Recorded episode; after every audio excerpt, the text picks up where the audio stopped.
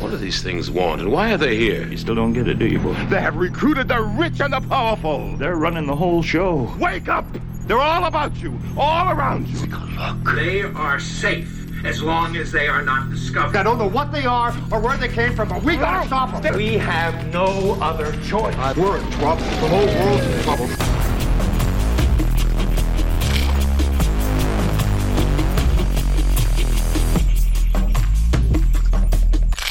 Einen wunderschönen guten Abend, ihr Lieben da draußen.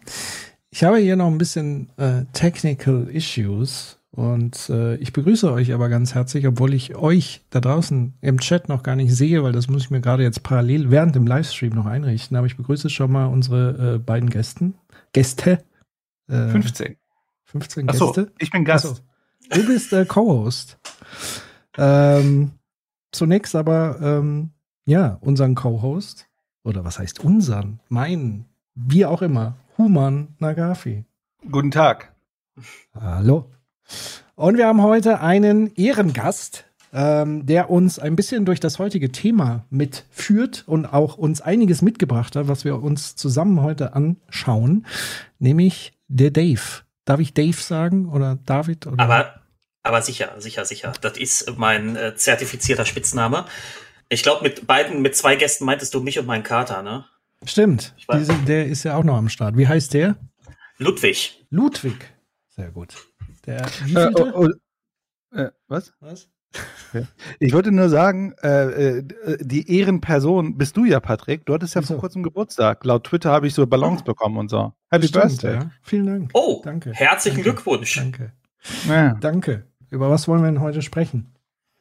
Ja, äh, ja hey Dave, äh, also die, ich habe mitbekommen in einem anderen Chat, äh, dass wir heute über ein sehr äh, relevantes Thema reden, wofür du, also zumindest habe ich das mitbekommen, dass du äh, in sozialen Medien, aber auch außerhalb sozialer Medien, so in realen Medien oder Realität an sich sozusagen, unterwegs bist und dieses äh, Thema, äh, ich sag mal, Hashtag Armutsbetroffen. Ich habe gesehen, du warst in meiner alten oder in meiner eigentlichen Heimatstadt, da leben ja meine Eltern auch, äh, in Bochum warst du unterwegs. Äh, äh, ähm, und Genau. was mich interessieren würde, schon mal sozusagen äh, zu Beginn, äh, ist, woher kommt dieser Hashtag? Das ist äh, eigentlich eine ganz witzige Geschichte. Ähm, der wurde, ähm, der wurde ins Leben gerufen von der Twitter-Userin Finkulasa, die dann einfach mal angefangen hat, unter diesem Hashtag ihre Erfahrungen äh, zu posten. Die ist äh, alleinerziehende Mutter, ähm, armutsbetroffen. Und dann wurde der immer mehr aufgegriffen, immer mehr aufgegriffen, immer mehr aufgegriffen und auf einmal haben immer mehr Leute da ihre Erfahrungen gepostet. Und dann ging das, wie man so schön sagt, viral. Und ich bin da auch mehr oder weniger reingestolpert und auf einmal war ich in dieser Bewegung drin. Ich hatte damit auch nicht gerechnet, ehrlich gesagt. Ja. Aber es ist sehr gut. Äh, äh, Und gibt es irgendwie, ich sag mal, den, äh, wie ist dort das, das Stein zum Rollen gekommen? Also gibt es da irgendwie, äh, weil ich, Ähm. ich habe es ja, also so zumindest in, in meiner äh, Bubble, wie man das so, äh, so gern sagt, ist das Ding ja ziemlich hochgeschwappt. Hm.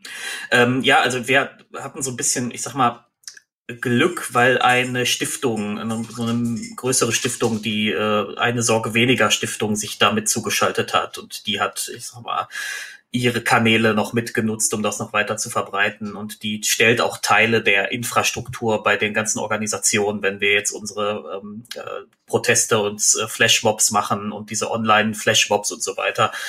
Ähm, genau, da gibt's dann auch immer das Plenum, auch mit Mitgliedern von dieser Stiftung. Ähm, genau, das ist äh, die, die, also ich sag mal, ich glaube, ich weiß, ich weiß nicht, ob das ohne die Stiftung jetzt diese Größe erlangt hätte. So nur durch Twitter-User, das weiß ich nicht. Lässt sich Hm. schwer extrapolieren. Ah, cool. So, und jetzt ist die Frage, äh, ähm, wofür steht jetzt diese ganze Bewegung? ne? Also was, was findet sich so da drin wieder und was der dann dazu führt, äh, warum wir überhaupt heute hier das ganze Thema spielen? Na, wir sind, das ist ganz erstaunlich eigentlich, weil wir sind ein sehr breites Bündnis von unterschiedlichen armutsbetroffenen Menschen. Da, dass das Deutschland haben wir ja gemäß den Zahlen des Paritätischen Wohlfahrtsverbandes inzwischen 13,8 Millionen Menschen, die in Armut leben. Und das Interessante an ist, dass das eben nicht so eine Gruppe ist, wie man ja gerne unterkomplex, also viele Menschen glauben das ja, wenn sie an Armut denken, denken sie an Hartz IV. Und wir haben da eben ähm, Langzeitarbeitslose, ähm, Niedriglöhner, EU-Rentner, normale Rentner, ähm, Studierende und noch ganz viele andere Leute. Also es ist ein sehr breites Bündnis aus sehr unterschiedlichen Menschen. Ähm, was ja dann doch recht ungewöhnlich ist, dass die sich, weil ja der einzige Angelpunkt ja, der die zusammenhält, nur diese Armutsbetroffenheit ist. Mhm. Ähm, und das macht das Ganze, finde ich, umso erstaunlicher, dass das doch, dass das doch so funktioniert und die Leute dann da, darüber zusammenhalten. So, auch wenn es manchmal noch ein paar Wachstumsschmerzen gibt, aber das ist ja normal. ja. Ich bin wieder bei euch. Ähm, so, ich wollte gerade fragen, wie sieht's denn aus, äh, Herr Breitenbach? Es sieht, Willkommen zurück. Ich, äh, vielen Dank. Es sieht, glaube ich, äh, relativ gut aus. Ich weiß nicht, ob die Leute im Chat ihren eigenen Chat lesen können auf dem Bildschirm. Bei mir geht's gerade so ohne Brille, aber ähm, man kriegt das hin. Es ist tatsächlich auch schon die erste Frage an, an, an Dave gekommen. Bist du Hi. der David aus Dortmund, bekannt aus den Audiokommentaren des Fernsehpodcasts? Verdammt, ja, ich habe eine, eine bescheidene Berühmtheit erlangt. Ja, das ist richtig. Warum? Ich habe im Fer Fernsehpodcast und im äh, und als es noch der, der, der Aufwachen-Podcast war, habe ich viel Audio kommentiert. Ja, das ah, ist richtig. Siehst du, du hast schon erste Fans hier. Manche munkeln auch, dass du vielleicht der Sohn von Albrecht von Lucke bist, was so, sozusagen Sprechgeschwindigkeit und Duktus angeht.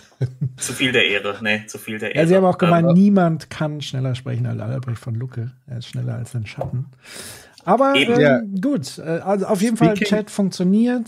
Ich bin jetzt ja. ein bisschen äh, begeistert. Äh, Stefan ist auch am Start. Ach, ähm, ja. Speaking of Fernsehpodcast. Genau, so sieht das aus. Krass, eine Suppe hier. Ja, offenbar. Das äh, ist die Bubble, die sich trifft. Ähm, Grüße aus der Nordstadt. Grüße, Grüße, Grüße. So, ich sehe es gerade. Ja, dann Grüße Sehr in die schön. Nordstadt. Jetzt ist es tatsächlich so, dadurch, dass ich jetzt an der Technik rumgefummelt habe, habe ich nur so auf halbem Ohr ähm, zugehört. Ich glaube, ihr habt ein bisschen über ähm, die Hashtag-Initiative gesprochen, richtig? Korrekt. Genau. Und wo wolltet ihr jetzt abbiegen oder landen? Oder wo machen wir jetzt weiter? Also, die Frage ist natürlich, äh, wie euer Herz schlägt. Denn mein Herz schlägt ja immer in Richtung Definition mhm. äh, damit ich verstehe, worüber wir reden. Äh, ich weiß, wir haben ganz viele tolle Clips. Ich habe mir alle angeguckt tatsächlich. Äh, ich habe mir sogar zu einem Notizen gemacht. Äh, super spannende Clips. Ähm, ich habe mir keins und, äh, angeguckt. Ich lasse mich überraschen heute. Ja, ich habe mir alle angeguckt. Und ich muss vorab sagen, ich bin sehr gespannt, wohin die Reise heute hingeht, denn ich habe keine finale, also ich habe Prämissen bei diesem Thema, aber mhm. ich habe keine finale äh, Meinung oder, oder, oder Argumentation oder so, wie man es jetzt machen will. Und ich bin sehr spannend, äh, ich bin sehr gespannt, in welche Richtung wir rennen. Und ich hoffe, der Chat äh, äh, steinigt mich nicht, wenn ich da ein paar komische Fragen stelle hier und da. Aber ich bin sehr gespannt, ich bin sehr gespannt, wohin wir fliegen. Ähm, aber genau, ich, äh, bevor wir in die Dinge einsteigen, würde mich wirklich interessieren, und, Dave, du hast es schon angefangen zu machen, aber jetzt, wo auch sozusagen die geistige Aufmerksamkeit äh, vom Herrn Breitenbach da ist, ich meine im Alter, ne? ähm, was ist Armut? Oh, das ist, äh, das ist so eine. Äh, ich, da würden unterschiedliche Leute unterschiedlich darauf antworten. Man könnte jetzt mit Definitionen anfangen. Absolute Armut, relative Armut ist, glaube ich, den meisten Leuten bekannt, der Unterschied. Ne? Ähm, ähm, aber ich würde sagen, wenn du mich jetzt ganz persönlich fragst, was ist Armut in, ich würde da mal aus, in Klammern dahinter setzen, in einer ähm, industrialisierten Gesellschaft wie unserer, dann würde ich sagen, Armut ist ähm, der Mangel an Teilhabe. Okay, also Exklusion sozusagen. Exklusion, genau. Ist eine Form der Marginalisierung und Ausgrenzung. Ja. Ähm, und klar gibt es auch hier noch heftigere Varianten, die äh, mit, ab, mit der absoluten Armut korrelieren. Also ich glaube, jemand, der hier obdachlos ist, ist dem auch schon näher. Ähm, aber diese breite Masse der 13,8 Millionen Armutsbetroffenen in Deutschland, äh, die sind vor allem durch Exklusion betroffen. Die können an diesem Leben in dieser Gesellschaft nicht teilhaben, können keine Urlaube machen, können nicht mal eben abends in die Kneipe gehen und von Rücklagen für finanzielle Probleme, die irgendwann mal auftreten können. Also sagen wir mal, die Waschmaschine geht kaputt. Wollen wir mal gar nicht erst anfangen. das ist furchtbar. Ich habe immer Angst, dass mir irgendwann hier meine Grafikkarte durchschmoren könnte bei den aktuellen Preisen. Wäre das äh, Mhm. Das wäre die Hölle. Das, das wäre das wäre eine Vollkatastrophe. Könnte ich nicht mal eben ersetzen. Ja? Mhm. Also wenn es passieren sollte, Sachbescheid, ich da glaube ich hier noch ein paar rumliegen, aber anderes Thema. Was? Ähm, eine Mining Farm oder? Äh, ich musste hier ein bisschen meine, bevor, bevor ich anfange über Bitcoin zu meckern, muss ich noch schnell ein paar klären. Ähm, äh, aber schau mal, ich, ich, ich stelle diese Frage vielleicht aktuell so ein bisschen, äh, auf- äh, weiß nicht, noch nicht provokativ, aber äh, also ich versuche mich mal so geistig dran. äh, Ich muss sagen, ich bin da kein Experte. Ne? Also bitte, bitte äh, erschießt mich nicht, wenn wir äh, ähm, hier armutsforschende Menschen im Chat haben. Aber ich komme mal erstmal aus der Logik einer äh, sozusagen Armut aus dem Sinn von einer absoluten Logik. Und das wäre ja für mich so eine Art materielle Armut. Also im Sinne von, habe ich das da, um zu überleben? So, Mhm. das wäre ja sozusagen materielle Armut.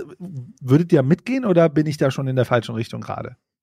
Es gibt, soweit ich das weiß, ich habe ja leider mit, äh, ähm, äh, mit Soziologie konnte ich ja, konnte ich ja leider nur ein bisschen studieren, weil das dann ökonomisch auch nicht mehr für mich möglich war. Aber es gibt ja, soweit ich weiß, auch äh, dann eben auch dieses, zum Beispiel dieses Konzept dieser ähm, äh, finanziellen Deprivation, wo man dann bestimmte ähm, bestimmte Bedingungen erfüllen muss. Ich glaube, da gibt es so neun Rahmenbedingungen und wenn vier davon erfüllt sind, dann bist du schon, hast du starke äh, monetäre Deprivation. Das klingt wie so eine Krankheit. Ja, und das Konzept geht, soweit ich das verstehe, genau in diese Richtung. Also da geht es erstmal darum, hast du alles zum Überleben? Ja, nein. Nee, hast du vielleicht nicht, dann geht's dir schlecht. Ja, Ja. so. Und das ist natürlich in Deutschland durch sozialstaatliche Maßnahmen oder durch Sachen wie den Mindestlohn und so wird sowas ja größtenteils umgangen. Ja. Trotzdem, wenn du diese Leute fragst aus dieser armutsbetroffenen Bubble, ob sie jetzt morgen in der Lage sind, äh, oder wenn jemand fragt, hey, kommst du mal heute, kommst du mal mit in die Disco, kommst du mal mit ein Bierchen trinken oder gehst du mit deinem Kind mal mit in den Park und dann kaufen wir noch ein lecker Eis und dann machen wir uns einen schönen Tag. Die müssten dann häufig sagen, nee, das geht nicht, kann ich mir nicht leisten. Ja? Ja, also Und es, ja, Schau, mal, ich habe das, also das ist für mich interessant. Also ich würde sagen, äh, ne, es gibt dieses, also ich versuche mal mich da ranzuhangeln. Dieses Thema der materiellen Armut, dann geht man, also ich hätte, es ist alles gefühlt, was ich gerade hier argumentiere, ist dieses Thema, ähm, ich sag mal, äh, in der Gesellschaft keine Sorgen zu haben. Also ich meine, also so im Sinne von, ähm, man ist Teil in der Gesellschaft, aber äh, was du halt beschrieben hast, so, ne, also habe ich minimale Plansicherheit. Also sozusagen leichte Disruptionen in meinem Alltag führen dazu, dass ich in Probleme komme. Also, Also äh, vielleicht Full Disclosure, ich komme selber aus einer Hartz-IV-Familie, deswegen ich, äh, ich Ja, kenne ja. die Herausforderung. Aber ich kann mich erinnern, äh, da kam GEZ rein und du so, fuck, wie bezahle ich jetzt GEZ ne, äh, gegen Ende des Monats und so weiter. Das heißt, Mhm. dieses leichte Disruptive oder Auto geht kaputt oder, oder, ne, oder äh, was auch immer. Ne? Also diese, diese Dinger, die jetzt nur teilweise nur nicht mal 100 Euro kosten, die aber zum Beispiel das disrupten ne, und so weiter.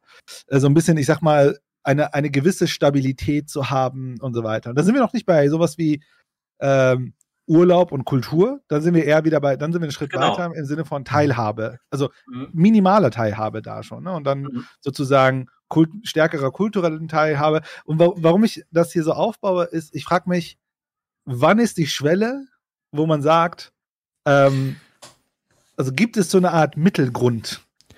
Also- Wenn das alles gegeben ist, würden wir nicht mehr von Armut sprechen. Ja, ich würde an der Stelle tatsächlich mal ganz offizielle äh, Definitionen ins Spiel bringen. Schade, es war so spaßig, seine eigene. Ach so, äh, wir Es können ist auch noch ein bisschen rumpasseln. Ja, Hau natürlich, was denn sonst? So, ähm, also ich glaube, man unterscheidet nochmal zwischen äh, absoluter Armut und relativer Armut. Ich glaube, absolute Armut ist in, nur noch in relativ wenigen Ländern, aber immer noch äh, weit verbreitet genug. Von absoluter Armut spricht man, wenn eine Person weniger als 1,90 Dollar pro Tag zur Verfügung stehen. Ähm, und von der relativen Armut, das ist, glaube ich, das, wovon wir heute in erster Linie sprechen, ist dann so definiert, bei der ein Einkommen deutlich unter dem mittleren Einkommen eines Landes oder Staates liegt. Ähm, deutlich ist jetzt natürlich auch wieder relativ. Aber also meines Wissens ist das in Deutschland, glaube ich, mit 60 Prozent des äh, Durchschnittseinkommens. Was ist der du- Durchschnittseinkommen in Deutschland? Durchschnittseinkommen? Da war ich, Leute, ich habe neulich mal den Median gegoogelt, da war ich selber erstaunt, der liegt nämlich auch bei über 3000 Euro schon. Da hab ich 3000, doch- äh, wir, reden über Nettobeträge, oder? Nimm Ja, ja, da habe ich mit einem, da habe ich mich mit einem Journalisten unterhalten ähm, bei unserem Flashmob in Dortmund. Und er hatte mich das gefragt und mit der Frage so ein bisschen auf dem falschen Fuß erwischt, weil ich wusste es in dem Moment auch nicht. Ich sage, ja, was ich google das mal eben. Und da war ich doch sehr erstaunt, dass die Zahl doch so hoch ist. Weil ich mir so denke, boah, 3000 Euro ist schon echt krass viel Geld, ja. ja, brutto auf jeden Fall, oder? Also, Brutto ist es viel, netto ist noch mehr. das war jetzt die Weisheit des äh, sorry, netto, netto meinte ich, genau, sorry. Ah. also Alles gut, hier. ey, Aber es ist ein äh, Haushalt, ne, sehe ich gerade. Also 3.612 Ja, Euro Ja, ist ja. ein Haushalt. Das bedeutet, äh, das ist jetzt kein Einfam äh, Einzelperson. Ja, nein, nein, nein, das ist eine, also, trotzdem ist es, finde ich, recht viel Geld.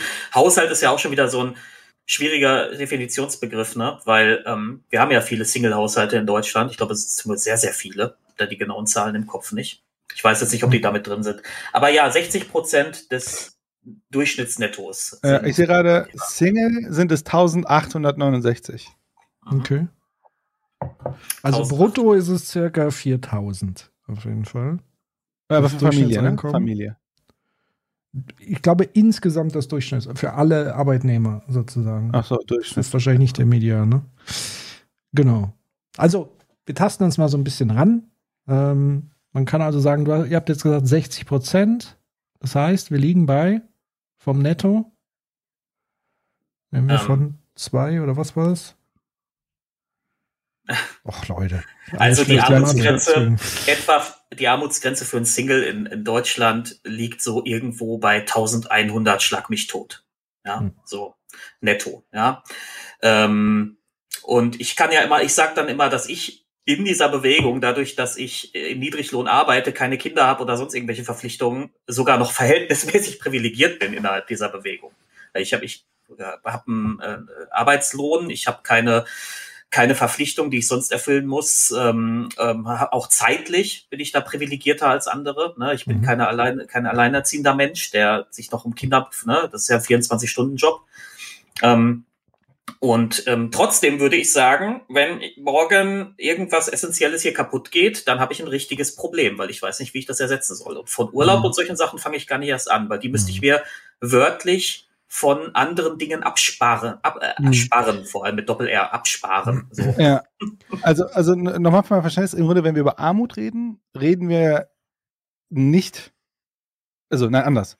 Wenn wir über Armut reden, reden wir sowohl über Menschen, die keine, äh, ja, keine Arbeit nachgehen können, und wir reden über Menschen, die ein sehr geringes Einkommen haben über Lohnarbeit.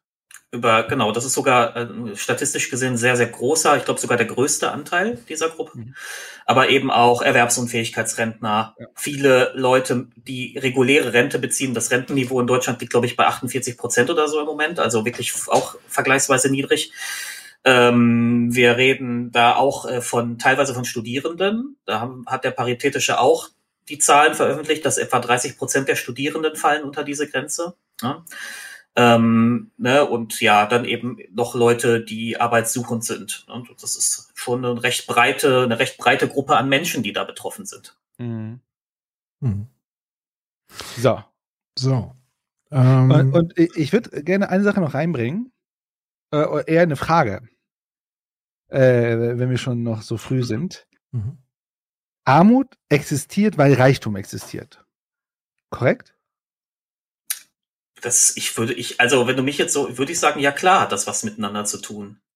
Ich, ich, ich, das, man kann natürlich jetzt dieses Bertolt Brecht äh, Gedicht auspacken, aber das finde ich ein bisschen ausgelutscht, ehrlich gesagt. Aber natürlich entstehen durch Armut und Reichtum entstehen Abhängigkeitskonstrukte. Also arme Menschen sind ja abhängig davon, dass, also im Lohnarbeitsbereich zum Beispiel abhängig von Arbeitsplätzen. Die einfache Formel ist ja, wenn du essen willst, musst du für jemanden arbeiten. So, wer schafft die Arbeitsplätze? Meistens Menschen mit größeren Privilegien, mit mehr Möglichkeiten, die überhaupt die Möglichkeit hatten. Ich sage nicht, dass die alle reich sind, ne? nicht falsch verstehen. Aber in der Regel schaffen das Menschen mit mehr Möglichkeiten, die Ja. bessere Chancen hatten. Ja, die schaffen dann die Arbeitsplätze, von denen ist man abhängig. Ähm, und die sind natürlich wiederum daran interessiert, nicht zu viel zu bezahlen. Die wollen ja die maximale Arbeitsleistung beim minimalen Lohn, den sie zahlen müssten. Ohne Ja. dass ich das jetzt moralisch meine, einfach nur so als Beobachtung. Ne? Ähm, Mhm. Ja. Und äh, äh, ich würde schon sagen, wenn man sich dann noch anschaut, was auf dem Aktienmarkt passiert, diese Umverteilung, dass es da Leute gibt, die wirklich mit Nahrungsmitteln spekulieren, um mal ein ganz krasses Beispiel zu nehmen, was ich immer wieder furchtbar finde. Ähm, wo die, da wodurch Nahrungsmittel in manchen Ländern kaum mehr bezahlbar sind, ne, sind wir jetzt in anderen Ländern. Aber um diese, also ja klar, Armut und Reichtum, die korrelieren schon miteinander. Jetzt auf, der, auf der relativen Ebene würde man ja sagen, also und ich bin tatsächlich, äh, jemand hat im Chat gerade im Chat geschrieben, Reichtum und Armut sind nicht zwingend kausal verbunden, sondern zunächst einmal nur eine Beschreibung der Verteilung von Vermögen. Und ja, das stimmt. Ich meine tatsächlich gar nicht das, sondern ich denke jetzt gerade so eher so in abstrakten Kategorien. Und was ist die Negation von Armut? Und was ist die Negation von Reichtum? Und sozusagen, dass in diesem Spannungsverhältnis ja überhaupt wir über solche Kategorien reden können, unabhängig davon, wie jetzt Vermögen verteilt ist. Das heißt, dass wir über Reichtum reden, müssen wir automatisch über Armut reden. Wir können nicht über das eine reden, ohne dass das andere immer mit existiert. Und das, das meine ich sozusagen, es bedingt sich in der sozusagen Konstitution. Das ist vollkommen ja. richtig und es ist auch hilfreich, nochmal Armut anders zu begreifen. Jetzt komme ich mal sozusagen aus der Perspektive des Privilegierten, auch wenn ähm, ich auch in Kindheit und Jugend äh, Armut sozusagen in gewissem Maße äh, selber in der Familie ein Stück weit erlebt habe. Also mit Arbeitslosigkeit und so weiter, das war dann schon einfach ein Unterschied und es hat mich auch dahingehend so geprägt, ähm, dass ich gesagt habe, das möchte ich nicht. So. Also es hat mich sehr ähm, ähm, geprägt in meiner Persönlichkeit. Das ist so das eine. Und das andere ist, ich habe jetzt genau im Grunde genommen das Gegenteil, aber es ist jetzt nicht so, dass ich jetzt irgendwie super rich oder so wäre. Aber ich glaube, Reichtum fängt aus meiner Sicht da an, also in meiner Reflexion, wo ich mir eben genau die Gedanken nicht mehr machen muss, die Dave sich jeden Tag macht. Also wenn bei uns die Waschmaschine kaputt geht, dann ist es super ärgerlich. Aber es ist jetzt rein monetär erstmal kein Problem. So. Der Jahresurlaub ist immer inklusive. Ähm, mal eben essen gehen, kein Ding. Ins Theater gehen, super gut, kann man machen. Ähm, sich keinerlei Gedanken über äh, Klamotteneinkäufe der Kinder ähm, etc., wenn Schulsachen anstehen, wenn Schulausflüge anstehen, das ist alles keinerlei Belastung. Also das ist eine komplett andere Way of Life. Und, mhm. und das muss man sich wirklich mal, mal klar machen, weil wenn man sich vorstellt, genau bei jedem kleinen Anlass, und so ist nun mal unsere Gesellschaft strukturiert, dass jeder kleine Anlass Geld kostet, das ist die Logik dahinter. Also auch der öffentliche Raum wird immer schmäler. Ähm, das war nicht immer so. Ne? Also es, es war tatsächlich nicht immer so, ja. ja. Natürlich. Ähm, da um. gab es Freizeitangebote, die eben andersartig aufgestellt waren, wo du eben nicht überall irgendwie was verzehren musst oder keine Ahnung. Ähm, kleines Beispiel, ganz kleines Beispiel. In Würzburg gibt es bei uns jedes Jahr äh, das sogenannte Afrika-Festival. Und da das kenne ich noch so. Und zwar ist es so, einerseits gibt es so ein großes Zelt, da finden immer Konzerte statt. Die haben immer extra gekostet, das war auch völlig in Ordnung. Und dann gab es eben eine, eine Fläche, da gab es dann Aussteller, dann gab es eine kleine offene Bühne und so weiter und man konnte verzehren und machen und tun. Das war bisher immer frei zugänglich, aber seit wenigen Jahren kostet einfach nur der Eintritt, um an die Stände mit den Buden zu kommen, schon mal 10 Euro pro Nase. Wenn du dir jetzt vorstellst, eine ganze Familie mit vier Köpfen, dann bist du bei 40 Euro allein nur, dass du aufs Gelände kommst, um Dinge wiederum on top verzehren zu können. Und das sind halt einfach diese Barrieren, die uns, also wir sagen, das ist uns jetzt allzu blöd, da Eintritt zu bezahlen, aber das ist für andere Leute, die das nicht so einfach aus dem Ärmel stellen können, eine riesige Hürde und wieder ein ja. weiterer Ausschluss der Teilhabe an Kultur, an Gesellschaft ja. und so weiter. Vielleicht aus dem Chat. Ich glaube, da sind zwei Sachen jetzt hochgekommen, die ich glaube, dem Ganzen nochmal so ein bisschen mehr Facette geben. Erstmal von Bela Funk, die schreibt, äh, oder er schreibt, die Mobilität wird geringer. Ja. Äh, ich, die, die, äh, das sieht man ja gerade bei diesem 9-Euro-Ticket-Ding. Ja. Aber egal, Deswegen das ist ein mögen gewisse Thema. Leute das ja auch nicht, weil ja, ja dann ganz also viele Leute auf einmal mobil werden. Von äh, äh, bestimmten Personengruppen. Und äh, Economic Ethics schreibt, äh, schreibt, und ich habe tatsächlich einen sehr spannender Punkt, ich glaube, ein Punkt, der bei dem, was Patrick anspricht, auch eine Rolle spielt. Bei Problemen kann ich mir als wohlhabender Mensch selbst helfen. Also im Grunde eine Art Selbstwirksamkeitsgefühl, Ja, ne? genau. eine Agency, zu wissen, ich bin fähig, selbst meine Probleme zu lösen, wohingegen, was du ja gerade beschrieben hast, Patrick, ich das nicht bin, wenn ich im Grunde auf andere Institutionen oder Menschen angewiesen bin für meine Problemlösung. Ja, oder ich muss mich entscheiden, bestimmte Probleme nicht jetzt zu lösen oder sie zu verschieben. Ja. Ähm, also, ne, wie gesagt, das ist ein blöde, blödes Beispiel, weil es so ein bisschen luxuriös wirkt, aber wenn meine Grafikkarte kaputt ginge. Müsste ich tatsächlich irgendwie jetzt sagen, okay, da muss ich jetzt irgendwie die nächsten Monate, jeden Monat, hey, was weiß ich, 50 Euro mir wirklich von irgendwas absparen und die weglegen und dann in ein paar Monaten kann ich mir wieder eine kaufen, ja, so. Mhm. Ähm, also man, äh, oder man ist abhängig von anderen. Also Mhm. ein Freund von mir sagt, ja, hier immer, ich habe hier noch eine alte, was weiß ich was, GTX XYZ hier rumliegen, ja. Ja. Ähm, äh, ja, grinst da. Äh, ja, aber das ist tatsächlich, äh, das ist tatsächlich so, die Selbstwirksamkeit, die fehlt. Auch so das Mhm. Gefühl, das eigene Leben bestimmen zu können und, und die Kontrolle zu haben. Mhm. Ob man die immer wirklich hat, auch als wohlhabenderer Mensch, ist die andere Frage. Aber man hat ja dieses Gefühl. Ähm, und ähm, ich glaube, wenn wir einen Clip später noch schauen, zumindest die ein oder andere Stelle, werden wir dieses Thema nochmal vertiefen, glaube ich. Deswegen Mhm. könnten wir das vielleicht an der Stelle erstmal kurz cutten. weil Ich glaube, wir werden darüber nachher nochmal reden. Genau, noch eine, eine Bemerkung, weil tatsächlich das ist ja das perfide an dem Zustand des in Anführungszeichen Reichseins. Also ich würde mich jetzt mal als reich bezeichnen, also derjenige, der sich da keine Sorgen macht ähm, in diesem Alltagsgeschehen. Es ist ja Normalzustand. Also das heißt, man wird sich dem gar nicht mehr bewusst, dass diese Normalität eigentlich ein großes Privileg ist im Vergleich zu Leuten wie dir, die, für die das nicht Normalität werden kann, weil es so viel Stress ist. Also, Also- es ist zumindest extrem schwierig. Ja. Ich habe mich gestern noch, ich, ich war gestern ähm, äh, bei der Linkspartei in Dortmund, habe über die Ich bin armutsbetroffen äh, betroffen gesprochen und habe mich da noch mit einem Studenten, glaube ich, unterhalten und da sind wir auch übereingekommen, ja, natürlich spielt auch die eigene Ha- Handlung, der eigene Wille, das äh, immer noch eine Rolle. Nur eben nicht in diesem Ausmaß, wie das ähm, Neoliberale oder wie ich sie immer gerne nenne, Vulgärliberale gerne behaupten. Sondern Die, die Strukturen spielen die erheblich größere Rolle. Und dann kommt eben noch als ein Element der eigene Wille oder wie auch immer wir das jetzt nennen, welchen semi-metaphysischen Begriff wir dafür jetzt anwenden, immer noch als ein Element mit dazu, ist aber nur ein Element, Ja. ja, von ganz vielen. Und der größte Wille kann dir in bestimmten Situationen auch nicht mehr helfen. Ne? Ja. Ich gebe da ein schönes Beispiel aus der Videospielreihe Fallout. Da gibt es einen äh, in einer äh, Fallout 3. Da gibt es ähm, einen, äh, trifft man an irgendeiner Stelle in irgendeinem, ähm, in irgendeinem von so einem Warlord beherrschten Gebiet einen Sklaven. Und der sagt die ganze Zeit, ich bin so glücklich. Und dann denkt sich so, what? Was ist mit dir nicht richtig? Ja, weil die können ihn jederzeit auspeitschen, foltern, umbringen, wie sie wollen. Ja, und ähm, so wie er das sagt, haben die das wohl auch, äh, das ein, also umbringen nicht, aber das ein oder andere Mal ihn auch schon misshandelt. Aber er sagt, ich bin so glücklich. Ähm, und ähm, das ist natürlich genau eine, eine Parodie, weil Fallout ist ja generell eine sehr parodistische Reihe, genau auf, genau auf diese Idee. Da ist jemand, der keinerlei Chance hat, irgendwas in seinem Leben selbst zu gestalten, der immer springen muss, wenn man es ihm sagt, der null Möglichkeit hat, irgendwas zu beeinflussen.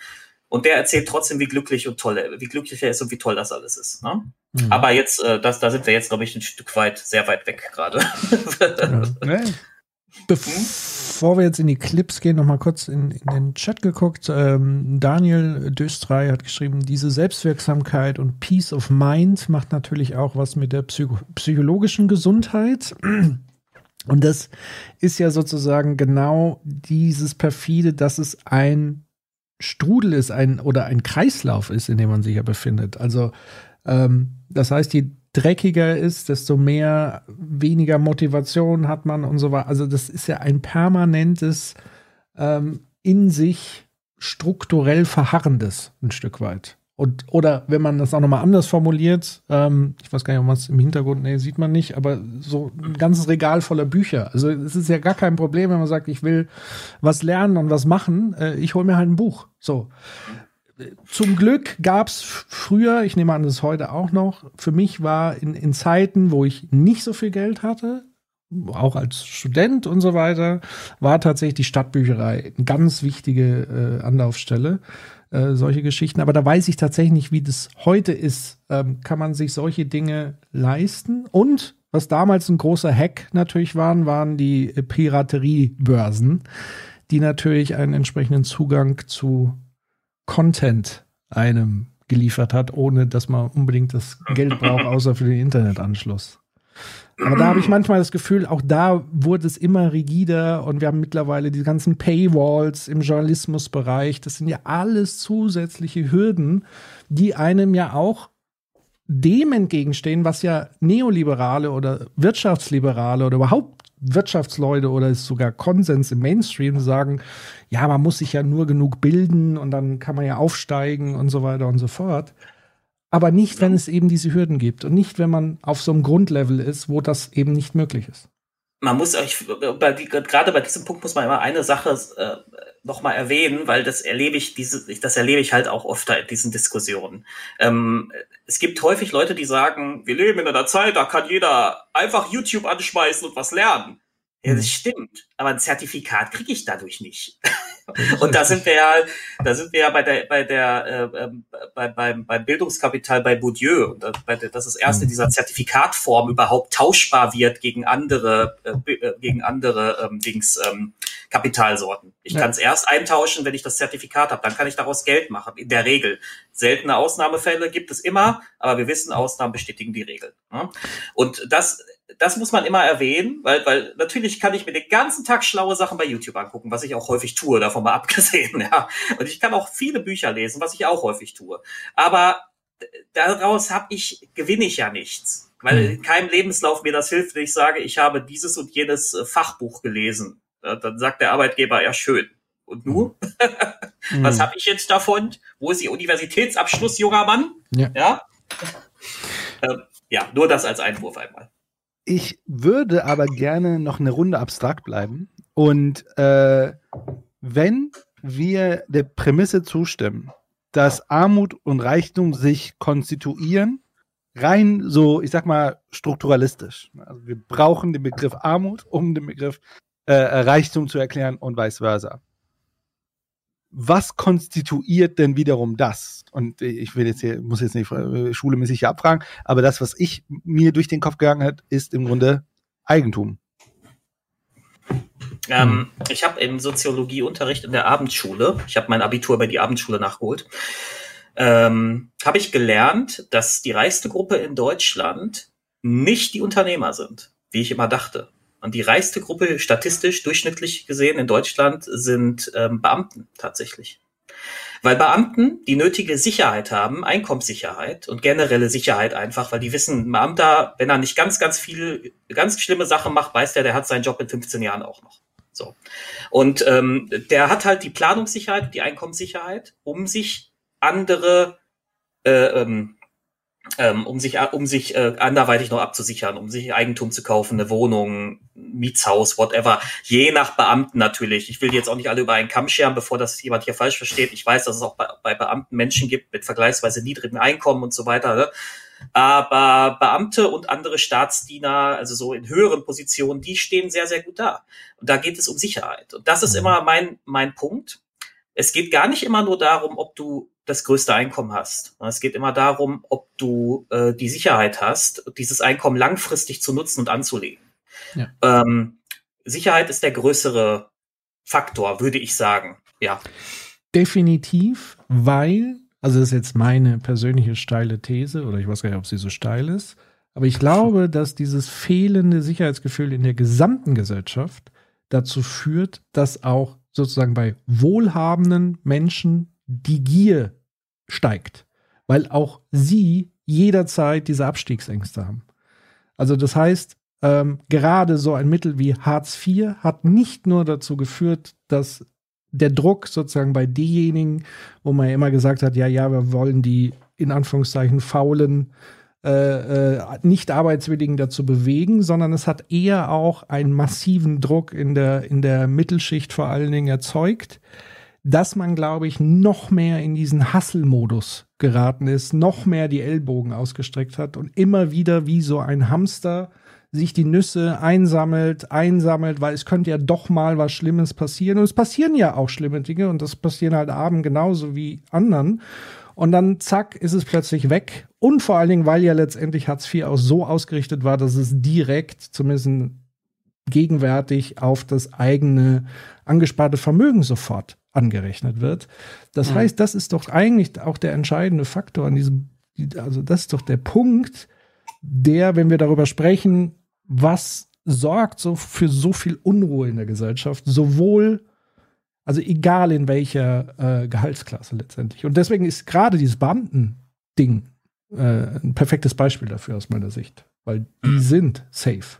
Und in erster Linie die, die Gesetze machen und Entscheidungen treffen.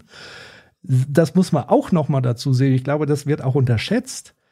Ich habe ja nichts dagegen, dass Politiker, Politikerinnen, Berufspolitiker ähm, viel Geld verdienen, sollen sie gerne machen. Aber ich glaube, das Hauptproblem ist wirklich, dass die, egal was sie machen, sie sind halt safe und sie werden sozusagen nie aus dieser Bubble des äh, Unsicheren herauskommen.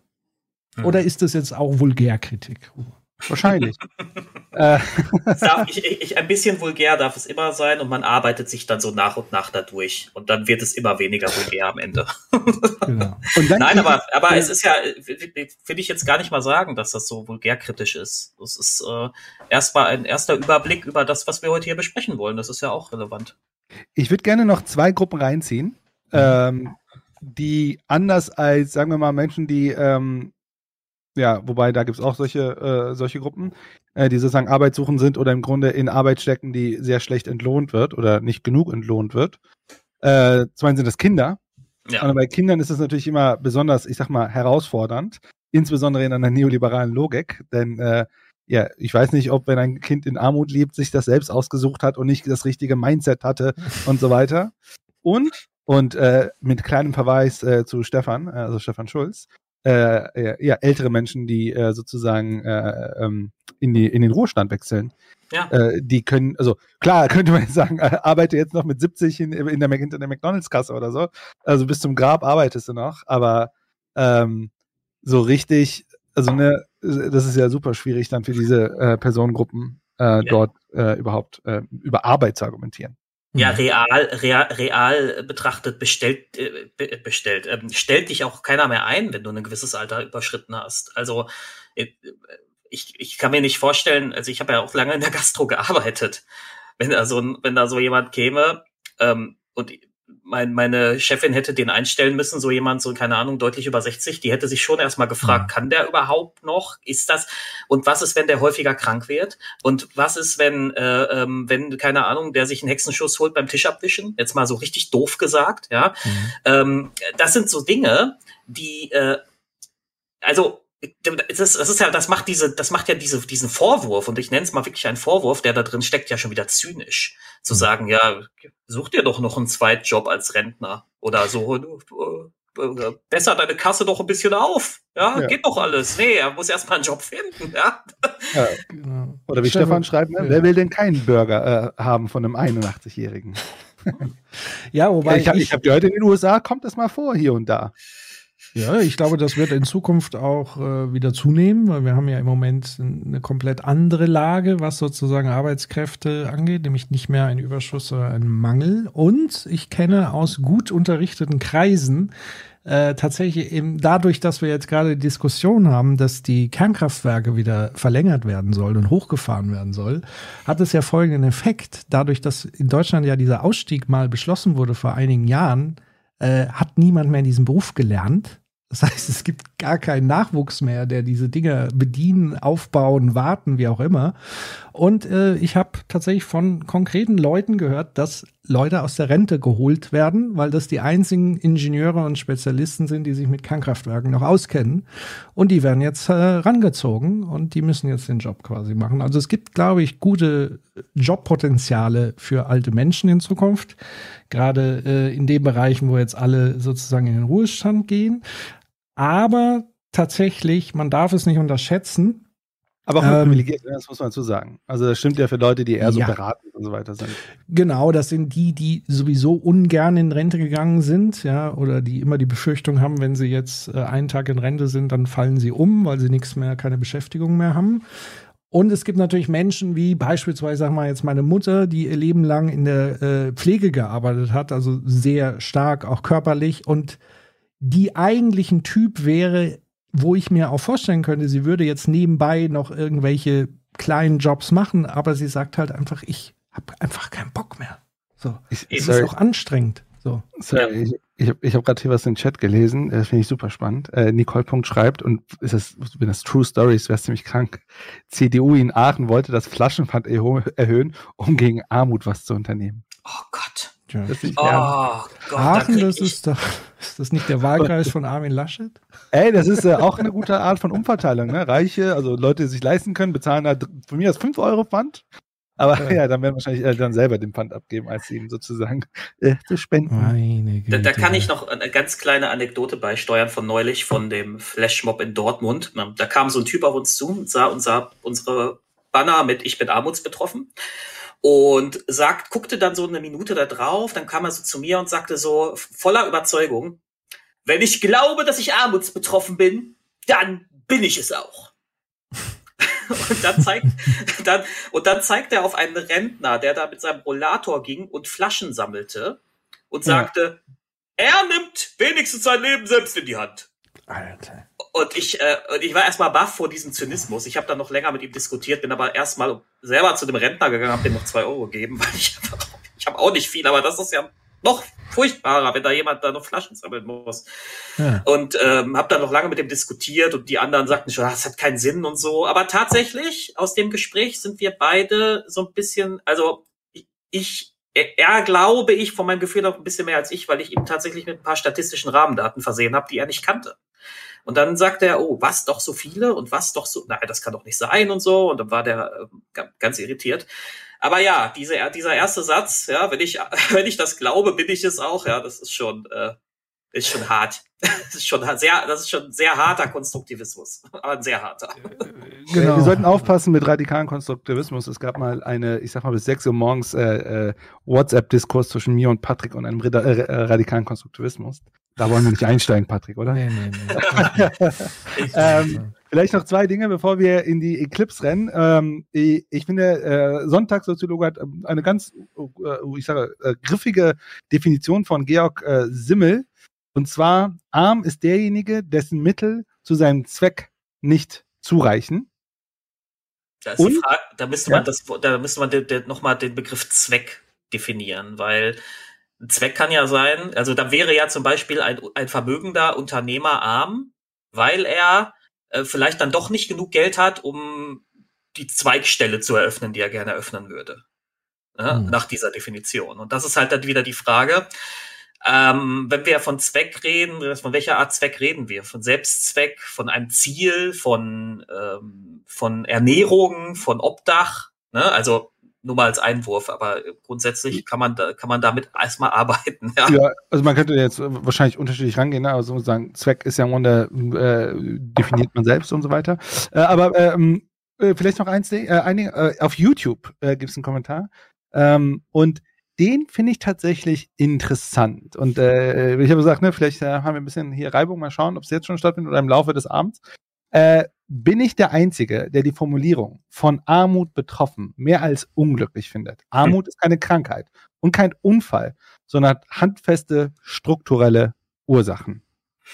Ich verstehe das Argument tatsächlich. Ähm, das wurde auf Twitter, nein, da bist du tatsächlich nicht der Einzige. Das wurde auch auf Twitter viel diskutiert, tatsächlich aber von so progressiven Blasen, bei denen ich selber mal so das Gefühl habe, die, die, die sind ein bisschen zu viel mit akademischen Definitionen und zu wenig mit Handeln beschäftigt. Ähm, aber trotzdem verstehe ich das Argument. Ähm, äh, die Argumentation dahinter ist halt, dass dir das trotzdem einfach passieren kann. Also Armut kann dir passieren. Sagen wir, du bist, du hast ein normales mittelständisches Leben, du gehst arbeiten, du hast eine Familie, alles ist cool, alles ist stabil und dann wirst du krank. Und dann bist du arm. Das Mhm. passiert dir einfach. So. Mhm. Ähm, es geht, das andere Problem ist, dass klassische Begriffe, also wenn wir, wie Armut leider anders äh, mit anderer Bedeutung aufgeladen sind. Wie ich gerade sagte, wenn wir in Deutschland über Armut reden, dann kommt sofort jemand und sagt Hartz IV. Und der kommt auf gar keine andere Idee. Das ist, das ist für ihn gar nichts anderes. Ich hatte schon mal eine Diskussion, das, da waren es doch 13,4 nur Millionen, nur in Anführungszeichen. Als ich sagte, es gibt 13,4 Millionen Armutsbetroffene, antwortete der mir, ja, nee, gibt ja gar nicht 13,4 Millionen Hartz-IV-Empfänger. So, also, also das ist dann so eine, so eine unterkomplexe Betrachtung.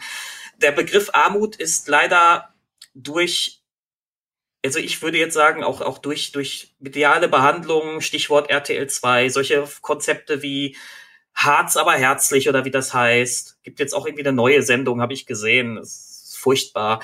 Ähm, hat sich da ein Bild eingebrannt von dem, was man glaubt, was Armut ist. Mhm. Und dann ist jetzt da hier der Versuch entstanden, einen neuen Begriff zu schaffen. Ja, natürlich, aber ich verstehe das Argument, weil betroffen, ich ja. struggle mit dem Begriff auch ein bisschen, aber also es ist halt jetzt der, mit dem wir arbeiten. Ja, das, das ist absolut noch, aber ich glaube, ähm, ich habe tatsächlich auch ein äh, Problem damit auf zwei Ebenen, weil er für mich erstmal eine Art Moralisierung versucht zu machen. Mm, ja. Und für mich ist das keine Moraldiskussion. Äh, ich wäre so brutal und würde dann sagen, das ist das, was das System produziert. Dann äh, wollen wir das, akzeptieren wir das dann jetzt oder so. Also, weißt du, ich glaube, das ist halt das eine Ding, weil ich, das ist natürlich mein persönliches Ding. Ich finde, das ist keine äh, so Täter-Opfer-Situation. Ähm, und jemand hat es im Chat geschrieben, ich habe es hier schon aufgerufen. Mhm. Man kann, das perfide ist, man kann es ja auch drehen, ne, von Reichtum betroffen. Und ich habe hier gerade dieses Interview von, von der Klatten schon aufgerufen. Und da haben wir das. Ne? Also ja, Klatten stellt klar, dass das Leben als Milliardärin auch Schattenseiten hat. Oha. Diese Rolle als Hüter des Vermögens hat auch persönliche Seiten, die nicht so schön sind. Man ist ständig sichtbar und gefährdet, muss sich schützen. Hinzu kommt der Neid, ein gerade in Deutschland weit verbreiteten Wesenzug. Da steht dann natürlich sagen, Hashtag Armus betroffen. Äh, deshalb fühle ich mich missverstanden.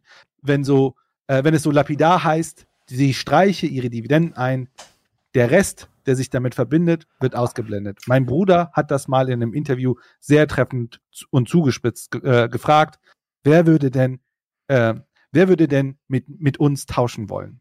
Hm. Ja, ja das also, vielleicht ich. Deswegen, David, sei froh, dass du nicht dass ich nicht Quanz mehr der bin. Ja. Klattens ja, weil du, du, du bist ja Hüterin des Vermögens und dieses Vermögen ist ja das Vermögen, am Ende ist ja das Vermögen von Deutschland. Also, nee, pass auf, ich möchte das jetzt mal, ich möchte das jetzt auch mal ein bisschen versachlichen. Tatsächlich hat sie da ein paar Punkte, die ich ihr gar nicht nehmen will.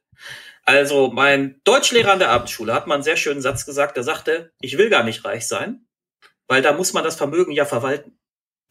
Und ich fand das sehr diesen Satz sehr, ein, sehr prägnant. Das war, das stimmt ja auch irgendwo. Natürlich ist das mit Arbeit verbunden. Und wenn du in eine reiche Familie geboren wirst, dann ist dein, dann hast du so ein Erbe, das du antreten musst, sehr wahrscheinlich. Das erwartet auch jeder. Und es hat auch nicht jeder ja. die, die, Charakterstärke wie diese, wie heißt sie, ähm, ähm, diese äh, österreichische Frau, ja, die, die, die, äh, ähm, ich, ich hab, suche gerade den Vornamen, verdammt, aber egal, ja, wie, wie die Engelhorn, da, das, das ich super finde, die Frau, die jetzt sagt, ja, ich spende halt 90 Prozent, so, und dann diskutiert sie das noch öffentlich, das finde ich sehr, sehr stark. Ähm, aber Marlene. normalerweise. Marlene. Genau. Marlene, genau, danke.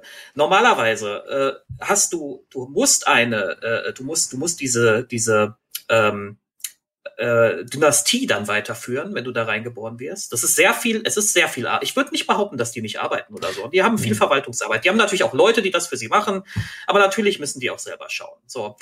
Nur am Ende stellt sich für mich überhaupt nicht die Frage, sind Reiche jetzt irgendwie in Wahrheit arme Menschen in goldenen Käfigen oder so, sondern ich interessiere mich auch nämlich nur für eins, beteiligen die sich ausreichend an dieser Gesellschaft. Mhm. Von mir aus können die alle Privatjets haben und goldene Türgriffe und Kaviar essen den ganzen Tag. Wenn sie sich ausreichend an der Gesellschaft beteiligen, ist mir das völlig egal. Und die meisten Armen sagen auch nicht, ich will reich sein. Die sagen nur, ich möchte stabil sein. Ja. Einfach nur das. Es geht hier, kein Armer möchte mit, äh, äh, mit Donald Trump tauschen, weil der Million, weil der Hotelmillionär ist oder so. Oder Milliardär. Ich weiß gar nicht, ist der Milliardär, Millionär? Ich Man nee, weiß es nicht, er ist alles. Er wäre es gerne. Ich glaube, er wäre es gerne, ist es aber nicht. So gut war er ja. dann. Sein Vater ähm, nicht. ich glaube, der hat doch auch einmal sein Vermögen komplett verspielt oder also, Der Casino versenkt, also im Casino-Bau Äh, äh, versenkt. Vielleicht ein sehr lustiges Argument, aber eigentlich, eigentlich, konsequent. Äh, strei- schreibt, äh, was ist Dorp? Dorpinsel 88. Deswegen ist das beste Argument gegenüber, äh, gegenüber Reichen bezüglich Umverteilung der soziale Frieden. Wenn Klatten sich in Gefahr we- äh, wähnt, ja, dann äh, kann man sie ja Das, schützen. genau. Das ist ein super Punkt. Das ist ein Ja. super Punkt. Ja, aber ich meine, klar, darum geht's eher nicht, ne? Also sie, da steckt, also ich habe vor, äh, vorhin mit Patrick drüber gesprochen, diese, dieser Begriff, also dieses, dieses Wort, Hüterin des Vermögens, das hat ja irgendwas Erhabenes, ne? So, so transzend, äh, ja, so ein göttliches. Äh, und ich glaube, das ist schon. Äh, ja, das ist, äh, das, also das ist, also dieses Interview ist ja Ideologietriefend pur. Und Ja. ich bin da auch bei, bei, bei, äh, bei Stefan. Ähm, ich, ich muss gerade nur gucken, wo er, er hatte das auch gerade geschrieben. Ähm, mit der Begrifflichkeit. Äh, muss ich mal schauen, wo war das denn hier? Sozial schwach, oder was?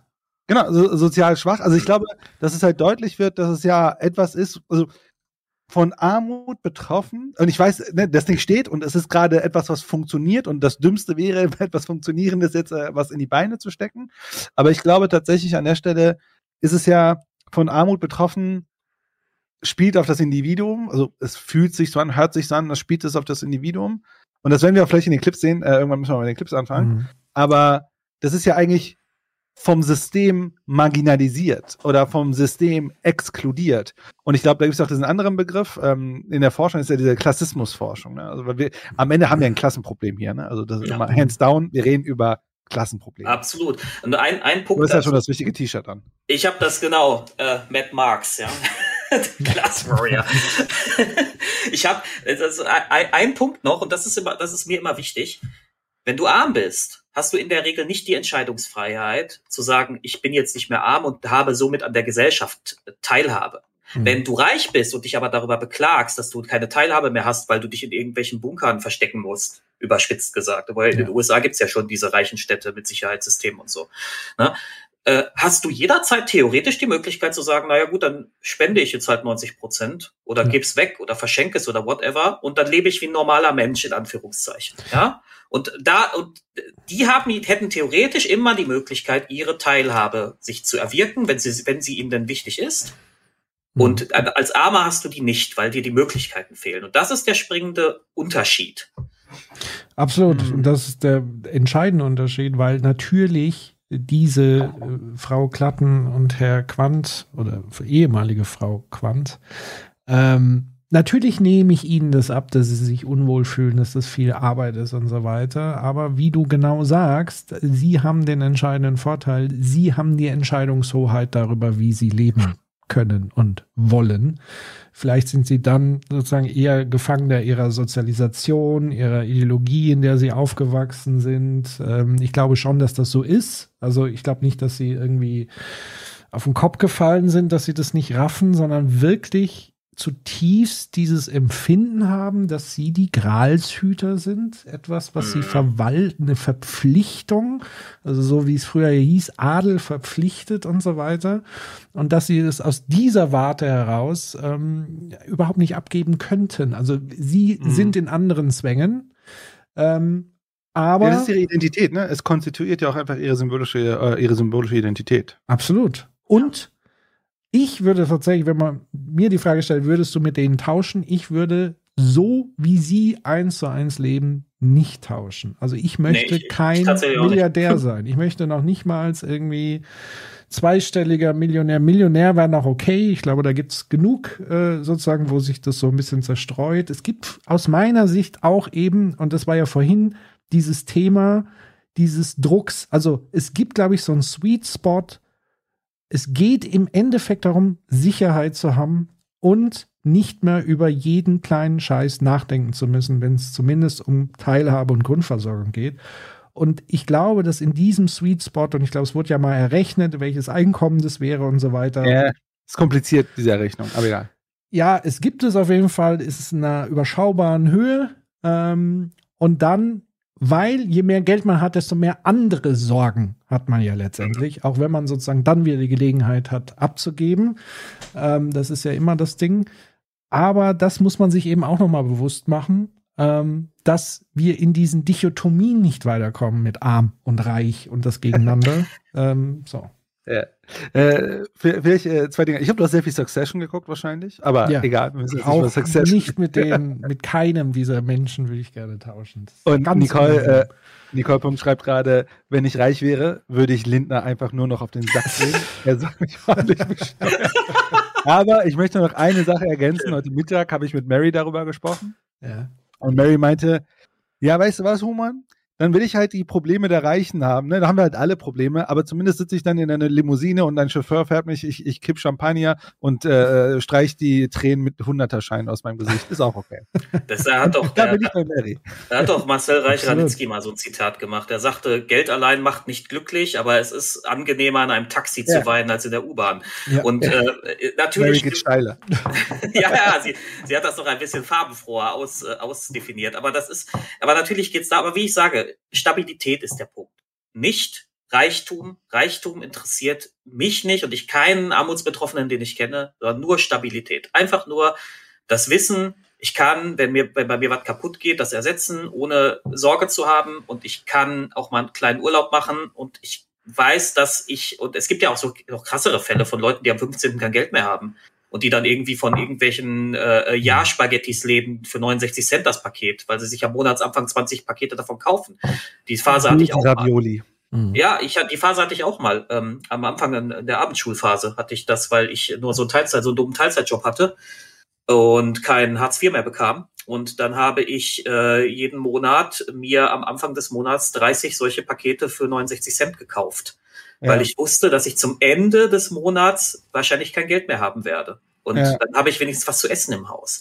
Und ähm, ich will das jetzt auch nicht immer so.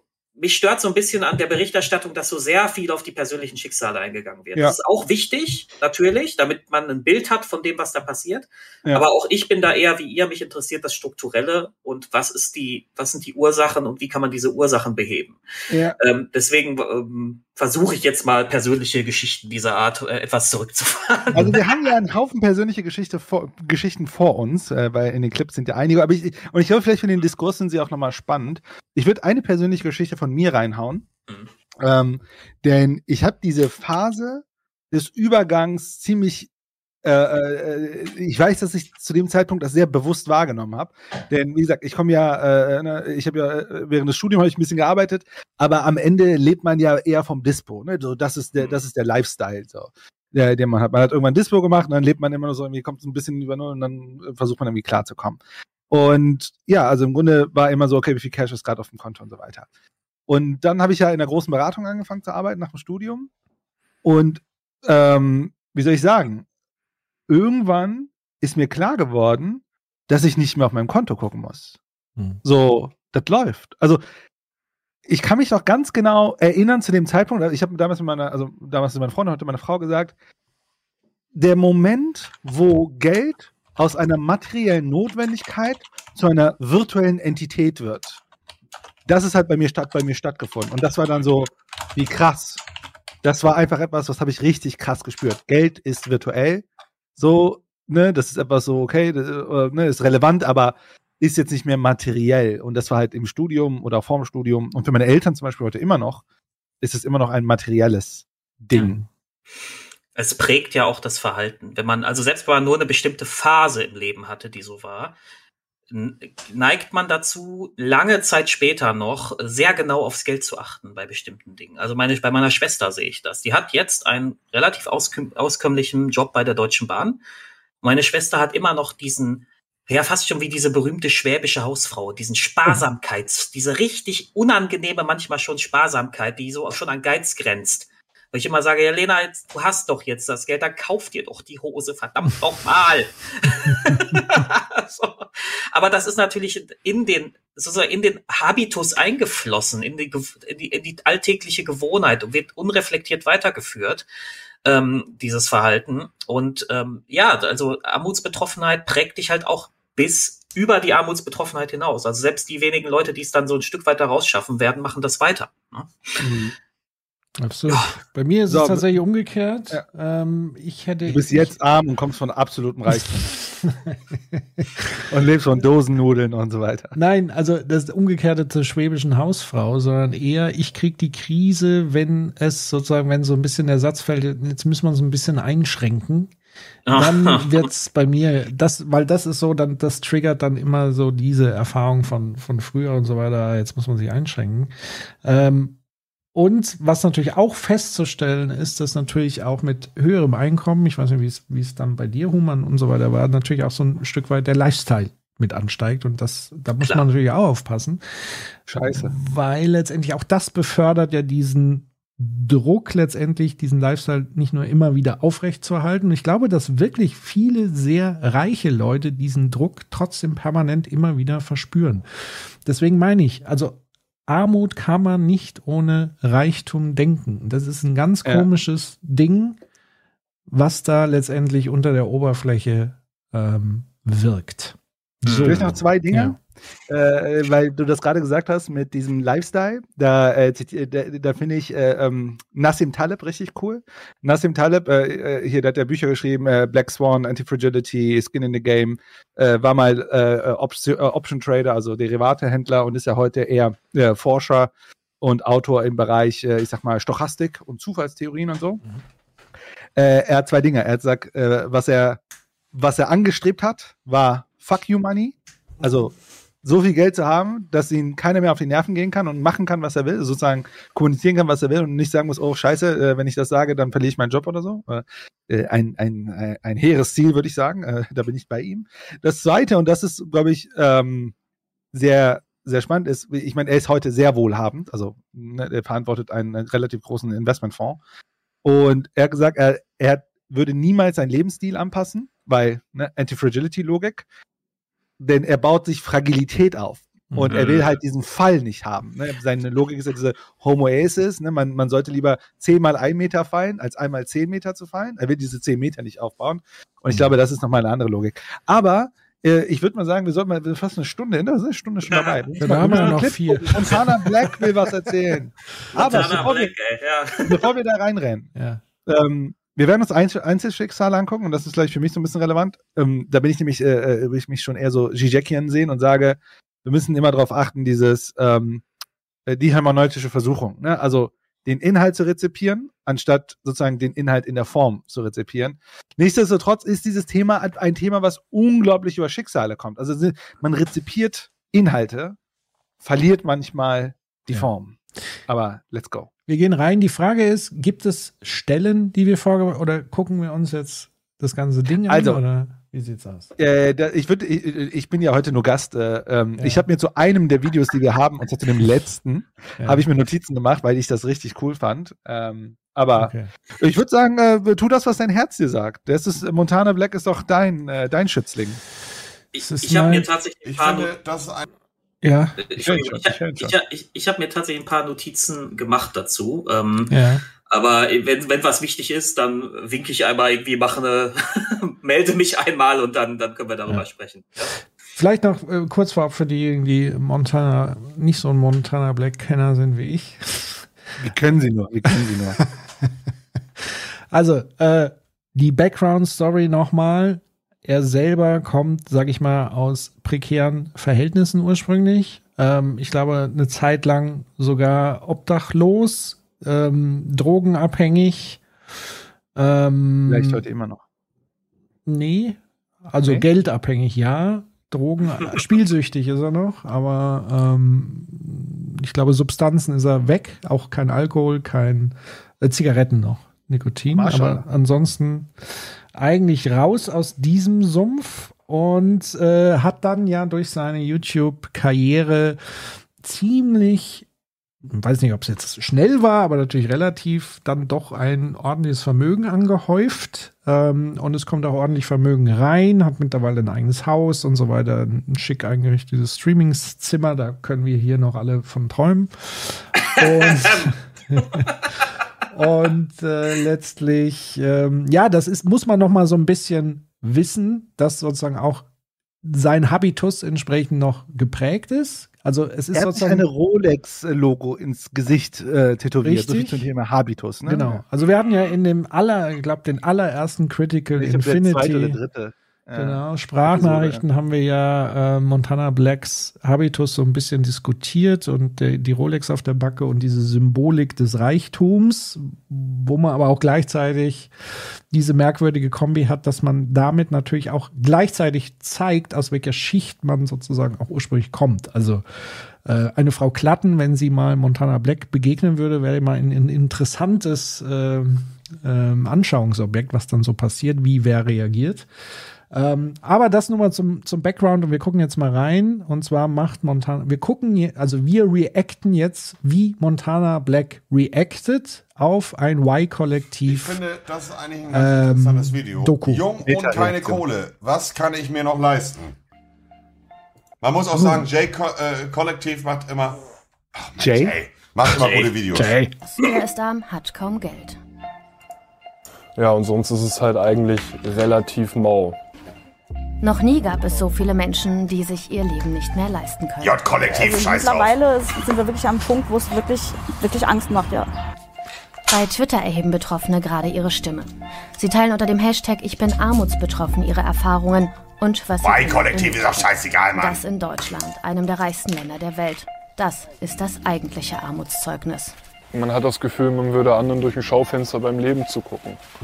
Wie fühlen sich junge Menschen, die unter Armut leiden? Unverschuldet, zum Beispiel, Äh, weil sie wegen es wird Krankheit kommentiert, dass es sehr leise ist. Dass man sich dann Ja, ich weiß auch nicht, so- warum das der Fall ist. Du hast ja dein neues Mix-System und so, vielleicht liegst du daran. Aber das dann Kannst du da vielleicht auch. was halt einfach nur noch 3 Euro draufstehen oder sowas. Wo stehen sie in einer Gesellschaft, Also ist natürlich jetzt irgendwie ein bisschen. Ich glaube, er hat es so leise. Das ist Ja, das. er fängt gleich an zu essen, das ist so krass. Ja, da kommen ja später noch interessantere Bilder von ihm, wie er ist. Und vor allem, Ey, wie er kommt es ist. jetzt oder später? Egal. Ja, Was, was hier, äh, wollen wir weitermachen oder äh, Ja. hast du irgendwas geschafft? Ich glaube, es liegt daran, dass sein Video, was er guckt, so leise ist, weil wenn er spricht, spricht er ja sehr laut. Ich glaube, er Mhm. macht es dann noch lauter oder so. Also es liegt Video jetzt jetzt zu nicht. gucken, wo ich sehr, wo es mir sehr gut geht. fühlt sich Oder ist das jetzt auch an, zu leise? Aber ich war auch schon in der Situation, wo die sind, wo ich nichts hatte. Ja, nicht nur am 15. das Geld alle war, sondern gefühlt schon am 3. Ich kann mich auf jeden Fall noch äh, reinversetzen in die Situation. in der sich die meisten über Geld, Leistung und Konsum definieren. Ja, Montana ist normal. Also sagen wir so, du, du wirst halt dann anerkannt, wenn du Leistung bringst. Ich will halt nicht selbst noch von mir aus dann ihr Druck machen. Das. Nee.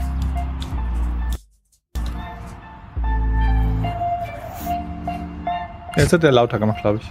Ich habe lauter gemacht. Ja. Ach, du hast lauter gemacht. Jeder sechste Mensch in Deutschland ist von Armut betroffen. 13,8 Millionen Menschen sind das. Das ist einfach überall und das betrifft so viele Leute. Aber Das ist schon ein trauriger Fakt, wenn du dir überlegst, dass Deutschland das, also das heißt jetzt nicht, dass wir alle reich sein müssen. Wenn du dir dann, dann aber überlegst, dass Deutschland das Land ist, das am zweitmeisten Steuern nimmt. Ich glaube, nur Belgien ist vor uns. Das heißt, Deutschland bekommt ja so viel Geld von den Arbeitern, von den Selbstständigen rein, dass Stimmt das? Es ist ja ein, es ist eines der beliebteren Narrative. Ich weiß es aber jetzt gar nicht im Detail, aber ich glaube, man kann schon fairerweise festhalten, Deutschland ist ein Land mit hohen Steuern, ja. Und ähm, ich finde es aber so interessant, dass er in dem Bereich da doch offenbar, weil es sein Interesse ist, offenbar informiert ist. Und wir werden hinterher, glaube ich, feststellen, dass er in anderen Bereichen so gar nicht informiert ist und nicht viel weiß darüber. Ähm, und da merkt man halt, wo die Interessen, wie die Interessenlagen sind. Ne? Ähm, Ja, man, äh, es, ja. ja, ja, entschuldige. Nee, man muss dazu sagen, wie gesagt, ich oute mich ja sozusagen, es öfters zu gucken. Ähm, er beschwert sich ja nicht das erste Mal sozusagen über hohe Steuern. Dadurch, dass sein Einkommen sehr, sehr hoch ist, hat er natürlich das Gefühl, immer sehr, sehr viel davon abgeben zu müssen. Auf der anderen Seite spricht er sich aber, also er beschwert sich einerseits, aber andererseits ist er jetzt nicht so drauf wie heute schadenweise Leute, die mir auf Twitter geschrieben haben, dass Steuern Raub sind, sondern er Mhm. sieht darin durchaus eine gewisse Berechtigung, dass man Steuern zahlt. Und er macht es zähneknirschend, aber er macht es. Und äh, das ist nochmal ein kleiner, aber feiner äh, Unterschied. Ja, das ist mir tatsächlich auch auf, obwohl ich wirklich ihn fast gar nicht kenne, aber das ist mir ja auch aufgefallen, weil er sagt nicht, ähm, wie, wie so typische Vulgärliberale. Steuern sind generell was ganz Furchtbares. Er sagt, eigentlich macht er nur die Kritik, ich zahle so viel Steuern, aber die werden so schlecht eingesetzt. Ja. Das ist natürlich auch ein häufiges FDP-mäßiges Argument, wissen wir alle. Ja, der Staat muss kleiner werden, der Staat frisst unsere Steuern, bla bla. Der Staat bereichert sich, sagt Christian Lindner ja nichts immer. Der Staat kann sich gar nicht bereichern, ja. aber ist egal. Ähm, aber hier kritisiert er explizit, und das finde ich doch bemerkenswert, dass er sagt, es kann doch nicht sein, dass ich so viel Steuern zahle aber dann es trotzdem so viele Leute gibt, wie die, die hier in diesem Video äh, ähm, begleitet werden. Und das ja. ist halt, und das ist halt bemerkenswert. Aber ich glaube, wir müssen erstmal, ich glaube, Human. Ganz kurz, äh, ich habe mal hier Quick Faktencheck versucht zu machen und habe jetzt hier gesehen, ähm, Deutschland ist auf Platz zwei. Äh, Anteil der Steuern und Abgaben für ledige Arbeitnehmer 2018. Aber nicht bei der Steuer. Also klar, sozusagen die Gesamtabgaben mhm. sind Platz Nummer zwei. Davon sind aber äh, also sozusagen äh, 39,7 Prozent bei einem äh, Ledigen. Davon sind aber nur 19,1 Prozent Einkommenssteuer und der Rest sind Sozialabgaben. Und man muss eine Sache sich klar machen. Sozialabgaben sind Sachen, wo man sich für versichert. Ja. Also das ist ja, da bekomme ich ja was für. Also da bekomme ich ja direkt was für. Mhm. Da reden wir über äh, äh, äh Krankenversicherung, wir reden über Alt, äh, Pflege, Pflege und so weiter. Mhm. Also das muss man, also die, diese Menschen, die sagen, dass Deutschland das super hoch ist, wir sagen, okay, cool, dann pack das mal alles weg und dann sag mir, dass du dich nicht versichern würdest. So, du bist ja wahnsinnig. Also, und dann werden wir wahrscheinlich niedrigere Sätze haben, als das beispielsweise, wenn es komplett privat organisiert wird, Hashtag USA. Mhm. Ja, klar. Allein Gesundheitssystem etc. pp. So, machen wir weiter dass dann am Ende so viele Menschen, also das ist, äh, da merkt man ja, irgendwas funktioniert nicht. Aber da steckt jedes Mal ein Schicksal dahinter. Ja. Hey Lukas, wir sind's. In einem Dorf bei Hannover wohnt Lukas. Er ist 27 und lebt von Hartz IV. Er hat etwa 450 Euro zur Verfügung für Dinge wie Lebensmittel, Hygienekram, Bildung und Strom. Schuhe ausziehen? Nee, könnt ihr ruhig an. Komm anlassen? Alles klar. Ah, du hast was für Pflanzen übrig. Unabhängig davon, ob er jetzt Hartz IV bekommt und einige jetzt wieder ihn vorverurteilen, äh, soll er noch arbeiten gehen. Wir wissen alle, ich habe auch Hartz IV damals bekommen, wir wissen alle, dass das, also 450 Euro, ist jetzt, wie sagt man immer so schön, äh, zu wenig zum Leben und zu viel zum Sterben. Hm. Geil. Von Lukas will ich erfahren, wie es ist, wenn das Geld zum Leben einfach nicht ausreicht. Vielleicht können wir einmal in deinen Kühlschrank reingucken, was da noch so drin ist. Ja, klar, gerne doch.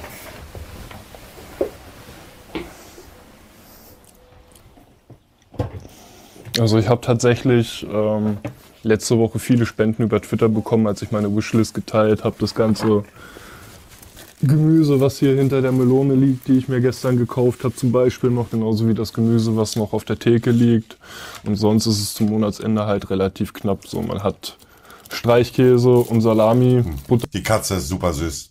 Ist halt extrem teuer. Ja, und sonst ist es halt eigentlich relativ mau. Bei zu großen Einkäufen hat man dann das Gefühl, dass man zu viel Geld auf einmal ausgibt und dass es dann irgendwo fehlt. Deswegen rechne ich dann schon durch. Heute ist der erste. Das Geld vom Amt ist gerade erst auf seinem Konto und schon jetzt denkt er ans Sparen. Aber Wodka im Kühlschrank, also nur mal für mein Verständnis, ohne jetzt dich zu vorverurteilen oder ihn. Darf jemand, der Hartz IV empfängt und wenig zum Leben ha hat, äh, keine alkoholischen Getränke in seinem Kühlschrank muss, haben, ohne von dir vorverurteilt also, zu werden? Mach hier keine Pause. Hier, Pause. Ich muss kurz, ich muss kurz diesen Fakt festhalten. Einfach, das ist der Moment in meinem Leben, wo ich mir gerade ein Reaktionsvideo, also ich mache ein Reaktions-, ein Live-Reaktionsvideo auf ein Reaktionsvideo von Montana Black, wie er gerade eine Pizza isst und über arme Menschen redet. Also ich muss kurz die Absurdität meines Lebens festhalten. Aber es ist doch herrlich. es ja. ist doch herrlich. Ja, ich finde, ähm, äh, was wir vielleicht schon mal merken, wir haben gerade kurz dieses Thema angeschnitten mit der Wishlist auf Twitter. Das ist tatsächlich mhm. auch ein Streitthema innerhalb der Bewegung. Ja. Einige sagen, einige sagen, ne, ja, und einige sagen, naja, ich muss doch, ich, ich komme halt nicht klar, wenn ich meine Wishlist nicht poste, dann habe ich noch weniger, was man ja auch verstehen kann. Andere sagen, das dominiert diesen Hashtag zu sehr, was auch ja. ein valides Argument ist. Äh, Kannst du mir gefallen tun? Lass uns mal dieses, das ist für mich ein sehr großes Thema. Und ich würde das gerne, lass uns das mal ein bisschen, ein bisschen weiterlaufen, weil das baut ja, sich ja. jetzt hier auf. Ich wollte das nochmal anmerken, ja, weil, das weil, das, weil das ganze Video wird sich über diesen karikativen Genau. Wohltätigkeitskram äh, gleich noch aufbauen. Aber machen wir mal weiter. Ja, weil, weil, äh, nachdem ich dieses Video äh, gesehen habe, bin ich da diese, diesen Rabbit Hole runtergerannt und Mhm. äh, ich, das war für mich ziemlich krass. Aber Lass uns Leute- mal uns rantasten an so Rabbit Hole. Dass er ein Hardcore-Alkoholiker ist. Wir wollen zusammen kochen. Jeder steuert was bei. Dann würde ich vorschlagen, dass ich einen Salat beisteuere. Und du, worauf du Lust hast. Spaghetti oder habt ihr Lust auf andere Nudeln?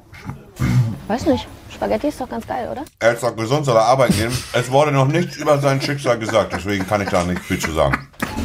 Die meistverkaufte Nudel in Deutschland. Hm, warum wohl?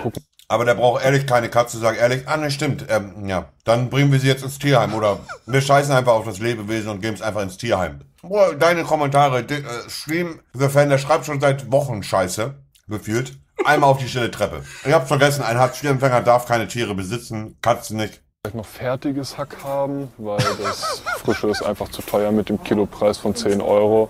Da wäre ich ja jetzt 5 Euro allein fürs Hack los. Das findet Lukas nicht, hat aber eine günstige Alternative am Start. Aber Sucuk mag ich an sich auch sehr gerne. Kann man auch viel mitmachen, ne? Ja, auf jeden Fall kann man auch angebraten, äh, schön essen. Aber du bist auch so gourmetmäßig, ne? Also das ist schon... Ich koche auch gerne, wenn ich Chili mache oder Sa Dave, du willst was sagen. Nein, nein, nur ihr, ihr, ich weiß, was sie meint, aber dieses Du bist gourmetmäßig, der kann sich gar nicht leisten, gourmetmäßig zu sein. Ja? Ja. Also sie kann auch einfach sagen, dass er gerne, dass er gerne kocht, dass er gerne isst, dass er, weißt du, das heißt ja nicht nur, weil du arm bist, heißt das ja nicht, dass du dich nicht mit Essen auskennst oder so. Ja. Ich koche auch gerne, ja. Und jetzt, also darf ich das jetzt nicht, weil ich Niedriglöhner bin, ja, darf ich mir nicht mein eigenes Chili machen oder was? Also bin ich dann gourmetmäßig und gehöre damit habituell schon zur Oberschicht oder zur oberen Mittelschicht wie Friedrich Merz, ja, so, es ist doch, also sie formuliert, ich weiß, was sie meint, aber sie formuliert, finde ich hier, also es Ja. tritt hier in so ein blödes, dickes Fettnäpfchen gerade. Ja, ich glaube, das ist so ein bisschen, wenn man jetzt so rein psychologisiert, vielleicht ein bisschen Unsicherheit, sie will irgendwie was Nettes. Aber da zeigt sich ja eben genau dieses ideologische oder dieses Muster, in das man so ein bisschen reinfällt. Ne? So. Sagt mein Ich bester bin auf Freund Stumm, auch merke ich gerade. komm, mach bitte Aber egal. Was wolltest du sagen? Ja, ich wollte, ich wollte sagen, aber genau daran, dieses sie will nett sein, Ja. da prägt sich doch Ideologie aus. Ne? Ja. Da macht sich das doch genau. Warum, also, wie kommt es zustande, dass sie denkt, dass das etwas Schlaues ist in diesem, oder was das schlau, überhaupt etwas Beitragendes ist zu sagen? Und zwar genau das, dieses, ach ja, du bist ja ein Gourmet. Das bedeutet ja, sie sagt das ja indifferent. Also bei der Bandbreite der Möglichkeit der äh, Kommunikation, warum wird diese Kommunikation selektiert? Mhm. Ähm, Ja. Und ich glaube, das ist halt sehr viel, wie wir im Grunde gesellschaftlich äh, un unterschiedliche Personengruppen äh, äh, ja, äh, kategorisieren. Und Genau, genau, weil das- sorry, sagst du? Ja, es, es, es hat so was, ähm, ein bisschen was Paternalistisches, ne, so von oben herab. Ich meine, sie könnte ihm ja auch einfach ein Kompliment machen und sagen, ah, du hast aber coole Ideen zum Kochen oder so. Ja, so, das wäre schon wieder eine andere Ebene. Ja, wo wie ich auch mit einem Freund zum Beispiel reden würde, ja, ey, ach, das ist ja eine geile Idee, das mache ich auch mal, ja. Aber sie versucht, sie will ihn hier irgendwie einordnen, ähm, will natürlich auf der einen Seite damit auch so ein bisschen zeigen, ja, er ist ja gar nicht so wie das Klischee von RTL 2, glaube ich schon, Mhm. dass das so ihre Intention auch dahinter ist. Ja. Aber es ist, ähm, man merkt Ja. hier sehr deutlich den Klassenunterschied zwischen Genau, den also beiden. hier, äh, Defekt83 äh, schreibt das. Das ist positiver Klassismus oder affirmative Action. Ja. Und das ist ein Problem. Also, das ist, also, diese Handlung führt ja auch einfach dazu, dass die Dichotomie auf, äh, aufrechterhalten wird. Mhm. Genau. Also, die beste Handlung wäre einfach, es passiert halt einfach. Mhm. Also warum müssen wir das kommentieren? Also was ist der Grund zu sagen, ich beobachte jetzt was und dieses Beobachtende muss ich jetzt irgendwie was geben? Und weil ich weiß, dass die wahrscheinlich bei RT2 immer so als, äh, keine Ahnung, arbeitslose, äh, äh, fressende Menschen dargestellt werden, sollte ich jetzt Mhm. bloß was Positives sagen zu sagen. Und ja. Denn das. Problem ist ja, also äh, ich renne ja jetzt schon sehr früh rein, äh, aber mein Problem ist ja folgendes. Was, wenn sie sich schlecht er- er- ernähren? Heißt es dann, sind sie schlecht? Also Mhm. das Problem ist ja, nur weil jemand guten Geschmack hat oder schlechten Geschmack hat, ändert das ja nicht an der strukturellen Problematik. Mhm. Eben. Ähm, äh, ähm, da, da, wieder auch äh, dabei kurz bei Zizek. Bei Zizek erklärt das an, an einem ganz spannenden Beispiel. Uh, und er meint, dass dieses, es gibt ja so linksliberale Gruppen, die sich dann so positionieren und sagen, äh, so, so wie bei ähm, Zuwandern, sagen, ah, das sind doch gute Menschen und bla bla bla und guckt euch doch das an. Äh, das Problem ist ja, wenn wir dieser Argumentation folgen, bestimmte Personengruppen, die von, sagen wir mal, konservativ rechts negativ konnotiert werden und wir jetzt anfangen, sie zu überidealisieren, mhm. die sind sozusagen die Essenz des Guten. Dann reicht es doch, wenn ein oder zwei von denen Scheiße bauen und dann müssen wir anfangen, diese Ideologie wieder, also das Ding wieder zusammenzustecken, mhm. sagen, ja, aber schau mal hier und da und viel schlauer ist doch einfach zu sagen, ja, sie sind halt Menschen. Manche machen das, manche machen das. Manche, manche Leute legen Wert äh, auf äh, irgendwas und andere sind einfach, das ist einfach scheißegal. Das ändert aber nichts an dem Kernargument, dass wir ein System haben, was im Grunde diese Unterschiedlichkeit produziert. Mhm. Ja, ja und das ist, glaube ich, äh, äh, schwierig. Ja. Und das wird dadurch meines Erachtens auch so ein bisschen verschleiert wiederum. Also das heißt, hier landen wir ja wieder das, was wir eingangs gesagt haben, bei so einer Definition, das ist sowas wie vielleicht eine Krankheit oder so, also nichts Strukturelles, was hier vorliegt an Armut. Ähm, und das ist sozusagen ein individuell Betroffenes. Und hier würde dem Format tatsächlich ganz gut tun, nochmal eine eigene Reflexionsebene reinzuziehen, die wir ja jetzt gerade nachliefern, wenn man so will. Ähm, und dann ist natürlich eigentlich die logische Schlussfolgerung, wenn man das, wenn das einen betroffen macht, was muss man strukturell verändern? Weil das ja. ist veränderbar. Das ist jetzt kein, der hat zwar zufällig, ist er arm, von Armut betroffen, weil er sozusagen eine psychische Erkrankung und so weiter hat, aber das ist ja nicht das Kernproblem, sondern die, ja. die Struktur und die lässt sich politisch nun mal ändern. Und ja, so entsteht aber der Eindruck, ach, das ist so ein, ach, den, den hat's aber jetzt äh, einfach blöd erwischt und so weiter. Ähm, das ist aber nicht der Punkt. Und damit wird das sozusagen immer weiter eingeschliffen. Dieses Narrativ, man hat halt Pech, so wie man seines Glückes Schmied ist und so weiter. Das ist so aus meiner Sicht das Problem an der Darstellung. Mhm. Ja, ja, und umgedreht ist es ja interessant. Also heißt es dann, also klar, die Argumentation kann man relativ leicht schließen, aber Heißt es dann, dass wenn ich mich schlecht ernähre, obwohl ich äh, Einkommen habe, dass ich ein schlechter Mensch bin oder so? Ne, hier, ich war letztens mit Stefan und Wolfgang waren wir bei McDonalds, sind wir jetzt so, keine Ahnung, äh, äh keine Ahnung, geringverdienende Menschen, weil wir jetzt da essen gehen. Denn die Logik ist ja umgedreht. Also es gibt ja diese, es gab ja diese Bewegung, gibt es ja schon immer noch, diese Minimalismusbewegung, äh, die dann sagt, ne, wir wollen äh, es wenig haben und bla bla bla. Und mhm. das ist ja eigentlich so Kernkapitalismus. So, weißt du, ich kann mich entscheiden, minimalistisch zu leben. Genau, genau. Das andere kann ich mich nicht entscheiden. Das ist, ist, ist eine sehr extreme ähm, Ausprägung dieser neoliberalen äh, Verzichtsethik. Ne? Mhm. Also äh, diese ganzen neoliberalen Managertypen und so sind ja auch so, ja, die heute man Früher haben sich reiche Leute Hauspersonal geleistet, heute macht man das nicht mehr, weil äh, man macht alles selber. Man ist ja immer self-made unterwegs, ja. Ähm, man macht ganz viel Sport und die Wohnungen sind ganz, obwohl sie riesig sind, ganz spartanisch eingerichtet. Ne? Ähm, was natürlich auch daran liegt, dass die einen Großteil ihrer Zeit gar nicht da verbringen. Ähm, aber, aber das ist natürlich so eine extreme Ausprägung davon. Ne? Dieses, äh, ich verzichte ganz extrem und ich lebe wirklich in einem Tiny House, aber das muss man sich auch erstmal leisten können, das Tiny House, ja. Ja, und hier das Beispiel, die, die Nudelpackung, ja, ich verzichte auf Kohlenhydrate. Mach das mal äh, mit dem schmalen Geldbeutel. Also, weil ja, was bringt ja, ja. Kalorien in dem Fall? Das ist halt eher die Nudelpackung, also wirklich die Kohlenhydratepackung. Weil wenn du dich nur über Eiweiß oder so dann ernähren würdest, wird es halt gleich merklich teuer, weil dann bist du irgendwie auf einem anderen äh, Ding unterwegs. Und das ist genau das, was du sagst. Also diese äh, dieser Verzichtsfetisch auf der einen Seite und dann aber alles wettern, weil da geht es nicht darum, dass sozusagen die Leute gegen Verzicht wettern, sondern weil sie sich gegängelt, also weil sie vorgeschrieben bekommen, auf was sie zu verzichten haben. Und das ist auch nochmal ein ganz wichtiger Kern, auch im Zusammenhang mit Armut und, und Wohlstand, ja. immer diese Möglichkeit haben, sich bewusst entscheiden zu können. Ich habe vorhin auch im Chat irgendwie gesehen, naja, man kann ja aussteigen nach Gomera und ganz spartanisch leben, aber diesen Weg überhaupt zu gehen zu können, ja. mit dem gleichzeitigen Wissen, ich kann auch jederzeit zurückkommen, weil ich ein das gewisses ist halt wie Polster Agency, habe. Ne? Ja, da sind wir wieder bei der Agency. Vielleicht, vielleicht, äh, eine Sache, weil im Chat ich ein paar Mal gelesen habe, die Journalistin wurde auch ein bisschen kritisiert, was ich natürlich nachvollziehen kann. Aber ich glaube, hier sollten wir nicht die Journalistin Nein. kritisieren, sondern ich glaube, das ist einfach die herrschende Ideologie. Das ja. ist halt, wie wir unbewusst ja auch einfach in solchen Situationen, es sind vielleicht auch ich will jetzt nicht Psychologie, äh, ich will jetzt nicht ihre Psychologie definieren oder nicht, aber ne, man, man kommuniziert ja und dann ist das Grunde die unbewusste Struktur, die dann im Grunde dazu führt, dass man sagt, äh, du bist ja ein Gourmet. Ähm, Ganz ehrlich, das hätte mir jetzt genauso in der Situation passieren können. Also äh, das, Ja, was wir natürlich. hier machen, ist sozusagen eine Reflexionsebene, die hier in diesem Format fehlt. Und das kann man auch nur machen, wenn man sich bewusst dahinsetzt und es so aus dieser Brille anguckt, wie wir es machen. Aber Ja. wenn wir im Alltag sind, sieht es vielleicht schon wieder auch komplett anders aus, weil dann sind wir in unseren alten Rollen und Sozialisationen. Deswegen will ich mich da komplett auch gar nicht von ausschließen. Das geht Nee, nicht um diese Person. Ja. Ja, es geht halt immer, genau, man muss immer, also es geht nicht um die moralische? Bewertung. Sorry. Entschuldige, ich habe gerade nur einen Kommentar von Ono 82 gesehen. Ja, ich habe ja auch gesehen. Ich sehe den Chat leider nicht, deswegen, ihr müsst mir helfen. Also ich kann auf Chat umschalten, weil sonst. Ja, ist ja gut, lass ruhig. Da steht einfach nur, von dem, was Monte im Mundwinkel sammelt, kann man eine Woche leben. Das ist korrekt. So, wir gehen weiter. Ja, Genau. ich gebe dir auch Geld dafür. Mir hat im Studium das letzte Mal jemand Geld gegeben, als ich Leute eingeladen habe. In Lukas Leben dreht sich viel ums Geld oder eher darum, kein Geld zu haben.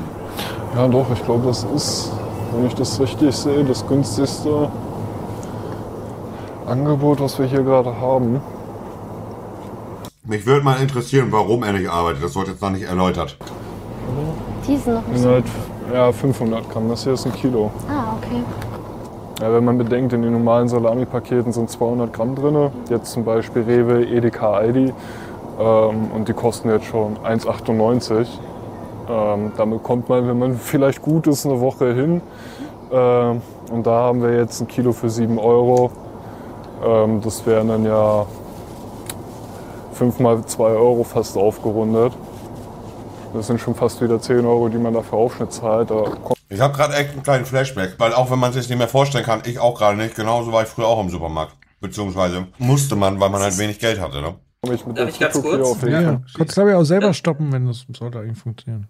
Ja. Äh, weiß ich gerade nicht, aber ist ja egal. Ja. Also das ist genau, das ist übrigens genau das, was er gerade sagt, ist das, was ich gerade meinte. Ne? Er ist jetzt reich, aber bestimmte Armutsreflexe hat er immer noch nicht verloren. Und wenn er dann so sagt, ja, da, da sehe ich mich gerade selber, das hatte ich früher auch, da habe ich ein Flashback, da merkt man dieses empathische Verhältnis, das er zu dem, äh, zu dem, äh, ich weiß gerade nicht, wie der heißt in, in dem Video, zu dem Mann da aufbaut, ähm, weil er das selbst erlebt hat. Nur mal das äh, als Anmerkung, das wird gleich, glaube ich, noch wichtig. Okay, dann gehen wir weiter. günstiger weg, als wenn ich jetzt einen Laden Salami kaufen würde. Das ist halt ähm, für mich auch so, dass ich Sachen im Supermarkt natürlich vergleiche, aber es ist ein ganz anderes Level. Also ich gucke dann schon auch auf die Verpackung und suche mir einfach das aus, worauf ich Lust habe. Und es geht gar nicht so darum, dass es jetzt Könnt so echt nicht leben, aber jeder wie er mag. Naja, einige suchen sich ja auch nicht aus. Also es kann jetzt ja sein, dass bei ihm Schicksalsschlag ist, er arbeitsunfähig ist, ein Trauma hat, in der Kindheit was Schlimmes erlebt hat. Man, man, man weiß es nicht, Bruder. Ich vorverurteile keinen Menschen, bevor ich nicht seine Geschichte gehört habe. Und nur weil der Hartz IV empfängt und auf Papa Staat seine Tasche lebt, beziehungsweise ja auch, ich bezahle als Steuerzahler auch, theoretisch gesehen, einen Teil seines Geldes, wie wir alle als, als Steuerzahler. Trotzdem ver, vor, vorverurteile ich nicht. Wer von euch ihn jetzt vorverurteilt hat und sich sagt, öh, der Penner soll arbeiten gehen, ohne seine Geschichte gehört zu haben, der sollte sich mal an seine eigene Nasenspitze fragen und überlegen, ob das das richtige Verhalten ist. irgendwie 10 Cent mehr oder ein Euro mehr oder weniger kostet. Und das, das ist schon krass, weil man sich da so intensiv mit auseinandersetzen muss einfach. Und das in einer Zeit, in der die Preise immer krasser steigen. Ja, Big Mac, wir sind uns nicht in allem einig, aber eine bedingungsloses, ein bedingungs, bedingungsloses Grundeinkommen sollte geschaffen werden. Steuerliche Einnahmen beziehungsweise die finanziellen Mittel hätte Deutschland ja im Groben und Ganzen. Dann müsste man halt mehr Geld, äh, weniger Geld für Scheiße ausgeben. Und wir wissen alle, dass Deutschland extrem viel Geld für Scheiße ausgibt. Es kann einfach nicht sein, das ist ein Fakt, den kann niemand kleinreden. Es kann nicht sein, dass Deutschland das Land ist, was, was von seinen Bürgern am zweitmeisten Steuern einnimmt aber dann am Ende von 82 Millionen Einwohnern 13 Millionen in Armut leben. Oder in, in Armut, wo es am Ende dann, ne? Ich, ich frage mich halt, ich, ich frage mich, ob er, ob er, ähm, ich frage mich, ob er ähm, äh, äh, zu viel Extra 3 geguckt hat, der reale Irrsinn. Ja? Diese, diese, ich meine, klar, wir müssen nicht darüber streiten, dass es auch furchtbare Falschausgaben gibt von Steuergeldern, ja. Hm.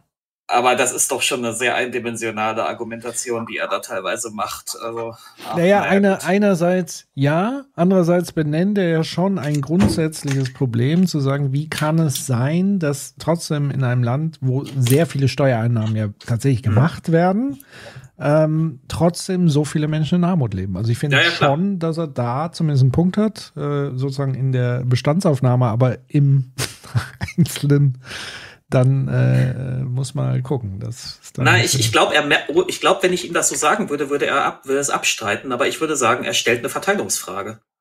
ja, definitiv. Ähm, und, Äh, äh, ja, und er sagt halt, wenn ich äh, Steuern hier schon zahle, dann setzt sie gefälligst vernünftig ein. Und zwar dann zum Wohle derer, die weniger haben. Das ist erstmal eine Einstellung, bei der ich auch sage, ja, die finde ich an sich gut. Ich habe nur gerade im Chat gelesen, dass er wohl der FDP Geld spendet und das macht das wieder alles sehr traurig. Aber ja, aber, gut. ich- aber ich, ich glaube, äh, Patrick hat mal gesagt, ne, Monte, der, der ist ja irgendwie, äh, den kann man noch retten, I don't know, ich kenne ihn nicht. äh, ähm, und, aber das, ich finde viele der Logiken und ähm, wir, wir haben ja noch ein anderes Video, ich weiß nicht, ob wir das heute noch gucken oder heute gucken werden. Äh, da ist der Rapper massiv dabei, Mhm. äh, der erst kritisch ist, aber dann merkst du halt, wenn man da muss man bestimmte Versatzstücke noch mit reingeben Ja. und dann baut sich bei denen so ein Ja. Puzzle auf, wo du dann merkst, okay, das ist jetzt nicht ideologische Verblendung, sondern eigentlich kommen die von einer, ich sag mal, von einer guten Position. Nur bestimmte Sachen ist ihnen noch nicht klar. Mhm. Äh, und das finde ich tatsächlich bei Monte ganz spannend. Vielleicht ein Ding, äh, warum ich lache. Ich lache nicht über Monte per se, sollte ich dazu sagen. Ich habe äh, über einen Kommentar gelacht. Ähm, ich sehe die ja war- nicht im Moment. ja, ich lese mir- dir vor, ich Ja. konnte nicht. Das war, das ist doch völlig absurd. Wir schauen Monte, er Y-Kollektiv mit Schmand im Mundwinkel kommentiert, während, während wir im Chat und live Armut herren. Ich brauche noch ein Bier und ich. ja, ja, ja, ja.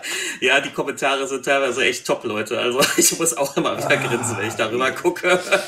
Ich äh, bin schade, dass ich Host bin und den, den Chat im Moment nicht einblenden kann beim nächsten Und Mal. ich muss eine Sache noch reinbringen äh, bei, äh, zu Nicole. Nicole Punkt bringt. Warte mal, das Äh, ich habe äh, Nicole, du hast so eine krasse Beziehung mit deinem Briefkasten. Ich habe irgendwie fünf Argumente, Briefkastenargumente jetzt von dir gehört. Aber ich kann es verstehen, by the way. Äh, äh, als ich damals sozusagen auch noch, äh, heute immer noch eigentlich, äh, sozusagen Post ist ja die größte, der größte Feind. Wer weiß, was sich da Mhm. versteckt. Meistens nichts Gutes. Ja. Äh, und Ja. äh, und äh, Stefan macht ein richtiges Argument. Patrick, leg dir ein Handy, iPad oder irgendwas mit dem Chat hin. Ich habe das Fenster jetzt schon rübergezogen. Vielen Dank für den Hinweis. Das ist richtig und ich sehe jetzt den Chat. Ähm, Der Chat ist heute echt äh, Gold wert. sehr, sehr gut. Sehr Lob geht raus in den Chat. So. Übrigens noch mal äh, noch eine kleine Anekdote zum Briefkastending, weil sie gerade ganz frisch ist. Ich hab, musste neulich meinen Stromzähler abzählen. Äh, darf man ja heutzutage alles online selber machen. Und habe dann erstmal drei Wochen lang hier gebibbert in, dem, in der Angst vor diesem Brief, der da kommt, ob ich jetzt zuzahlen muss oder nicht. Und ich hatte, mir ist ein Stein vom Herzen gefallen, als ich letztens gesehen habe, dass die, die, die DEW hier, Dortmunder Energiegesellschaft, mir 100, weiß ich nicht, 53 Euro Schlag mich tot äh, ähm, überwiesen hat.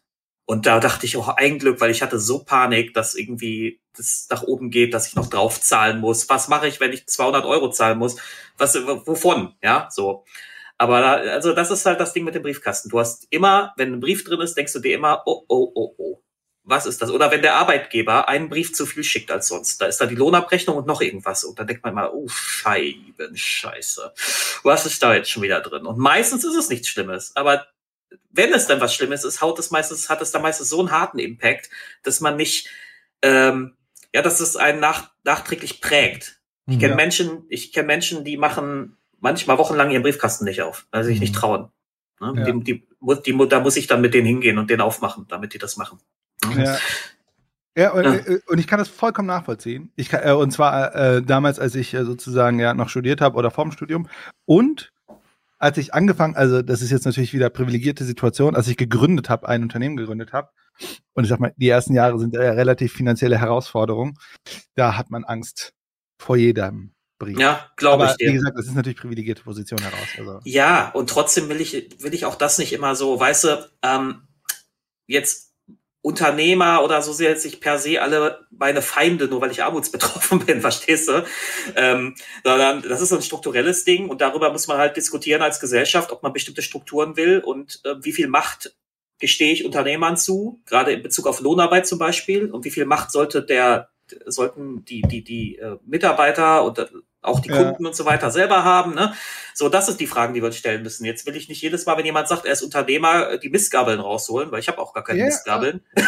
Man muss auch ehrlich sein, also es gibt einen großen Teil Unternehmer, äh, Unternehmerinnen und Unternehmer in Deutschland, die leben ja auch in, ich sag mal, relativ schwachen Einkom äh, Einkommenssituationen. Mhm. Nicht jedes ist ein äh, ne, sozusagen VC gefundetes mit 100 Mitarbeiter oder was auch immer. Also ne, ich würde mal sagen, ne, äh, äh, Friseure, Restaurants und so weiter. Äh, ne, man, man bewegt sich ja auch relativ hart an der Grenze. Aber ja. sollen wir weiter schießen? Denn äh, ich würde ich würd einmal ja. kurz ums Eck gehen, aber ich, äh, ihr könnt ja schon mal weiter weiterlaufen lassen. Ich habe das Video schon dreimal gesehen. Lukas zahlt knapp 15 Euro. Über jeden Artikel hat er nachgedacht. Ich habe so eingekauft wie immer. Alles, was für einen Salat spontan spannend war. So eingekauft haben wir, dann geht's nach Hause, weil ich habe richtig Hunger. Ich weiß ja, nicht, wie es bei dir ist. Ich bekomme auch Hunger, also muss ich sagen. Ich habe ja extra mit dem Einkaufen gewartet. Das schlägt langsam zu. Beruflich hatte Lukas ganz konkrete Träume, doch dann verändert sich sein Leben radikal. In Saarbrücken bin ich mit Sarah verabredet, sie ist Studentin und auch ihre Freundin Doris sagt von sich, dass sie arm ist. Sie kann aus gesundheitlichen Gründen nicht arbeiten. Bist du Sarah? Ja. Hi, ich bin Johanne. Hi. Meine Lebenspartnerin mitgebracht, Doris. Hey Doris. Ja, großartig, dass ihr euch gemeldet habt und dass du uns heute ein bisschen zeigst, wie das so ist, mit wenig Geld seinen Alltag zu bestreiten. Ja, Versteht ihr? Das Ding ist, hinter dieser Zahl, 13 Millionen Leute, die in Armut leben, ich will nicht sagen, dass es weniger schlimm ist. Aber wenn ich jetzt die beiden sehe oder den Kollegen von eben, die stehen mit beiden Beinen im Leben und sind nicht so vereinsamt in einer gewissen Art und Weise. Also ist schwer zu beurteilen, aber wisst ihr, was das Schlimmste ist an dieser Armut? Dass da so viele Kinder von betroffen sind und so viele arme, einsame Menschen, ältere Leute nämlich. Am Ende spielt es keine Rolle, theoretisch gesehen, ob du in Armut lebst, ob du klein, groß, mittel bist. Aber irgendwie tut es für mich doch schon einen Unterschied. Kinder sollten in keinster Art und Weise, egal aus was für familiären Verhältnissen sie kommen, beziehungsweise was die Eltern machen, in irgendeiner gewissen Art und Weise an Armut, beziehungsweise äh, ja, an Armut leiden und eventuell nicht das Essen im Magen haben, was sie eigentlich verdient hätten. Dass das überhaupt möglich ist, dass Kinder da draußen abends mit, mit Hunger im Magen ins Bett gehen, ist schon mal ein Fakt für mich, den ich nicht verstehen kann. Und dass Menschen, die ihr ganzes Leben gearbeitet haben, am Ende zu wenig Rente haben und sich nur trocken Brot und Wasser leisten können, kann in irgendeiner Art und Weise immer, auch nicht in meinen Kopf reingehen. Das verstehe ich nicht, Digga. In, in einem Land, wo Mama Merkel bzw. Äh, Papa Scholz, äh, aka äh, Digga, die, die gefühlt von dem, was ich verdiene als Selbstständiger, wenn du Höchststeuersatz 47, 46 Prozent. Die nehmen fast die Hälfte meines Geldes, Digga. Und trotzdem geht die Oma nebenan mit Hunger im Magen ins Bett, hä? Bin mal gespannt heute. Du hast vorhin gerade so kurz gestöhnt. Was war der Anlass? Ähm, ja, ich, ich, er, er, er sagt bei, ähm, bei dem, bei dem Lukas die ganze Zeit, ey, ver, verurteilt ihn nicht vor, wenn ihr seine Geschichte nicht kennt und so. Mhm. Bei den, bei, bei der Frau, bei der Studentin, äh, ähm, will er dann erst so ansetzen und ich habe schon den Eindruck, dass er eigentlich sowas sagen sollte wie ja, das die Student, also die, die sagt, sie ist Studentin und er macht schon so ja, so mhm. und und äh, und ähm, dann fängt er dann fängt er will er da erst so ansetzen. Ich glaube, dann ist er sich selber klar geworden, dass er hier gerade vorverurteilt, was er gerade den anderen Leuten äh, nämlich gesagt hat, dass sie es nicht tun sollen. Mhm. Aber eigentlich macht er da Unterschiede. Wir werden gleich auch noch sehen, wie krass die Unterschiede ja, sind, die er macht. Definitiv, das zum einen und äh, da im Chat äh, Bella Funk hat er auch geschrieben, wir sind hier ähm, wieder bei Individuen anstatt bei den Strukturen. Ja, also genau. das ja. ist ja auch in der Berichterstattung so der Fall. Da passt dann auch von äh, Sheldor Simse versagen hier nicht alle Talkshows, dass Armut nicht richtig thematisiert wird. Kann man das nicht einklagen wegen Rundfunkstaatsvertrag und so? Ja, da kann man sich gerne, glaube ich, mal eine Beschwerde an den Rundfunkrat äh, wenden. Wenn man sich dann durch den Stapel der Beschwerden der AfD und so weiter durchgewühlt hat, dann kommt man da äh, vielleicht irgendwie durch oder auch nicht. Ich befürchte leider nicht. Aber ähm, ja, also von Talkshows im öffentlich-rechtlichen oder generell, sage ich mal, im, im Fernsehen zu erwarten, dass sie das Thema auf einer Ebene reflektieren, die strukturell, das überhaupt zu thematisieren, ist, glaube ich, schwierig, weil beziehungsweise anders formuliert, das, was ihr ja mit dem Hashtag Ich bin armutsbetroffen erzielen wollt, ist ja eigentlich die Aufmerksamkeit auf das Thema, weil es bisher ein Thema war, was eben nicht diesen Aufregercharakter hat, wie jetzt zum Beispiel eine Pandemie, die plötzlich da ist, wo dann jede Woche über dieses Thema gesprochen wird. Und deswegen ist ja diese Aktion von euch dahingehend so wichtig, zu sagen, wir wollen es in der Agenda der Medienberichterstattung nach oben bringen. Das ist ja schon die erste Hürde, die in der Berichterstattung genommen werden muss. Das war auch lange Zeit tatsächlich beim Thema Klimawandel der Fall, muss man auch sagen. Jetzt erst, ja. wo es greifbar wird, die Katastrophe. Und lasst mich mal einen kleinen Tipp abgeben. Das ist super zynisch eigentlich, aber im Herbst, denke ich, wird das Thema noch mal ganz anders ähm, auf die Agenda in Deutschland. Ja. Aber Human hat ja immer die, äh, die Bemerkung, es gibt einen Coping-Mechanismus. Es gibt immer einen Coping-Mechanismus. Ja, bestimmt, aber ich glaube auch, dass ähm, das Energieding macht vielen Menschen, die jetzt noch Mittelschicht sind, viel bewusster gerade, wie dünn die Fairness eigentlich ist zwischen Mittelschicht und Armut. Äh, ich merke das ja. Ich merke das, beim, wenn ich mit Menschen rede. Ich habe den Eindruck, dass abseits von ganz rechten Leuten ähm, viel weniger Widerstand kommt als noch vor zwei, drei Jahren. Mhm. Das, ähm, ich glaube, dass sich immer mehr Leute bewusst werden, oh, so, so krass bin ich davon gar nicht weg. Ja, mhm. wo? Meine Energierechnung, die steigt aber ganz schön. Oh, ja, ja, ja, ja. Ne? Ähm, deswegen, also ich kann mir vorstellen, dass im Herbst, Winter da nochmal ein Impact drauf kommt, ja. Ja. Äh, Sheldon, auch, ne? Sheldon Simse hat auch einen interessanten Kommentar gegeben, aber es ist echt krass, wie Vorurteile im Kopf verfestigt sind. Wieso habe ich direkt auf deren Statur geguckt? Muss ich mich schämen oder ist es am wichtigsten, sich dieser Mechanismen klar zu sein? Ich bin ehrlich, bitte nicht Shitstorm. Ja, also genau das ist der Punkt, den äh, ich an der Stelle auch immer nur wieder betonen kann. Das gleiche gilt zum Beispiel beim ganzen Thema Rassismus und so weiter. Es ist mhm. nicht das Ding, dass wenn man es tut oder diese Gedanken oder wenn man gewisse Sachen sagt, sondern das Entscheidende ist, sich dem bewusst zu machen und welche Strukturen wirken, dass es dazu führt, dass ich es in meinem Automatismus vielleicht verwende. Ja. Äh, und wenn wir ja, auf so einer Ebene ja. diskutieren können, wäre hier echt schon viel gewonnen. Ja, also ich glaube, dieses, ähm, also Shame auf gar keinen Fall, ne? das ist absolut klar.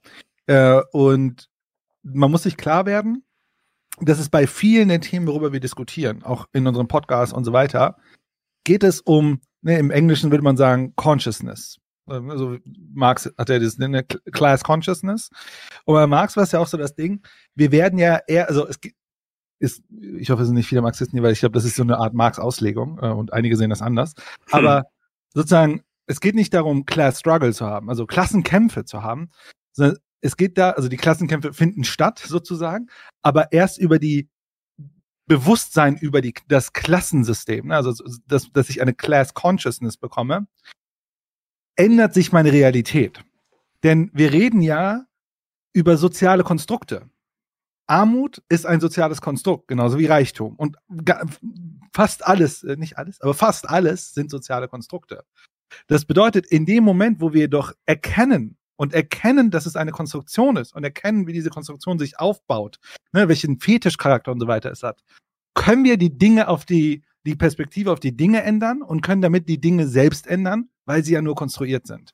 Und das ist im Grunde, äh, was im Grunde auch ähm, die Idee von Marx ist, im Grunde dieses Class Consciousness. Also sozusagen die Revolution ist schon fast eine geistige Revolution an dieser Stelle.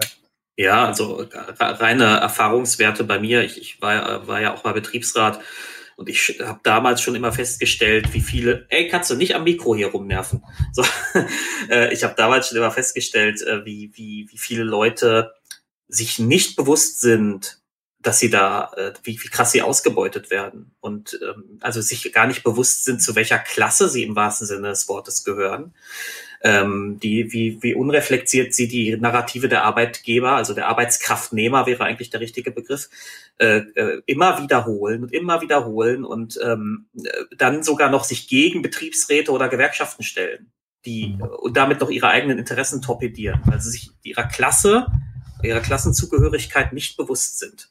Und das ist, äh, das ist schon ein Problem, würde ich auch sagen, ja. Ja.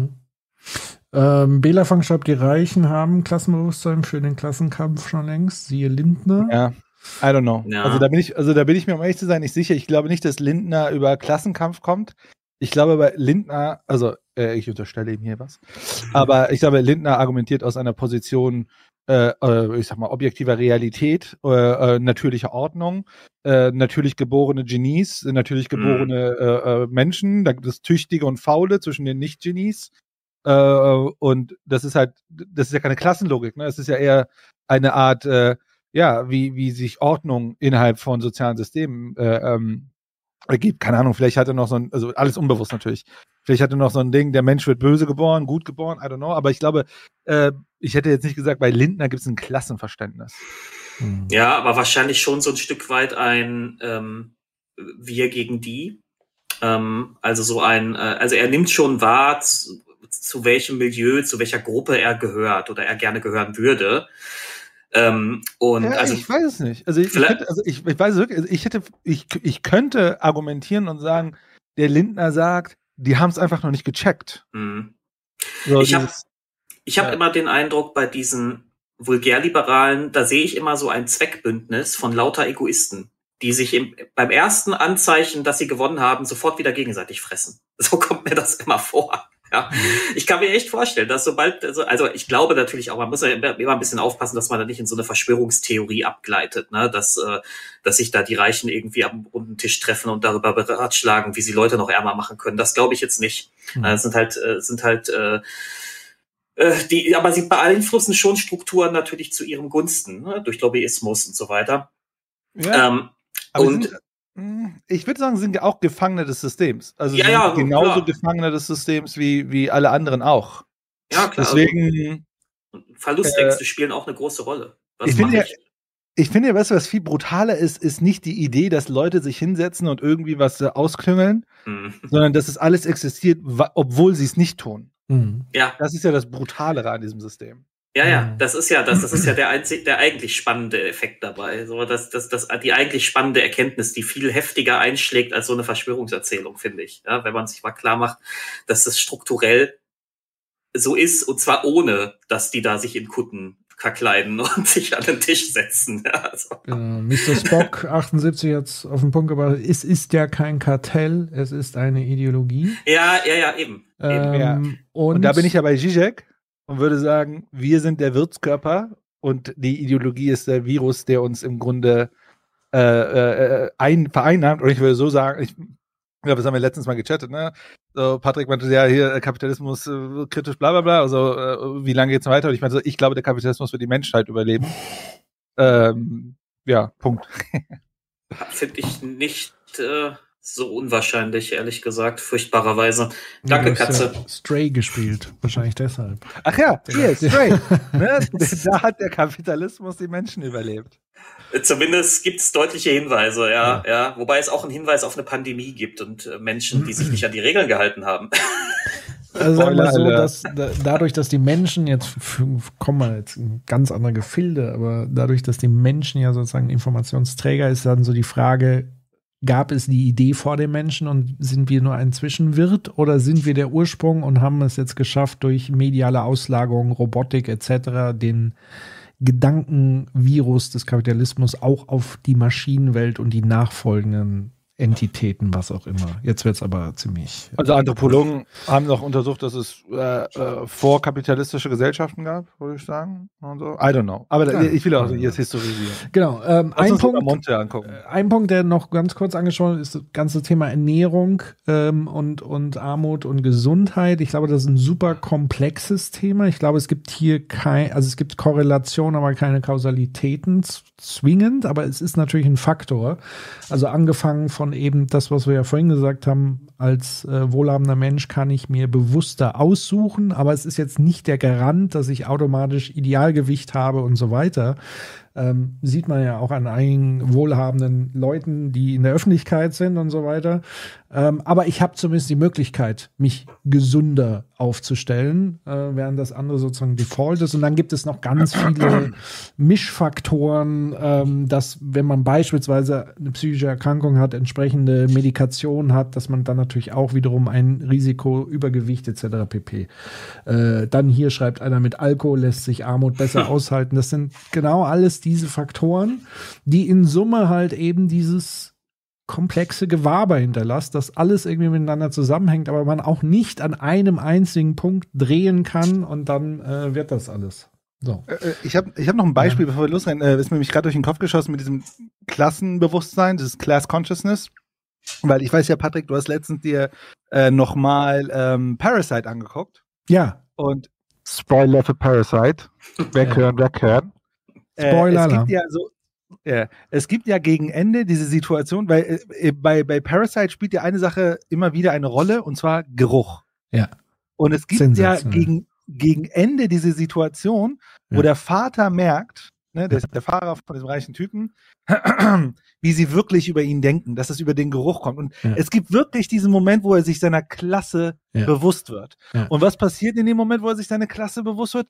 Alles andere ändert sich für ihn. Und er macht Handlung die Handlung müssen wir ja. nicht gehen. Aber ich finde, das ist so ein krasses Beispiel für ja. Klassenbewusstsein und, die, und wie die Realität sich verändert in dem Moment, wo die Klasse einem bewusst ist. Klassenbewusstsein einerseits. Zweitens, was mir da einfiel, war natürlich Bourdieu, Habitus und Stallgeruch, in Anführungszeichen. Ja, das war ja quasi eins zu eins der Stallgeruch. Ähm, den wirst halt nicht krass. los, ne? Egal Nee, was du tust. genau. Ein Teil deines Habitus äh, bleibt äh, am Ende übrig und das ist den Geruch kann er halt nicht loswerden, weil er einfach in diesem Loch sitzt, Ja. was ja immer äh, ja, äh, zu, äh, zugeschüttet wird mit was auch immer. Korrekt. Obwohl die haben schon sehr gut ha Habitus äh, äh, affirmiert, ne? aber egal. Äh, äh, äh, lass uns lieber äh, die, den anderen Habitus-Menschen Ja, beziehungsweise das, das fand ich ja das Spannende. Und da nochmal vielen Dank, dass ihr mich nochmal dazu ermutigt habt, den Film nochmal zu gucken. Ich habe tatsächlich den Fehler gemacht, zu früh auszusteigen. Das ist, kann mir das auch gar nicht mehr erklären, warum. Mhm. Sensationell guter Film.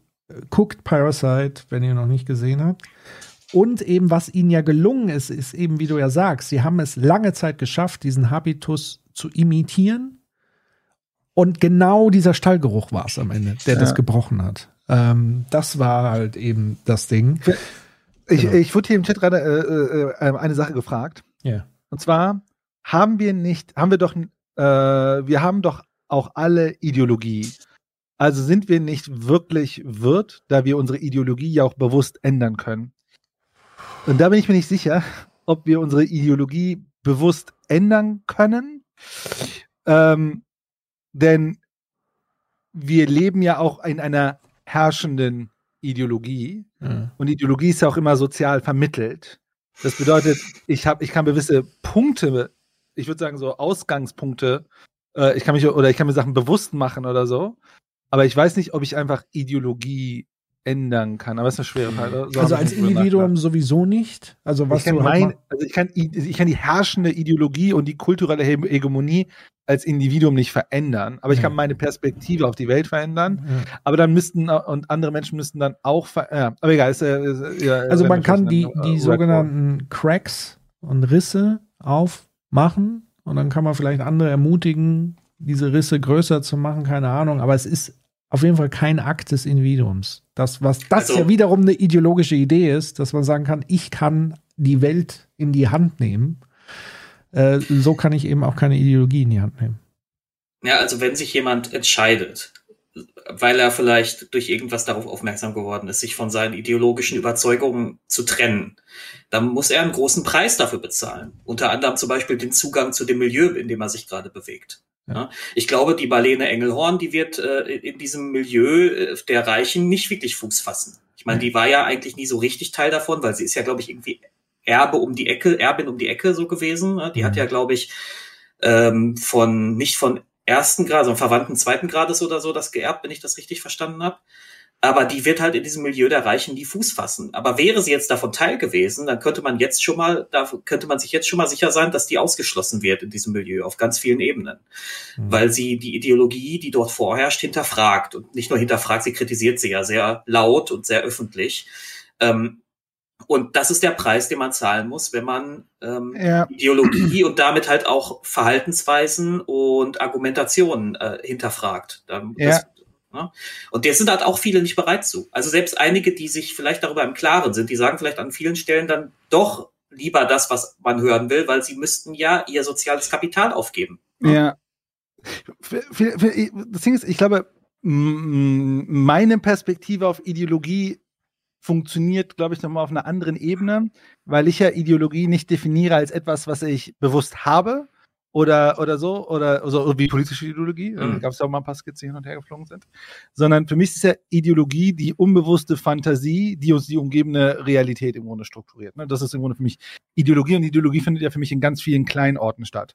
Hm, Geld zum Beispiel, ne? Also wie Geld funktioniert, ist ideologisch. Und Ideologie ist ja dann immer an der, äh, an der Stelle findet sich statt, wenn sie die Risse verschließen muss. Also wenn sozusagen äh, wir an den Grenzen kommen und dann muss es trotzdem noch irgendwie weitergehen. Und das hält sozusagen das System bei. Wir alle wissen, Geld ist nur ein Stück Papier und wir hoffen, dass das funktioniert. Äh, aber irgendwie müssen, aber irgendwie können wir nicht die ganze Zeit drüber nachdenken. Es muss geschlossen werden. Ne, haben wir noch nicht geschlossen. Und dann funktioniert es so weiter. Und das Ding ist halt aber an der Stelle ist, jetzt bin ich mir, also ich glaube, es gibt so einen Witz bei Marx oder so, also, keine Ahnung, du hast so eine Schulung gemacht bei Marx, der hat dir, der hat dir den wahren Fetisch erklärt, erklärt, ne, da ist ganz die Fantasie drin. Und dann gehst du raus und dann äh, merkst du, ja, aber Ware ist immer noch ein Fetisch. Und dann gehst du zu Mhm. Marx und sagst, ey, äh, ich weiß, dass die Ware jetzt ein Fetisch ist, aber die Ware weiß das noch nicht. So, also das Ding ist ja, ich kann ja nicht einfach aussteigen. Also ich kann, also, wie sieht das aus, wenn ich sage, ich weiß jetzt, Geld ist ein ideologisch äh, verschlossenes, äh, verschließendes System, aber ich kann nicht einfach sagen, ich benutze morgen Geld nicht mehr. Zeit Mhm. ist genau das Gleiche. 24 Stunden am Tag, sieben Tage die Woche. Unsere, ich kann nicht sagen, ich akzeptiere dein, deine Idee von Zeit nicht, sondern ich habe meine eigene Idee von Zeit. Ich kann nicht mehr, und das ist halt das Ding, ich kann nicht mehr an den sozialen Gefüge teilnehmen. Ich hatte eine Doku gesehen, vielleicht das letzte Beispiel noch, wo es um äh, Social Media Nutzung bei, bei jungen Menschen ging. Und da war es so, dass es war eine Doku, die war sehr stark auf Behaviorismus. Ne? Welche behavioristischen Systeme gibt es, dass Leute das nutzen? Ne? Und dann gab es so eine Szene, wo ein Junge sich entschieden hat, das war so eine ähm, Entertainment-Doku, aber egal. Äh, da gab es eine Junge, wo der Junge entschieden hat, ich will mein Telefon nicht mehr benutzen. Er hat aktiv das Telefon weggelegt und eine Zeit lang ohne Social Media gelebt. Was aber passiert ist, ist, er konnte an dem sozialen Gefüge nicht mehr teilnehmen. Er hat nicht mehr stattgefunden in seinem Freundeskreis und so weiter. Und da kann man ja nicht einfach aussteigen, Ja. sondern äh, wir sind verfangen. Und das ist für mich das, was ich im Grunde äh, auch als äh, Ideologie definiere. Ja. Ist der Zizek-Kram, ne? Also das ist diese Zizek-Theorie. Ja. Ja. Ich hatte ein ähnliches Erlebnis mal mit WhatsApp. Ich habe eine Zeit lang kein WhatsApp benutzt. Nach vor, wann war denn dieser furchtbare Datenskandal? Zwei Jahre, 20 ne? Ja. Ich Nee, ist, äh, das, was ich immer schon länger her, äh, 2012 oder so. Äh, Ist ja auch egal. Äh, Auf jeden Fall ist schon ein paar Jahre her. Äh, Und dann habe ich irgendwann, irgendwann habe ich wieder WhatsApp benutzt, weil ich habe gemerkt, so zu bestimmten Leuten habe ich keinen Kontakt mehr dadurch. Und dann habe ich erstmal festgestellt, wie viele Partys und Sachen ich verpasst habe. Und das, das war nicht, war nicht so schön, ehrlich gesagt. Ja, Mhm. ja aber gut. Ähm, ich glaube, wir können weiter mit Unbedingt. dem Herrn Mo Monte machen, ne? Unbedingt, unbedingt. Sonst verfangen wir uns hier Der gleich in Chat, Ideologietheorie. äh, wir können jetzt auch stundenlang mit dem Chat, die sich über Ideologiebegriffe und so weiter. Aber wir gehen mal weiter bei Monte. Gibt es bei Schuhen so eine Grenze, wo du sagst, na, bis dahin? Also bei Schuhen ist die tatsächlich ein bisschen höher, weil im Idealfall halten die auch wirklich. Ähm, und was ich, ja, ich kaufe dann tatsächlich bei Schuhen manchmal Markenartikel. Ähm, so bei anderen Klamotten halt gar nicht. Jetzt mal ganz ehrlich, wann habt ihr zuletzt aus Lust und Laune Schuhe gekauft und wie viel habt ihr bezahlt? Aber gute Preise. Die bunten finde ich cool. Die würden auch zu Wie zu deinen lang ist passen, er die denn? bunten. Aber wäre das jetzt eine Option für dich reinzugehen und die zu kaufen? Äh, nee, den Monat definitiv. Also der Monat ist jetzt zu Ende, definitiv nicht. Dieses geil, ich habe die jetzt gesehen und ich möchte die kaufen und möchte die haben, das geht einfach nicht. Nee. Auch nicht bei 13,99. nee. Keine 14 Euro für ein paar Schuhe. Es gab eine Zeit, in der das für Sarah locker drin gewesen wäre. Sie macht eine Ausbildung als Erzieherin und verdient ganz okay. Doch dann kommen psychische Probleme, sie kann ihren Job nicht mehr machen und damit kommt die Armut. Aber ist diese Konsumwelt was, was dich Nee, es tut mir wirklich im Herzen weh, dass man sich für 14 Euro keine Schuhe leisten kann. Was sind denn bitte schön 14 Euro für ein paar Schuhe, Digga? eher traurig macht? Oder ist das, wo du sagst, ja, das brauche ich vielleicht nicht so? Also wie fühlst du dich, wenn du in so einem Setting unterwegs bist? Ich glaube, ich bin mittlerweile über diesen Traurigkeitspunkt hinweg. Also das war so die, die ersten Jahre, wo du halt wirklich merkst, es war früher anders und es ist jetzt so, dass du halt wirklich denkst, früher hätte ich mir das leisten können. Sarah lebt heute von einem Studienkredit. 550 Euro im Monat, that's it. Auf BAföG hat sie keinen Anspruch, für einen Nebenjob reicht ihre Kraft aktuell nicht aus. Es gibt Schaufenster, da lohnt es sich fast gar nicht reinzugucken. Die Sachen können sie sich eh. Also das würde ich zu einer Prozent, Digga. Wie oft habe ich als junger Butschi, als Jugendlicher ein Schaufenster geguckt, ob Sportläden, Schmuckläden, whatever, reingeguckt und ich wusste, ich kann mir das, äh, ich kann mir das nicht leisten. Und das Schlimme ist, lieber Leistungschat, und das Das ist der Moment, der Frühstück bei Tiffany-Moment bei Montana Black. Das habe ich übrigens aus Wolfgangs Vortrag von über Influencer geklaut, der ja Ausschnitte aus Frühstück bei Tiffany's äh, macht, wo es die Szene gibt, wo sie da in dieses Schmuckgeschäft immer schaut. Das war quasi der Tiffany-Monte-Effekt. Das ist einfach ein Fakt, wo wir alle mal der Wahrheit ins Auge schauen müssen. Das, was wir da gerade sehen, die Inflation, dass das Geld, was du verdienst, immer weniger wert wird im Verhältnis zu dem, was du dir damit kaufen kannst, das wird halt einfach nicht besser, Digga. Das wird noch, aus meiner Wahrnehmung, sag ich so wie es ist, das wird in den nächsten Jahren richtig knallen noch, Digga. nicht leisten. Oft müssen sie sich erklären, schwappen ihnen brutale Vorurteile entgegen. Spontan Dinge tun, fast unmöglich. Wenn ihr jetzt hier an so einer Kneipe vorbeigeht, ist es dann was, wo ihr sagt, boah, da hätten wir mal Bock, uns hinzusetzen? Schon, ja. Aber macht ihr das dann auch, oder? Also wenn man vielleicht mal sagt, so ein Getränk oder so wäre vielleicht mal drin, gerade an so einem heißen Tag. Das sind aber halt auch wieder diese Überlegungen, wo spare ich das ein? Wo kann ich das rausholen?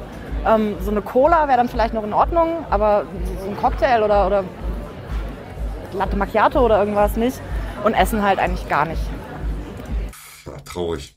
Heißt entweder bis zu Hause warten, um was zu snacken, oder was einpacken und mitnehmen. Sarahs Brötchen hat ihre Freundin von der Saarbrücker Tafel bekommen. Da holt sie jede Woche Lebensmittel für die beiden. Worauf Sarah trotz Armut in ihrem Leben nicht verzichten möchte, darüber sprechen wir noch. Ich bin jetzt mal sehr gespannt, warum er nicht arbeiten kann. Hat jemand von ihm den Twitter-Account? Das ist schwer. Bei Lukas wird jetzt erstmal gekocht. So, würde ich sagen, starten wir.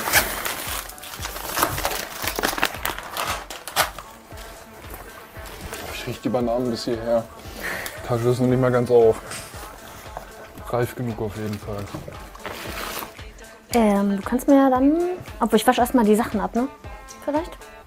Also ich muss sagen, seine Wohnung sieht äh, gepflegt aus, sauber aus. Ja, das Gemüse und so einmal unter Sieht gemütlich aus, finde ich, ja. Digga. Den Grünpflanzenaspekt fühle ich anders, Digga. Nicht schlecht. Und dann brauche ich ein Messer und ein Brettchen, wenn du hast.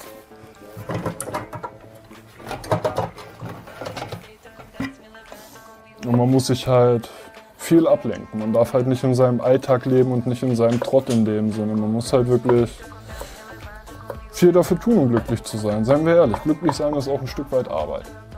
Warum er so um sein Glück Es kam mir ein guter Hinweis äh, an, an uns sozusagen. Äh, euch ist klar, dass, und bezogen auf den äh, saftigen, knaftigen Rülpser, den er an der Stelle platziert hat, dass darauf sein Reichtum beruht. Wo man, du weißt, Ja. was wir zukünftig in Skits zu tun haben, wenn wir davon in Zukunft leben wollen. So. Ja? Kämpfen muss, von seinem Schicksalsschlag erzählt er mir. Da steht eine Sauerstoffflasche. Ja, ja. Wenn du mich treust, bann ich dich. Echter Alberto. Ah, SC. Okay, eine Woche. Aber erstmal machen wir es uns gemütlich und essen das, was wir aus unserem Einkauf gekocht haben. Digga. Er schickt mir einfach von der echte Alberto das Profil rein, Digga. Also, das ist wirklich bodenlos von dir, Digga. Auch wenn man nicht viel hat, man gibt trotzdem gerne viel. Der Brattee. Ja, und wenn es nur so Kleinigkeiten sind, Wie ist das für dich, Gäste zu haben? ich freue mich darüber. Ja? Laut OECD gelten Menschen dann als arm, wenn sie nicht die Möglichkeit Da, also seinen Grünpflanzenfetisch fühle ich zu 100%. Was meint ihr? Es, also, ist nicht jedermanns Geschmack, ne? Laut OECD gelten Menschen dann als arm, wenn sie Aber was meint ihr, wie die Wohnung aussehen würde, wenn keine Grünpflanzen? Grünpflanzen machen so viel aus in einer Wohnung. Ich liebe es. Ich liebe Grünpflanzen, Digga. Der Bruder macht alles richtig. Die nicht die Möglichkeit Interior haben, ihre Design Tipps Grundbedürfnisse von zu Montana. befriedigen. Ja. Dazu Richtig. gehören zum Beispiel genügend. Lebensmittel, ausreichende Gesundheitsversorgung, Bildung und ein Leben in Würde. Sieht köstlich aus, Bruder.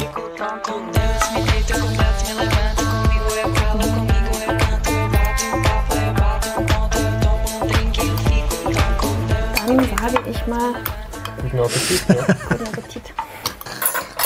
Na, Grünpflanzen geben dir einfach eine gewisse. Im Chat immer ist Human, immerhin ist Human schon während des Streams, nur mit Serviette und Manieren. Das können wir so nicht mach ich, äh, ich, monetarisieren. mute ich mich noch. Verdammt. Du musst das anders machen. So. Ich, ich Ja, finde, ich, ich finde übrigens, man kann bei Montana sehen, ein Stück weit, dass er trotz seines hohen Einkommens und so sein Klassenbewusstsein, über das wir gerade gesprochen haben, immer noch nicht so richtig verloren hat, ne? Nee, Der, null. Also, ne? ja. Der fühlt sich immer noch da den, die, eher dem, dem Lukas zugehörig als irgendwelchen anderen Leuten. Und der sagt es ja auch deutlich. Ne? Das ist Dora als Einwurf. Definitiv, und das sieht man ja auch an seinem grundsätzlichen Habitus und so Ja. weiter, äh, den er tatsächlich nicht versteckt. Und ähm, ja, klar. So, machen wir weiter. Ja. Lukas leidet an einer seltenen Krankheit. Er hat Clusterkopfschmerzen, brutalste Ja, das kann natürlich auch stimmen im Chat. Ich glaube, es ist ihm gerade nicht bewusst. Ähm, das ja, Ja, ja, also in ja. dem Sinne, wie wir jetzt über Bewusstsein sprechen. Aber ich glaube, er fühlt sich dem trotzdem bewusster zugehörig, weil er könnte jetzt auch einen auf super neureich machen. Ich glaube, er hat sozusagen immer noch sein Herz für diese Klasse. Also es gibt ja andere Leute, die, wenn sie reich werden, wollen sie mit ihrer alten Klasse nichts mehr zu tun haben. Sie wollen sozusagen den maximalen Bruch hinkriegen. Und das macht er definitiv, würde ich jetzt behaupten, nicht äh, im Ja. Vergleich zu Okay, da, da müssen wir mal den Elefanten im Raum, am, äh, Ja. im Raum ansprechen. Warum hat er eine Rolex im Gesicht tätowiert? ähm, ich weiß nicht, ob das eine Klassenfrage ist, aber es kann eine Milieufrage sein.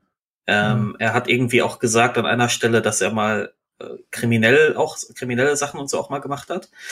Und ich vermute, er kommt aus so einem Milieu, das ähm, ähm, Reichtum, äh, wie soll ich sagen, fetischisiert. Reichtum als das große Ding, das man anstreben muss.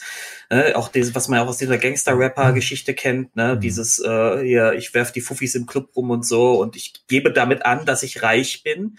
Ähm, wir kommen, glaube ich, vielleicht nachher noch zu dieser Beleidigung Geringverdiener, Geringverdiener als äh, Vorwurf, als Beleidigung von Menschen, die viel Geld haben, ja, so.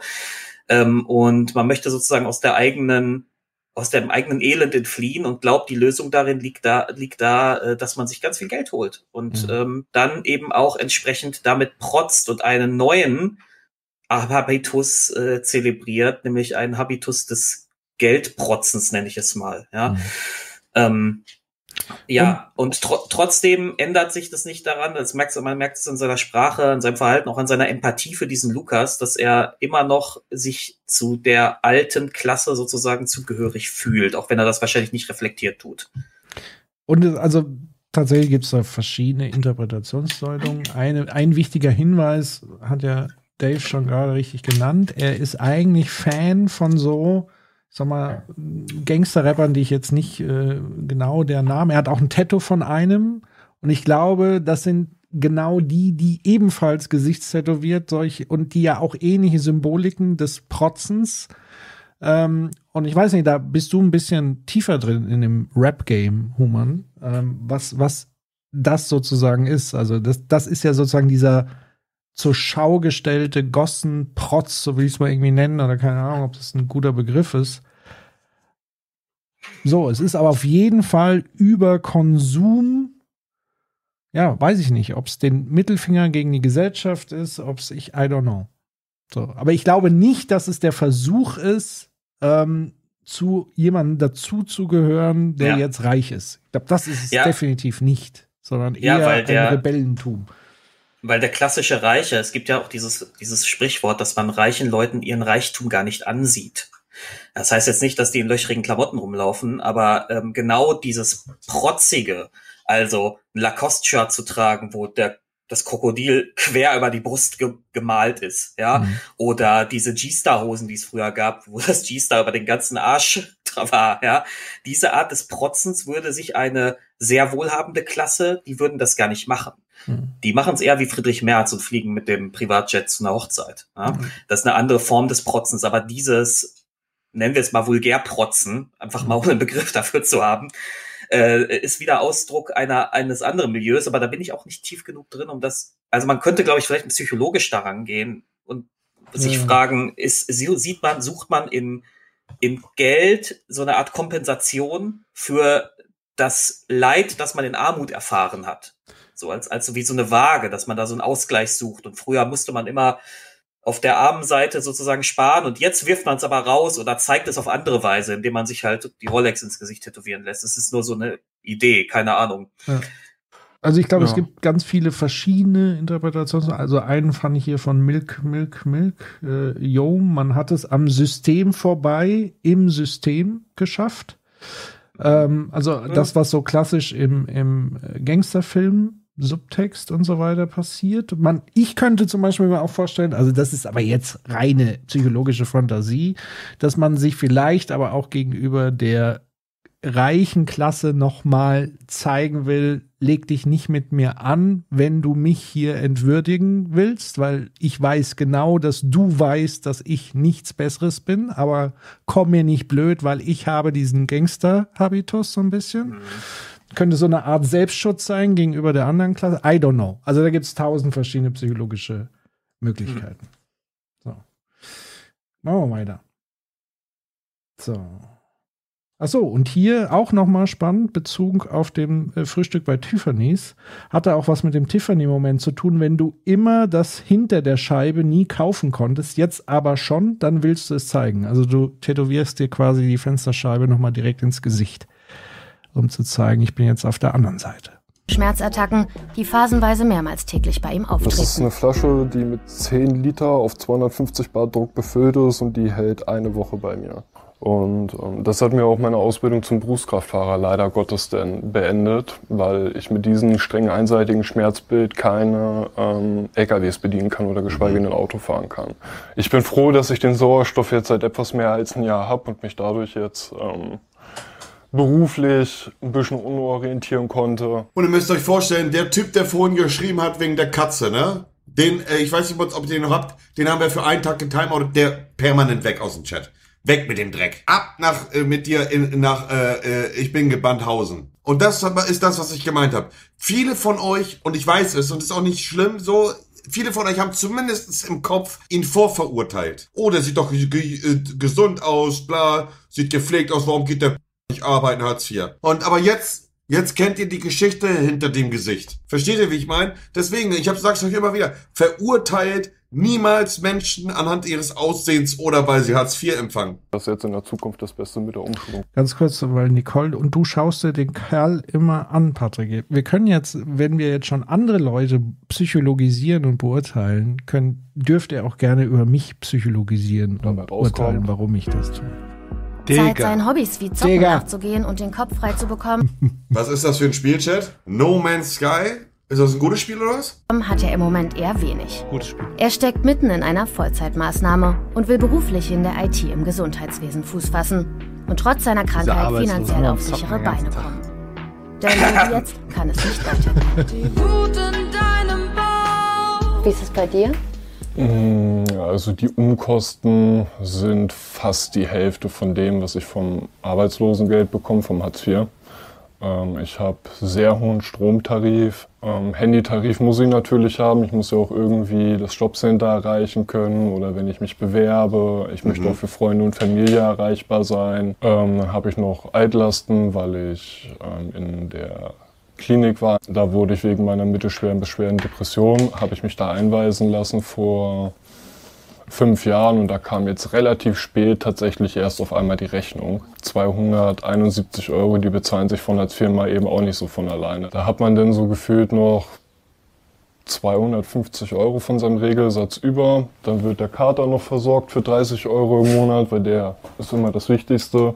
Ja, und dann hat man noch so um die 220 Euro. Und den Kater, die Katze, gönne ich ihm vom ganzen Herzen, Digga. Das sind 7,30 Euro am Tag. Wie soll man davon leben? Sein Kater Bagheera ist ihm vor allem in gesundheitlich schwierigen Zeiten eine Das- Stütze. Darum genau nimmt er die es. finanzielle Bürde auch auf sich. Genau das ist es, Digga. Wie einsam er trotzdem manchmal ist, erzählt er mir noch.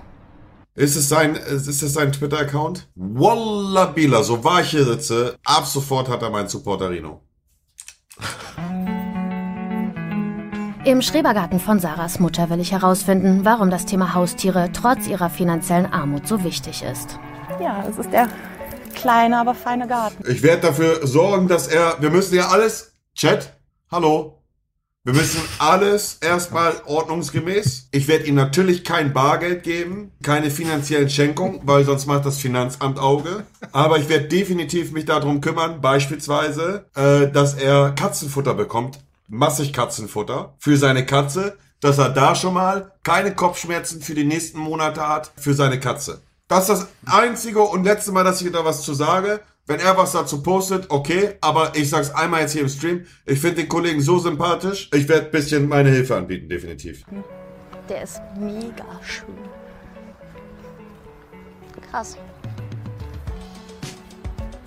Ist auf jeden Fall ein Urlaubsgefühl auch, ne? Ja. Und was holen wir jetzt? Ähm, da hinten wächst Bambus. Also der wächst Hm. mittlerweile tatsächlich auch ganz viel wild. Schrebergärten auch völlig underrated, sage ich euch so, wie es ist. Und das Gute an dem ist, äh, du musst ihn nicht anpflanzen und er wächst einfach wie Unkraut. Und du kannst quasi schneiden und schneiden und schneiden und schneiden und er wird nicht leer. Und Meerschweinchen Lebosa einzeln in Chat ist aber Knossi, ne? mögen das. Total. Meerschweinchenfutter für Lau. So, das sollte jetzt erstmal reichen noch für heute bis morgen. Ich höre schon das Stereotyp. Kein Geld in der Tasche, aber Tiere am Start. Drei Katzen und vier Meerschweinchen, ganz schön viel. Aber auch für Sarah ist ein Leben ohne ihre Tiere nicht denkbar. Gerade wenn es Wenn ich mal ganz kurz, äh, dieser, dieser Satz, Meerschweinchenfutter für Lau. Nee, dies ist auch nicht für Lau. Die hat das angepflanzt, die hat sich damit Arbeit gemacht und die Samen haben bestimmt auch mal Geld gekostet. Äh, ist auch wieder so eine merkwürdige. Also ich meine, ich weiß, was sie meint. Ne? Sie muss jetzt nicht in den Supermarkt gehen oder in, nach Fressnapf oder so und sich das kaufen. Aber das ist halt, es ist nicht für Lau. Die hat sich damit Arbeit gemacht, sich, dies, sich das da hochzuziehen. Mhm. So. Ja, guter Hinweis. depressive Phasen oder so gibt und du so gar keinen Antrieb hast und eigentlich sagst, ich, ich will nicht aus dem Haus, ich bleibe die nächsten drei Tage im Bett. Es funktioniert halt, also mit mit Katzen noch begrenzt. Du kannst äh, Katzenfutter auf Vorrat kaufen, aber gerade Meerschweinchen, ähm, wo du dann halt einfach sagst, ich brauche einen Salat, ich muss jetzt aus dem Haus. Sorry, Oder ich, ich muss halt, wenn ich gerade jetzt nicht das Geld habe, im Supermarkt. Alles gut. All, äh, alles gut, ich gucke auch mal wieder in den, Sch- in den Chat und es, äh, es ist ja auch äh, es ist echt unterhaltsam. ey. Meerschweinchen kann man ja immer noch essen. Ich muss jetzt in die Stadt fahren, ich muss zur Mama. Ja, also das so auch, das kenne ich auch, dieses Vorurteil von vielen so, dass die so sagen, oh, du kassierst Hartz IV oder bla und dir geht's nicht gut, aber hast Tiere. Und dann denkt man sich immer, Bruder, du weißt doch nicht, hat er die Tiere schon vorher gehabt, ist dann in, in Hartz IV gerutscht, whatever. Man gibt ja nicht einfach ein Tier, was man liebt und man verspricht, für immer da zu sein, dann deswegen ab. Jeder Hundebesitzer mit Herz, jeder Katzenbesitzer mit Herz, jeder Meerschweinchenbesitzer, also allgemein gesprochen, Leute, die wirklich ihr Tier lieben, würden eher abends ins Bett gehen mit knurrenden Magen, aber ihr Tier hat einen Vollmagen. Das muss man einfach verstehen. Wer das nicht selber verstehen kann, hat noch nie selber ein Tier gehabt bzw. geliebt. Mama, ich muss in den Garten, ich muss unter Leute und das, ähm, auch wenn das so was Gezwungenes ist, tut es trotzdem einfach gut, wenn du dann Ich muss da jetzt mal kurz mit unnötigem Wissen protzen. Tatsächlich gibt es in Südamerika Meerschweinchenzucht zum Verzehr. mal da rauskommst und aus, aus diesem Loch einfach. Und für sich nimmt Sarah auch gleich noch was mit. Also den Schrebergarten-Aspekt von ihr fühle ich auch zu 100 Prozent. Was hast du damit vor? Ähm, also entweder tatsächlich wie, wie so ein Gurkensalat, so ein Zucchini-Salat. Ähm, oder so einfach füllen mit, ähm, also wir haben jetzt glaube ich kein Hackfleisch mehr eingefroren. Gefüllte Zucchini auch lecker. Zucchini als au- auch so völlig underrated. Habt ihr seine Wishlist bei Twitter? Ha- Habt hast du Sachen gekauft? Einer schreibt gerade, er hat den Getränke gekauft. Also, lieber Livestream-Chat, von dem Kollegen, den jetzt wir uns eben los. angeguckt haben, das ist die Wishlist. Äh, ihr könnt gerne den po äh, Link reinposten. Das ist, glaube ich, auch ein Ref-Link, wo er sogar noch ein bisschen äh, bisschen dran verdient, sogar wenn man nicht alles täuscht, äh, was völlig legitim ist. Also, äh, wir können gerne den Link reinhauen. Das sind die Sachen, die er in seinen Einkaufskorb reingetan hat. Äh, und da sehen wir, dass das ein herzensguter Mensch ist und keinen Reflink, äh, keine Produkte drinne hat, wo irgendwie, keine Ahnung, so, ich weiß nicht, ihr, ihr wisst, was ich meine. Da sind nur Sachen drinne, die er halt wirklich so für sich braucht. Versteht ihr, wie ich meine? Lebensmittel, Zahnbürste, paar Klamotten, äh, Handtücher und so. Und wenn ihr Lust habt, könnt ihr ihn auch supporten. So, könnt ihr ihn supporten und die, diese Sachen für ihn kaufen. Das sind Artikel, die man ganz normal als Mensch braucht vom Ding her, versteht ihr? Bettwäsche, bla, Getränke, Gewürze und, und, und, und, und. Sind keine Luxusgüter, versteht ihr, wie ich meine? Dies, was oben steht, über Lebensmittel würde ich mich tierisch freuen. Das ist auch das Wichtigste für mich. Alles andere sind, wie die, wie der Name schon sagt, Wünsche und Träume, die ich mir leider sehr schwer bis gar nicht selbst erfüllen kann in meiner Situation. Liebe geht raus an alle, Dankeschön. Okay, Onkel Monty wird auch mal aktiv kurz. Moment. In den Einkaufswagen, in den Einkaufswagen, in den Einkaufswagen, in den Einkaufswagen, in den Einkaufswagen, in den Einkaufswagen. Einkauf Wenn ich noch ganz kurz einen Einwurf machen darf. Äh, er hat, hat gerade der Mann mit der tätowierten Rolex im Gesicht ernsthaft ge- ges- ernsthaft betont, dass dieser andere, dieser Armutsbetroffene ja gar keine Luxussachen da drin hat. Also wisst ihr, was ich meine? So, also ich, ich weiß, was er damit bezwecken will, so, aber es ist ein bisschen ironisch, ne? dass er hat die Rolex im Gesicht tätowiert und wenn er jetzt, sagen wir mal, der Armutsbetroffene da irgendein Luxusteil auf seiner Wishlist gehabt hätte, als Wunsch, egal ob der jetzt erfüllbar ist oder nicht, wäre es jetzt schlimm gewesen? Wie hätte Monte dann reagiert? Oder der, oder sein Chat? Ja, das ist, das fände ich jetzt spannend. Mhm. Absolut. Ja. Also dieses, das ist jetzt ein Rabbit Hole. Mhm. Ja, ja, Weiß ja. nicht, wollen wir das Video ein bisschen laufen lassen oder wollen wir einsteigen? Ich, ich, Ich glaube, es geht gar nicht mehr so spektakulär weiter, oder? Also, Nee, nee, eben. Das, Also ich glaube, wir können jetzt tatsächlich. Da können wir, da können wir ja Monte hiermit beenden. Genau, wir können ins Rabbit Hole rein. Ich schalte mal wieder um auf äh, Also, den Chat. Das so, also legen wir los. Äh, das ist so spannendes Thema. Ja, ja. Ich habe mir das danach angeschaut. Äh, weil der, der, der, Twitter-Account von dem äh, Kollegen ist ähm, in den Kommentaren. Und nachdem das Video veröffentlicht wurde von Monte, hat der, glaube ich, 5.000, 6.000, wie hat der? Mal drauf, äh, hat der jetzt so, fa- fast 4.400 Follower. Er Boah. schreibt, er schreibt auf Twitter regelmäßig, wenn der Bo Postbote kommt.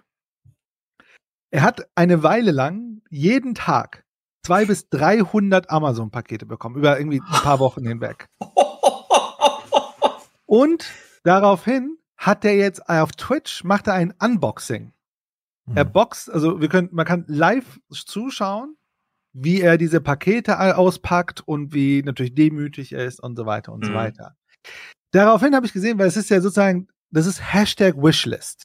Mhm. Also auf Twitter, Hashtag Wishlist, da posten Leute ihre Amazon Wishlists. Und ich habe mir mal angeguckt, wer, wer da so, so Sachen macht, ne? Und was mega spannend, also ich habe mir ein paar dieser Wishlists angeguckt und habe gesehen, weil die Leute mal kommentieren, was sie denen geschickt haben. Und das ist ja genau das, was du sagst. Die Leute schicken denen immer so, ja, Gemüse kommt demnächst oder Essen kommt bald und so weiter. Und ähm, man munkelt, man hat Herz und so.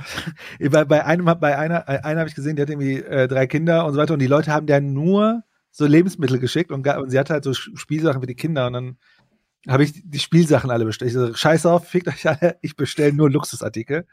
Äh, ähm, aber ich finde das schlecht, also ich finde dieses Konzept schlecht, ne? Also, äh, äh, dass man das macht, ist aus meiner Sicht wirklich brutal schlimm. Ja. Denn was erzeugt das? Das erzeugt jetzt einen Markt für Armut.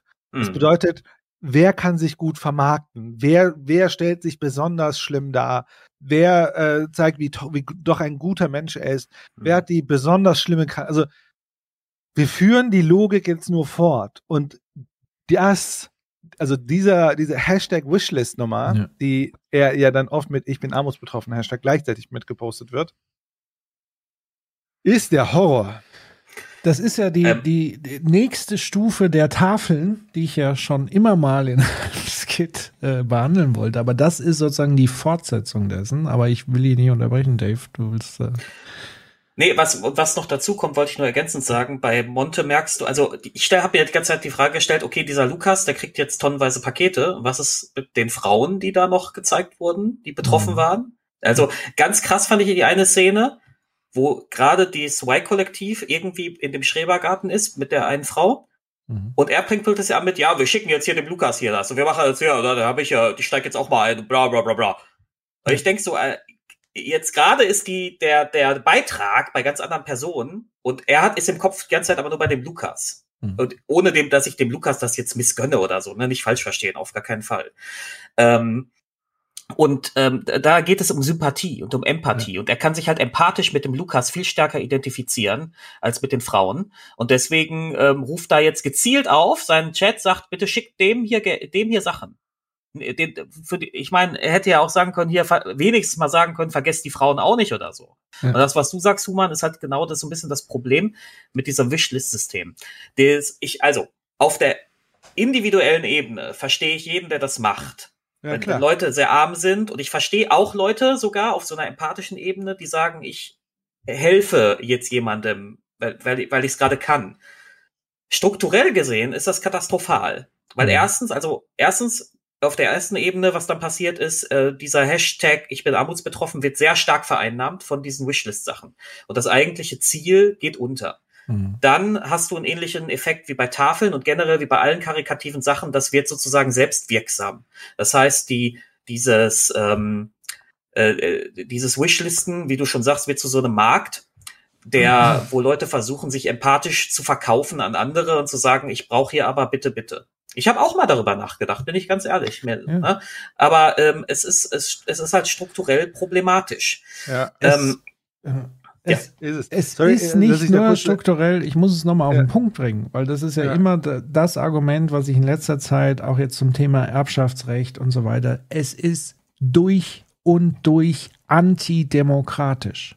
Durch und durch. Das ist ein Ja. totalitäres System, was hier gestützt wird, angefangen von den Tafeln, weil hier wird nach Willkür gehandelt. Das ist bei den Tafeln vielleicht nicht so extrem wie jetzt dieses Wishlisting. Also deswegen sage ich, das ist die Weiterentwicklung. Bei den Tafeln bist du trotzdem abhängig davon, von anderen, wie viel sie dir geben können, A, also wie Ja. viel gespendet wird und manchmal kriegen vielleicht auch andere und so weiter Probleme und so weiter, kommen nicht rein und keine Ahnung, da ist es nicht, aber es ist so oder so sind die Tafeln nicht demokratisch und das hier ist nochmal der größte Ja. Horror von allen und das müssen wir uns einfach bewusst sein, wenn, wenn wir in einer Demokratie, uns als Demokraten verstehen und Demokratinnen, dann ist das ein Zustand, der so nicht akzeptabel ist. Punkt. So. Ja, da Äh, bin ich auch, bin ich total dabei und äh, will halt trotzdem immer sagen, wie gesagt, auf der individuellen Ebene, nur dass das keiner falsch Ja. versteht, ja, ist das absolut alles nachvollziehbar, sowohl von Total. dem, der das, der die Wishlist reinstellt, als auch von demjenigen, der spendet. Ne? Also es ist kein persönliche, keine persönliche Kritik an die Menschen, die das Nein. tun, sondern es ist ein, verursacht strukturelle Probleme und zwar nicht zu knapp. Ja? So. Genau. Ja, es erzeugt Wettbewerb. Also, es, Ja. also äh, ich finde, Francesca äh, haut da äh, ein, äh, ein äh, ich sag mal, passenden Kommentar nach dem anderen raus. Ne? Ist schon- 10x DNA. Entschuldigung. also, ist, der erste ist schon Armutspornografie, sich anzusehen, wie Arme ihre Care-Pakete auspacken. Mhm. Dann, äh, nee, Nicole hat auch schon geschrieben, Pervertierung. Äh, oder statt YouPorn schauen die Leute YouPor, um ihren Lustzentrum zu stimulieren. Ohne Scheiß, ich glaube, Ja, ja, das ist absolut. Das Oder äh, und im Grunde, du meinst unternehmerisch aufgeweckt, also im Sinne von äh, unternehmerisches Armut, äh, unternehmerische Armut sein, Ja. äh, unternehmerische Armutheit oder was auch immer. Und ähm, äh, ich finde, ich, ich persönlich finde das äh, ziemlich brutal. Also, äh, na klar, ne, wir sagen das Radiale und natürlich auf der individuellen Ebene kann man das nachvollziehen, aber was man das, dort, äh, da, was man da erzeugt, ist ja Wettbewerb. Mhm. Und ich habe mich mal in Vorbereitung, weil ich, wir so ein bisschen wussten, welche, dass wir dieses Video angucken und das Ding vorkommt. Und ich möchte jetzt diesen Lukas jetzt nicht gut oder schlecht definieren. Ne? Also, wenn ich in seiner Situation wäre, würde ich sagen, äh, hell yeah, her damit. So, keine Ahnung. Äh, eBay klärt den Rest. Ähm, aber was ja da passiert, ich, ich habe mal mir überlegt, wenn äh, ich bin mal diese Anarchokapitalisten, Radikallibertäre, ne? ich habe hier mein, mein gutes hier, äh, The, Machinery, The Machinery of Freedom, äh, Mhm. A Guide to a Radical äh, Capitalism ausgepackt und mir mal angeguckt, wie funktioniert, ähm, wie funktioniert denn Armut, ne, wenn wir definieren, Armut existiert, weil Reichtum existiert, wie funktioniert denn Armut in einem radikalen Kapitalismus? Und da ist, der Markt regelt das über Wohlfahrt. Und wenn das dann zu anstrengend wird, weil es zu, weil, weil, weil ne, die Leute wollen zu viel, die Armen oder es sind zu viele Arme, dann wird halt weniger gespendet und dann reguliert sich das. Da geht es auch sehr viel um Immigration, dann kommen halt weniger Immigranten und so weiter und so weiter. Und wir bekommen im Grunde einen Markt für, für, für, für Armut, wo ja im Grunde signalisiert wird, ich bin der bessere Arme oder ich bin der schlechtere Arme und so weiter. Ähm, und, und das ist natürlich, was da unter diesem Hashtag äh, Wishlist läuft. Ja, genau das. Ja, ich sehe schon, also das ist ja noch ein relativ, also in dieser Größenordnung ein junges Phänomen. Aber ich kann mir vorstellen, dass sich das in so eine Richtung entwickelt, dass irgendwann so Ratschläge kommen, so, hey, du bist doch, du bist doch, äh, du bist doch eine hübsche, du machst doch immer so ein schönes, trauriges Gesicht, mach doch mal deine Wishlist, ey, das ist bestimmt voll erfolgreich, du kriegst bestimmt total viel so. Ja, Ja. ich kann mir vorstellen, dass solche Ratschläge. Influencertum im Grunde. Ja, genau. Ich meine, wie gesagt, kein- dem, dem Lukas missgönne ich das nicht, ja. Wenn, ihm das hilft, bitte, ja. Äh, individuell alles, alles nachvollziehbar. Aber das ist, äh, das kann, das, also, wir brauchen einfach eine, ein armutsfestes System. Wir brauchen armutsfeste äh, Regelsätze. Wir brauchen äh, Mindestlöhne, die armutsfest sind und zwar langfristig, das heißt bis in die Rente hinein. Und dann ist sowas auch nicht notwendig. Ja, dann, dann, dann wird es, also klar, es wird, das, das Problem wird wahrscheinlich nie völlig ausgemerzt werden. Und es wird vielleicht immer noch Menschen, Obdachlose oder so geben. Ich gebe auch einem Obdachlosen zwei Euro, wenn ich an ihm vorbeigehe. So, natürlich. Ähm, aber das bei 13,8 Millionen, wenn wir dann so ein Wishlist, so ein Wishlist-Wettrennen machen, dann, dann kann sich daraus eine Struktur äh, äh, er, ergeben, die wie so ein Sog dieses ganze Ding nochmal verstärkt, statt es zu beenden. Und dann haben wir nämlich die einen, eine kleine Gruppe von Armen, die dann nur noch in Anführungszeichen arm sind, sage ich mal ganz polemisch jetzt, die dann, weil sie regelmäßig Wishlist-Zuwendungen bekommen, denen es dann doch ganz gut geht. Und dann haben wir eine andere Gruppe, von, eine größere Gruppe wahrscheinlich von Armen, denen es immer noch furchtbar geht und das Problem ist nicht behoben. Aber, aber einige Leute können ja von sich sagen, ja, wieso, wir tun ja was. Ich schicke ja hier jeden Tag, äh, jede Woche schicke ich ja dem Herbert drei, drei Dosen Katzenfutter. Ja, so. Mhm. Ähm, es ist echt, also ja, puh. Genau, das, das, große, ne? das große Problem ist, und das wäre ja auch mein Hauptkritikpunkt an den Tafeln, die ja so institutionell schon so aufgestellt sind, dass jedwede Kritik du sofort dir um die Ohren fliegt, weil natürlich die Leute, die darin arbeiten, sind der festen Überzeugung, dass sie was Gutes tun. Ja. Und das sei ihnen auch unbenommen, weil die Tätigkeit tun sie ja eigentlich auch. Also auf so einer auch, genau. empathischen Ebene. Genau, wir so, also das ist genau dieses Problem, was uns komplett im Wege steht, dieses Thema strukturell anzugehen, weil man lagert es aus. Man lagert es antipolitisch und undemokratisch aus. Und jeder ist eigentlich damit ganz fein. Also zumindest diejenigen, die davon profitieren, sei es im Kleinen diejenigen, die bei den Tafeln, die sich trauen, zu den Tafeln zu gehen, die noch das Glück haben, vorne in der Schlange zu sein und am Ende noch äh, Essen zu bekommen. Ähm, und das ist wirklich ein ganz trickiges Problem an der Stelle. Wie bricht man sowas letztendlich auf? Und jetzt haben wir noch eine zusätzliche Tafel. Und ich glaube, das war ja mal der, der äh, Ursprungsanlass, um über das Thema Antipolitik mal grundsätzlich zu sprechen, war ja dieser ähm, Tweet, den Wolfgang, glaube ich, bei den 29ern aufgemacht hat, von, von Thorsten Sträter war das ja, der gesagt hat, ja, die Tafeln sind überlastet, oh Gott, oh Gott, ähm, was machen wir? Nein, wir verändern auf jeden Fall nicht die Politik und das System, sondern wir schicken jetzt allen per DM Gutscheine.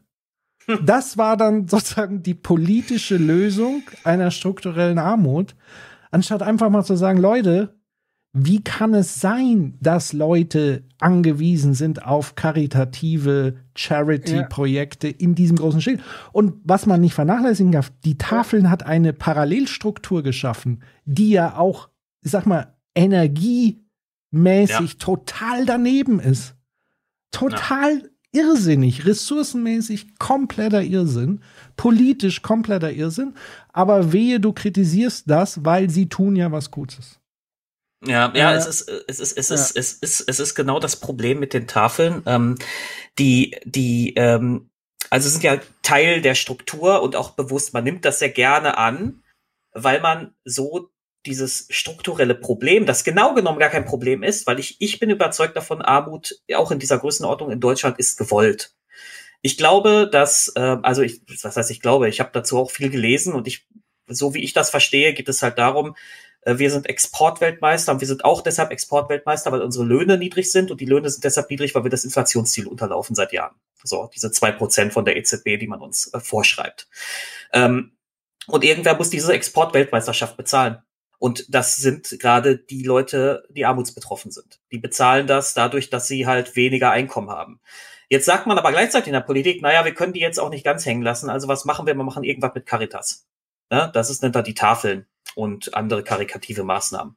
So, dass wenigstens das Gefühl geht, drum geht, hier wird, hier, hier ist so ein bisschen Caretaking, ja, aber es ist kein, kein, man will aber die eigentliche Struktur gar nicht verändern, weil das Land in seiner politischen und wirtschaftlichen Ausrichtung im Moment davon profitiert, in Klammern, wenn ich sage, das Land profitiert, meine ich natürlich eine kleine Oberschicht profitiert primär. Ne? Ähm, aber in dem Narrativ profitiert natürlich das ganze Land. Mhm. So, das, Entschuldigung, ich musste gerade über den Chat lassen, weil da so ein netter Schreibfehler drin war. Karkative Maßnahmen fand ich gut. ähm, ja, und ähm, das, das Krasse bei den Tafeln ist ja, und ich will, wie gesagt, jeder, der bei den Tafeln steht, der macht das ehrenamtlich aus einer Überzeugung heraus und der, was da was Gutes tut. Deswegen will ich den Menschen da nicht an irgendwie äh, äh, äh vors Schienbein treten. Aber bei den Tafeln kommt ja auch diese Erzählung dazu, dass sie dann noch auf einer anderen Ebene was Gutes tun, weil sie Nahrungsmittel, die sonst weggeschmissen würden, mhm. nochmal äh, karikativ verarbeiten. Und hier ist noch ein anderes strukturelles Problem, nämlich warum produzieren wir überhaupt zu viel? Ja. also, dass das überhaupt nötig ist, ne? Ihr zum, wisst, einen, zum einen das. Und jetzt, ja. wo die Supermärkte ja auch umdenken, und weniger wegschmeißen, haben die Tafeln plötzlich das Problem, ja. weil das Problem ist ja nicht nur die zusätzliche Anzahl von Geflüchteten aus der Ukraine, die der Tafel zu schaffen macht, sondern auch rückgehende Spenden, weil die Supermärkte Konzepte entwickeln und umsetzen, damit sie weniger wegschmeißen müssen. Also das heißt, dieses ganze Ding zerschmurgelt gerade ja. und alle reden an der Struktur vorbei. Es ist wirklich zum Haare raufen, zum Mäusemelken und das ist echt krass, echt krass. Wobei und ich ja. Eine, äh, eine Kleinigkeit noch dazu, weil wenn ich zum, noch mal ein bisschen sozusagen zur Ehrenrettung, ähm, zum Beispiel, wenn ich den Jochen Brühl wahrnehme, dann sehe ich sehr oft, dass er sagt, nein, wir brauchen trotzdem armutsfeste Löhne, wir brauchen trotzdem armutsfeste Regelsätze. Was Und, heißt äh, armutsfest? Sorry. Armutsfest, ja, das ist, du hast völlig recht, das ist eine sehr gute, sehr gute Frage. Armutsfest würde bedeutet. Soll Armut äh, gefestigt werden? Nein, Armutsfest will natürlich sagen, ähm, das, was ich gerade immer sagte, du lebst stabil. Du bist vielleicht nicht reich, aber du lebst stabil. Du musst dir keine Sorge um deine Rente machen, weil die wird ausreichen. Ne? Ähm, Armutsfest bedeutet im Grunde, dass du deutlich über diesen, über diesem 60 Prozent Einkommen relativer Armut stehst. Ne? Ähm, und ähm, da gibt's halt auch, auch äh, Studien zu. Also armutsfestes Hartz IV wäre jetzt um die 200 schlag mich tot, 280 Euro oder so mehr als jetzt. Ne, das ist dann krass. Und Hubertus Heil will das Bürgergeld um 50 Euro erhöhen. Ne? Da sieht man schon mal die Relation. Also ich will nur sagen, wenn ich was von führenden Tafelleuten höre, dann sagen die trotzdem, nein, da, da wir sind, wir sind gerade nur eine Art, äh, ähm, äh, wie soll ich sagen, eine Art Pflaster auf der Wunde, aber wir heilen diese Wunde nicht. Und mhm. deswegen, mhm. also so, das muss man, finde ich, immer noch mal betonen, dass, dass die da nicht stehen und sich selbst als Profiteure irgendeiner äh, ähm, äh, irgendeines Armutsmarktes sehen, sondern die würden das, so wie ich die verstehe, selbst gern beenden. Ja. Hm. Nur mal einmal so. Okay. Genau, aber das ist ja genau dieses perfide, wo man aus dieser Nummer eben nicht so leicht eben rauskommt. Also weil die das mit vollem Herzen Gutes tun wollen und wir es ja auch gleichzeitig sagen. Das erinnert mich übrigens an die äh, Arbeits, an den Arbeitskampf im, im Pflegebereich da erlebe ich die Diskussion auf einem anderen Level mit meinen Geschwistern, die ja in dem Bereich tätig sind. Mein Bruder, der sagt, yo, man muss Arbeitskampf machen, sonst werden sich die Verhältnisse hier überhaupt nicht ändern. Und meine Schwester, die sagen würde, um Gottes Willen, was ist denn mit den Patienten? Wenn wir diese Arbeit nicht ausführen, ja. dann sterben ja welche. Das können wir nicht verantworten. Und so hält sich dieses System permanent auf Limit am Laufen, weil du eben diesen Idealismus immer wieder mitschwingen hast. Das, ja. Dass man eigentlich müsste man radikal brechen und sagen so, aber um Gottes Willen, dann hast du natürlich eine Vollkatastrophe. Das ist ja genau das Problem, das perfide Problem, dass es im Kern eigentlich was Gutes will, aber im Ende die Strukturen, die Strukturen und die strukturellen Probleme noch mehr verstärkt, noch mehr verfestigt, noch mehr überdeckt und so weiter. Das ähm, ist wirklich ein Phänomen. Also ähm, eine Frage ja. tatsächlich, vielleicht, die würde ich an Human mal geben. Sonntagssoziologe, seht ihr einen Unterschied zwischen diesem Wishlist-Armutswettbewerb, weil du Human ja diesen Wettbewerbsding reingebracht hast, und dem Wettbewerb um Billigjobs? Gute Frage. Äh, ja. Äh, also, ich schaue gerade, ob ich ein moralisches Argument gerade mache. Ähm, ich weiß nicht. Ich denke, das Problem bei ähm, Armutswettbewerb ist, dass es ja sehr stark über eine Ästhetik kommt. Und äh, wir wissen ja, wie Social Media ästhetisiert. Mhm. Das ist ja eine sehr körpergebundene Ästhetik. Es, äh, ähm, wir werden, wir, wir, wir kommoditisieren wieder Sachen, die super schwer aus meiner Sicht, also wo kommen wir dann hin? ich schon wie so ein äh, alter Mann. Wo kommen wir denn da hin? Ja, aber, aber hinaus will? Ich meine, äh, wir werden immer mehr zur Ware. Jetzt wird Armut zur Ware und mhm. äh, das ist für mich kritischer, weil wir im Grunde jetzt einsteigen, einen neuen Bereich zu kommoditisieren und ähm, ich meine, ja, also Arbeitswettbewerb, ich, ich, würde sagen, müssen wir nicht mehr Billiglohn reden, also äh, jegliche Art von Arbeit ist ja irgendwo ein Wettbewerb. Mhm. Ähm, ja, das ist natürlich jetzt so initial, was mir durch den Kopf geht, wenn ich das höre. Beziehungsweise man muss, an der, man muss an der Stelle natürlich die Verbindung benennen zwischen Billigjobs und diesem Armutsproblem, weil das war ja im Grunde genommen die Grundidee auch an Hartz IV und so weiter, einen Druck aufzubauen und einen ganz bewussten Niedriglohnsektor zu initiieren, verkauft wurde uns das sozusagen als Wiedereinführung in den Arbeitsmarkt, sozusagen die, die Rolltreppe nach ganz oben, so wurde es uns verkauft, aber im Endeffekt wurde ein Billiglohnbereich geschaffen, von dem nur sehr wenige profitiert haben. Und natürlich, je größer der Druck wird, unten bei den Tafeln und so weiter, desto eher siehst du dich vielleicht in der Versuchung, deinen Körper andersweitig zu verkaufen, in Form von billig, schwerster körperlicher Arbeit, wie auch immer, ähm, weil es einfach dann irgendwann nicht mehr anders geht. Ähm, mhm. Und dieses, dieser Wettbewerb, den sehe ich sozusagen umgekehrt. Bei dieser Armutsding ist es ein, ein Buhlen um Charity letztendlich. Wer ist, hat das, wer kann das größte Mitleid sozusagen erzeugen?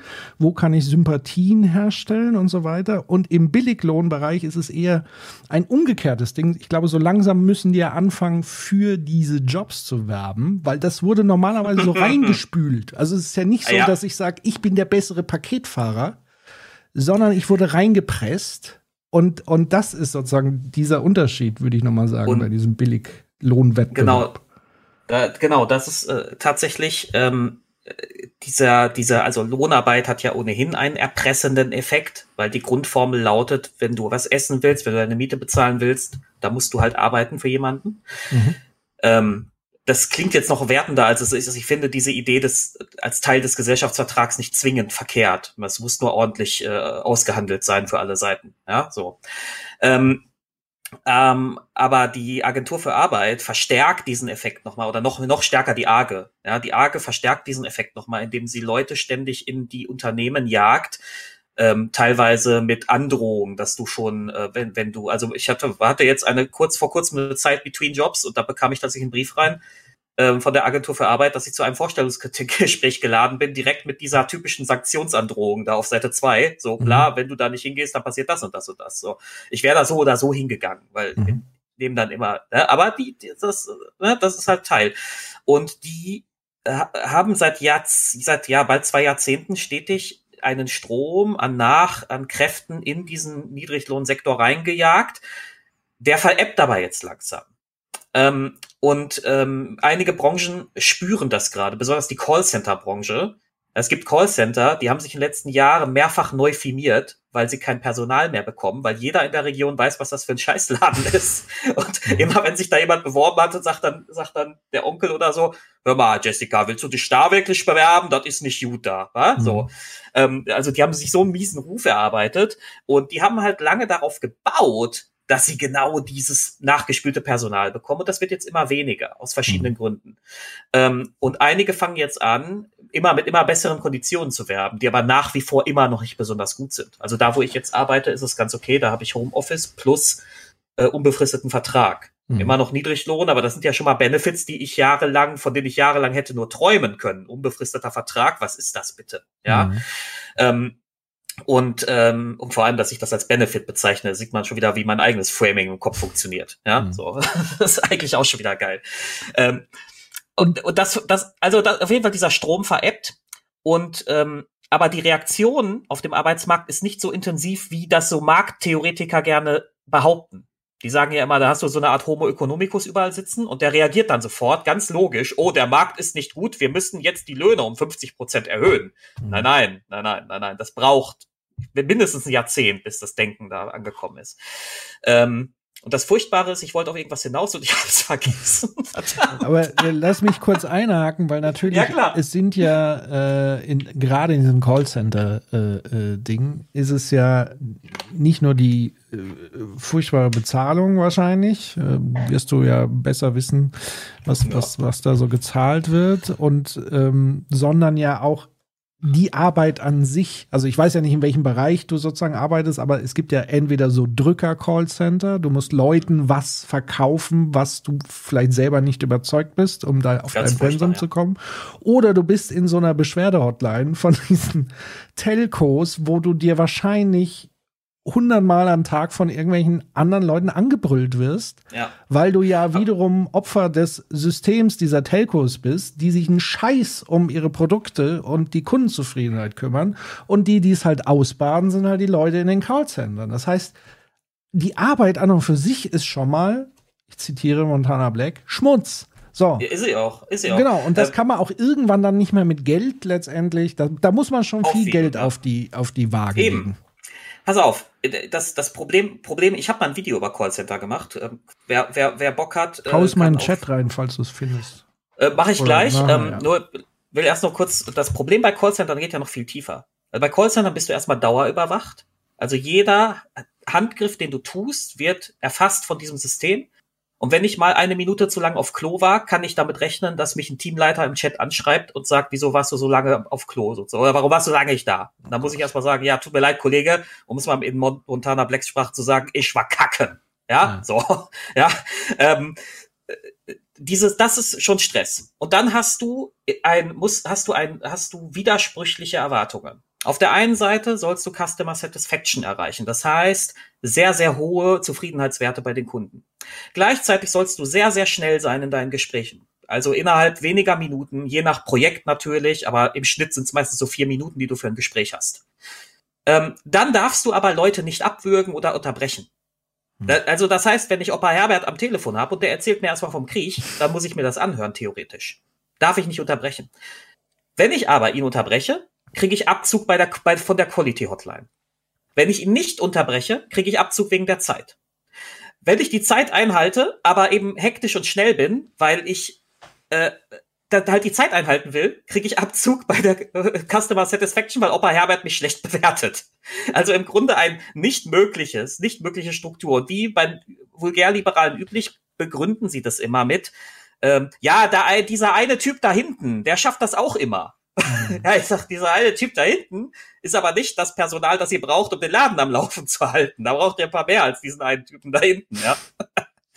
Und das ist, ach, das ist so großartig. Ähm, ich ich äh, bin jetzt tatsächlich in einem vergleichsweise humanen Laden ähm, gelandet, mhm. der aber auch so seine Probleme hat. Da geht's eher so um Urlaub und so, aber das ist ja fast schon wieder Luxus für das, was ich so erlebt habe. Mhm. Ich äh, guck gleich mal nach dem Video und poste das, mhm. ähm, aber das, das ist so zusammengefasst die Quintessenz daraus, ja. Ja, ähm, das also, klingt so nach äh, Dystopien, äh, die man aus Filmen kennt, äh, wie Brasil oder irgendwie, keine Ahnung. Ähm, und es hat mich jetzt so ein bisschen an äh, Chinas Scoring-Geschichten und so weiter erinnert, ähm, wo wir dann immer sagen, ja, die Chinesen und so. Aber was wir eigentlich für unsichtbaren Strukturen in der Arbeitswelt haben, also da fällt mir hier alles aus dem Gesicht. Und ich glaube, es ist wichtig, deswegen wichtig auch, dass du einen Link da rein postest. Das findet ja medial auch überhaupt nicht statt. Also ich bin ja noch sozialisiert mit Günter Wallraff. Da kann man ja halten, was man will, aber damals hat er ja wirklich krasse, musterbrechende Arbeit Ja. gemacht. Also mit Ja. ganz unten und so weiter, wo er sich wirklich die Drecksjobs ähm, ähm, aus nächster Nähe angeguckt hat, äh, das journalistisch investigativ aufbearbeitet hat. Das fehlt komplett, habe ich das Gefühl, in der Medienlandschaft im Moment. Ga- sehr- Diese es ist ganz selten mal, ja. Sachen. Ja. Ich weiß noch, es gab mal vor einigen Jahren, gab es mal eine Doku über Starbucks, da habe ich noch bei Starbucks gearbeitet. Und das, das habe ich, die habe ich gefeiert, weil sie dann diese ganzen kleinen systemischen Tricks, die die machen, ne, dass die mittlere Größe genauso groß ist wie die große Größe. Sie machen das nur mit der Becherform so geschickt, dass es anders aussieht und so. äh, äh, ja, äh, äh, Überraschung, aber du würdest dich wundern, wie viele über- überraschte Beschwerden wir bekommen haben die Und Tage dass alle darauf. drei Größen groß heißen? Ja, ja, das Framing bei Starbucks ist groß. Also Tall, äh, Venti und ja, und äh, nee, Tall, Grande und Venti, ja, Ja, so. Und äh, das ist, das ist, äh, ja gut, da müssen wir jetzt nicht in die Tiefe gehen, aber der, das war, ist die einzige Doku der letzten Jahre, die mir einfällt, die das mal wieder gemacht hat. Ansonsten gibt es das praktisch nicht. Also es gibt noch so furchtbare Unterhaltungsformate wie dieses, wo der Chef sich da einschleicht in die Firma. Aber da geht's ja auch eher darum, Undercover-Boss, genau. Aber da geht's ja auch eher darum, dass der Chef seine Betriebsblindheit überwinden will, um seine Leute noch besser ausbeuten zu können. Das ist richtig. Furchtbar. Ja, aber das ist einmal, einmal der Ausflug zu Callcenter. Also Callcenter, jeder, der es vermeiden kann, liebe Leute, vermeidet das. Egal ob Verkaufs-Callcenter oder Service-Callcenter, sie sind alle furchtbar. Wenn man es sich aussuchen kann, dann. Eben, ja, wenn man es sich aussuchen kann. Das ist, ist ja das, was ich weiß, dass das nicht immer so ist. Furchtbarerweise. Ja. Das ist wohl richtig. Und der nächste große Sektor ist ja sozusagen der ganze Logistikbereich. Da möchte ich auch nicht wissen, ähm, was da abgeht. Also sowohl von Schwer- und Ferntransporte. Ich sehe immer nur in der Nähe, wenn ich hier um den Block laufe, LKWs parken mit Leuten, die da quasi fast schon campen. Also die wohnen da quasi in dem LKW. Plus natürlich Paketfahrer, Fahrerinnen etc., die extrem, glaube ich, auch unter Druck stehen und so weiter und die, die, die Lieferzeiten. Also es ist schon Wahnsinn, Wahnsinn. Ja. Ähm, Ja, Aber das ist es ein Bezahlungsproblem? Nee, eben, das ist ja Hm. das, was ich, genau, entschuldige, das weiß ich auch wieder, worauf ich, also das ist auf jeden Fall das, was ich immer sage. Eigentlich sage ich, auch so Callcenter und auch die einzelnen Dienstleistungssektoren brauchen alle eigene Gewerkschaften, die die eigenen, ähm, die die eigenen Besonderheiten des Jobs kennen und dann entsprechend verhandeln können. Und da geht es nicht nur um Geld. Da geht es auch darum, dass zum Beispiel in einem Callcenter es nicht mehr sein darf, dass du da acht Stunden sitzt und wie am Fließband kommen die Anrufe rein. Und du kannst nicht einmal durchatmen. Manchmal nicht mal einmal einen Schluck von deinem Kaffee nehmen, weil es die ganze Zeit, dun, dun, dun, so, dass man da schon mal, dass da schon mal kleine Pausen drin sind, dass zum Beispiel so selbstverständliche Dinge wie Bildschirmpausen eingehalten werden, dass ähm, ähm, äh, ähm, ähm, dass, dass, dass äh, genau bei Beschwerden, wenn Leute unverschämt werden am Telefon, man die Möglichkeit hat zu sagen, nee, Herr, Herr, nee, Herr Müller, so reden wir nicht miteinander und dann auflegen darf. Das darf man nämlich auch nicht. Man muss sich anschreien lassen. In den meisten Läden. Also Ausnahmen gibt's auch, aber in den meisten musst du dich anschreien lassen, bis, bis es nicht mehr geht. Bei Frauen noch schlimmer, die kriegen ja dann sogar noch äh, sexuelle Übergriffigkeiten und so. Ne? Da müssen sie auch alles ertragen. Ja, so. Und ähm, ähm, das ist, äh, da- sind halt, kann man auch zig Sachen aufzählen, aber da brauchst du eigentlich einzelne Gewerkschaften für die einzelnen Branchen, die die Besonderheiten kennen. Aber ich meine, im Callcenter sind wir mal ehrlich, da ist ja nicht mal Verdi oder so vor Ort. Das interessiert die einfach nicht. Ich weiß nicht genau warum. Ich habe immer die Theorie, weil die wissen, dass die nur den Mindestbeitrag alle zahlen würden oder so. Ich weiß es nicht. Äh, ich stelle mal, ich stell mal so ein bisschen naive Fragen. Und zwar, ähm, jetzt mal nicht Verkaufs-Callcenter, sagen wir mal so Kundenservice. Ne? Also ich rufe wegen meinem Vodafone oder Telekom, wat, was auch immer, Vertrag an. Aber das muss ja gemacht werden, oder? Ja. Ach, So. das ist jetzt auch die, Fra- also da könnten wir jetzt mit Digitalisierung noch anfangen, ne? Und ähm, was eigentlich technisch schon möglich wäre. Oder Ja, Produktdesign Logistik oder gesprochen, sowas. Oder? Also, äh, Patrick, das muss doch, jemand muss doch den Kram rumfahren, oder? Das Also, ist die äh, Frage. Deswegen habe ich gefragt, was ist das Problem? Ist das Problem des, der Job oder ist das Problem die Bezahlung? Ja, ich meine, würde ähm, Sowohl als auch. Also die Bezahlung ist eine, Teil also- des Jobs, würde ich mal sagen. Also, Also bei ist guter Bezahlung besserer Grundvoraussetzung. Nein, gute, gute Bezahlung ist schon mal für mich immer eine Grundvoraussetzung. Und dann ist die Frage der Dosis der Arbeitsbedingungen. Deswegen kriege ich ja Plack, wenn Leute jetzt sagen, sich dahinstellen und sagen, 42-Stunden-Woche. Deren Arbeit, auch wenn sie mehrere Stunden arbeiten, sieht natürlich eine Arbeit eines Christian Lindners im Vergleich zu 18 Stunden Paketfahren halt einfach komplett anders aus. So, ja, Christian Lindner, der von trägt, Empfang zu Empfang hetzt des Landes auf seinen Schultern. Ja, ist alles gut und richtig. Nichtsdestotrotz würde, glaube ich, Christian Lindner für das gleiche Geld, was er jetzt verdient, nicht als Paketfahrer arbeiten wollen. Würde ich jetzt mal behaupten. Ja. Also man kann sich da bei PolitikerInnen ja generell die Frage stellen, äh, warum geht denn so ein Sigmar Gabriel nach, nach seinem Ende der politischen Karriere in irgendeinen Vorstand? Warum wird er nicht Kellner irgendwo? Ja. Ich meine, wenn, wenn das so Oder Lehrer, wie er früher, glaube ich, ja mal ja. war. Ich meine, ich meine, Lehrer werden gebraucht, jetzt, das ist ein Riesenmangel. Könnt den Kindern viele tolle Sachen beibringen. Über ja. Rüstungsexporte und so. Ach, ach, Lassen wir das mal. Aber nein, aber weißt du, das ist doch immer dieses Narrativ bei PolitikerInnen. Wenn sie das rechtfertigen, sagen sie immer, ja, der Mensch will doch arbeiten. Ich möchte nach meiner politischen Karriere halt weiter wirksam sein. Ja. So. Aber er kann auch als Kellner wirksam sein. Selbstverständlich. Ja. Ja? Und, und äh, ich, ich, glaube, es gibt sogar Kellner, die einen riesen Spaß an diesem Job ja. haben können.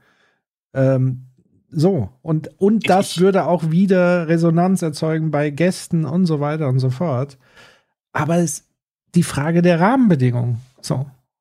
Der Arbeitsbedingungen ja. letztendlich. Ja, eben. So, und, und ähm, äh, dieses generelle, also ich sehe hier halt Schwächen auf mehreren Ebenen. Es gibt da so ein politisches Desinteresse, aber es gibt halt auch auf Seiten der Gewerkschaften ein riesiges Desinteresse beim am Niedriglohnsektor. Äh, Gastronomie ein bisschen ausgenommen, weil die haben noch diese, N, wie heißt die NGG, diese Nahrungsgenussmittelgewerkschaft. Ähm, äh, und das und das führt dazu, dass diese Leute sich sozusagen selbst überlassen sind, alle. Und ähm, dann kommt eben noch dieses Desinteresse dazu, dass ja meistens auch so eine Erpressungssituation entsteht und dieser Selbstrechtfertigung ähm, an, an der eigenen Klassensituation. Ja, also das, was ich gerade sagte, die erzählen dann nochmal das Narrativ des Arbeitgebers lieber, statt äh, sich klar zu machen, dass sie hier gerade ordentlich über den Tisch gezogen werden. Ähm, Ach so, ihr seid so, ihr seid so unbeweglich. Ich dachte, ich hätte hier, ich dachte, ich hätte hier einen, einen ich gucke, eingefrorenen Bildschirm. Ich gucke gebannt auf den Chat, wen, ähm, äh, äh, weil wir ja ein bisschen Kont Kontroverse hier mal reinbringen wollen, wen Tim 38 in 17 meint, ach Leute, ist schon ein bisschen Mimimi alles. Also ja. wen meinst du sozusagen oh. mit Mimimi? Den Chat oder uns oder alle oder wie auch immer? Und was, auf was konkret bezieht sich das Mimimi? Ähm, das würde mich natürlich brennend interessieren an der Stelle.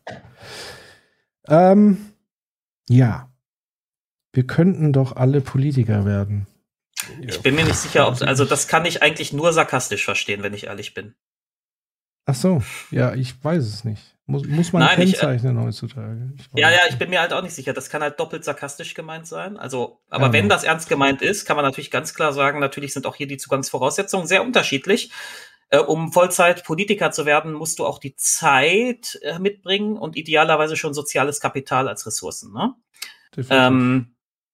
Und äh, da, also, also schon alleine, um in der Lokalpolitik so ein bisschen irgendwo hinzukommen, wo du was bewegen kannst. Du kannst natürlich irgendwo in eine Partei eintreten und du kannst dann anfangen, immer mal wieder Plakate mit denen zu kleben. Das bringt dich aber noch nirgendwo hin. Also, ich weiß nicht, ob das so einfach ist. Und wenn du dann auch noch arbeitest oder vielleicht andere Armutsbetroffene auch mal wieder mit ins Boot holen, vielleicht alleinerziehend bist oder so, oder Erwerbsunfähigkeitsrentner, dann wird es noch mal schwierig, sich da äh, mit so viel Zeit und Energie auf sowas noch zu konzentrieren. Also, mhm aber ich glaube, er meinte das sarkastisch. Wie auch immer, es interessiert mich so oder so. Also, weil, wie gesagt, es kann ja mal eine andere Meinung dahingehend. Das ist ja dann spannend zu gucken, was steckt sozusagen dahinter. Aber die Frage ist jetzt, wie machen wir, wie wollen wir weitermachen? Wollen wir noch einen Clip machen? Wie sieht's aus? Ja, Habt ich würde sagen, lass mal, lass mal bitte den, Clip, lass mal den, den letzten Clip machen. Also, wir könnten dieses, äh, Ron Bilecki oder wie der Dude das, heißt? Ja, das können wir auslassen. Das ist, habe ich, ist nicht ganz so wichtig. Da geht's nur um die Beleidigung Geringverdiener. Und ja, ja, da geht's um Geringverdiener. Das, ich glaube, das ist gar nicht so äh, unrelevant. Aber ich fand tatsächlich dieses äh, 13-Fragen-Ding ziemlich spannend. Mm, ja. Ja. äh, wie es sich entwickelt hat, denn da würde ich auch ein paar Sachen reinbringen aus meiner Perspektive, äh, wo es vielleicht ein bisschen auch, ähm, ja, Soll ich mal es umschalten? wird. Dann gehen wir da jetzt mal rein. Du steuerst. Können Ich wir, steuer. können wir Ja, vielleicht wer? Was? eine, können wir vielleicht eine Minute Pause machen, weil ich mal dringend die Toilette aufsuche. Ja, Yes. Du kannst ja schon mal rennen und äh, Patrick und ich machen hier äh, äh, äh, Entertainment. Wir machen Bis hier gleich. ein bisschen äh, Chat Entertainment. Ja, also ich, ich, ich, äh, ähm, ich versuche so ein bisschen gerade zu überlegen. Ein Ding, Weil- was ich, womit ich dich triggern will. Das Mich? ist ja ich, bin- ich bin untriggerbar. Nein, nicht tri- du weißt schon, im positiven Sinn triggern will, ist tatsächlich Bela Funk hat geschrieben, weil das ist ja so unser Lieblingsbeef auch manchmal. Auf der Ebene der Analyse sind wir ja alle einer recht ähnlichen Meinung. Aber mal Butter bei die Fische. Wie ändern wir die Strukturen? Act, don't think too much. Roman. Nee, only think, don't act. Äh, was soll ich sagen? Wie ändern wir Strukturen? Also, die Frage ist halt, was wollen wir ändern? Also, geht es darum, Armut abzuschaffen? Oder geht es darum, bessere Arbeitsverhältnisse zu, zu erzeugen? Äh, geht es darum, äh, ähm, äh, mehr Produktivität äh, zu ziehen? Geht es darum, Umverteilung zu machen? Also, die Frage ist ja, was ist das Problem? Also ich würde sagen, um Armut abzuschaffen, reicht es nicht, Löhne zu erhöhen. Hm. So, also das, das ist ja die eine Sache, ich glaube, ich habe es auch irgendwo oben gelesen, wo Leute Alles. über den Arbeitsmarkt gesprochen haben. Und der Arbeitsmarkt, also die neoklassische Idee des Arbeitsmarkts, den, der ja dann auch die Realität bedingt, das ist ja im Grunde dieses, äh, dieses äh, schöne X.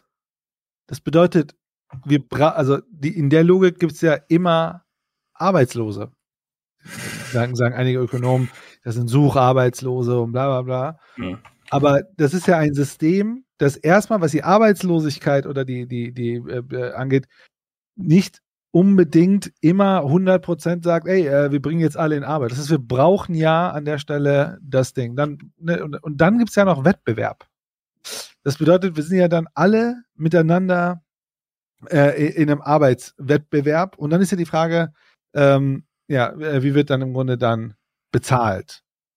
Hm. So, das heißt, das System und das, äh, das Ding ist ja, damit Menschen mehr verdienen, müssen andere weniger verdienen. So, Ja. funktioniert ja die Logik nicht. Ja, ja, ja. Also, kann, äh, verdienen ist vielleicht der falsche Ausdruck, ne? aber, ähm, äh, aber Ja. die, die, die, die Abgrenzung entsteht ja im Grunde, dass wir Reich und Arm hinbekommen.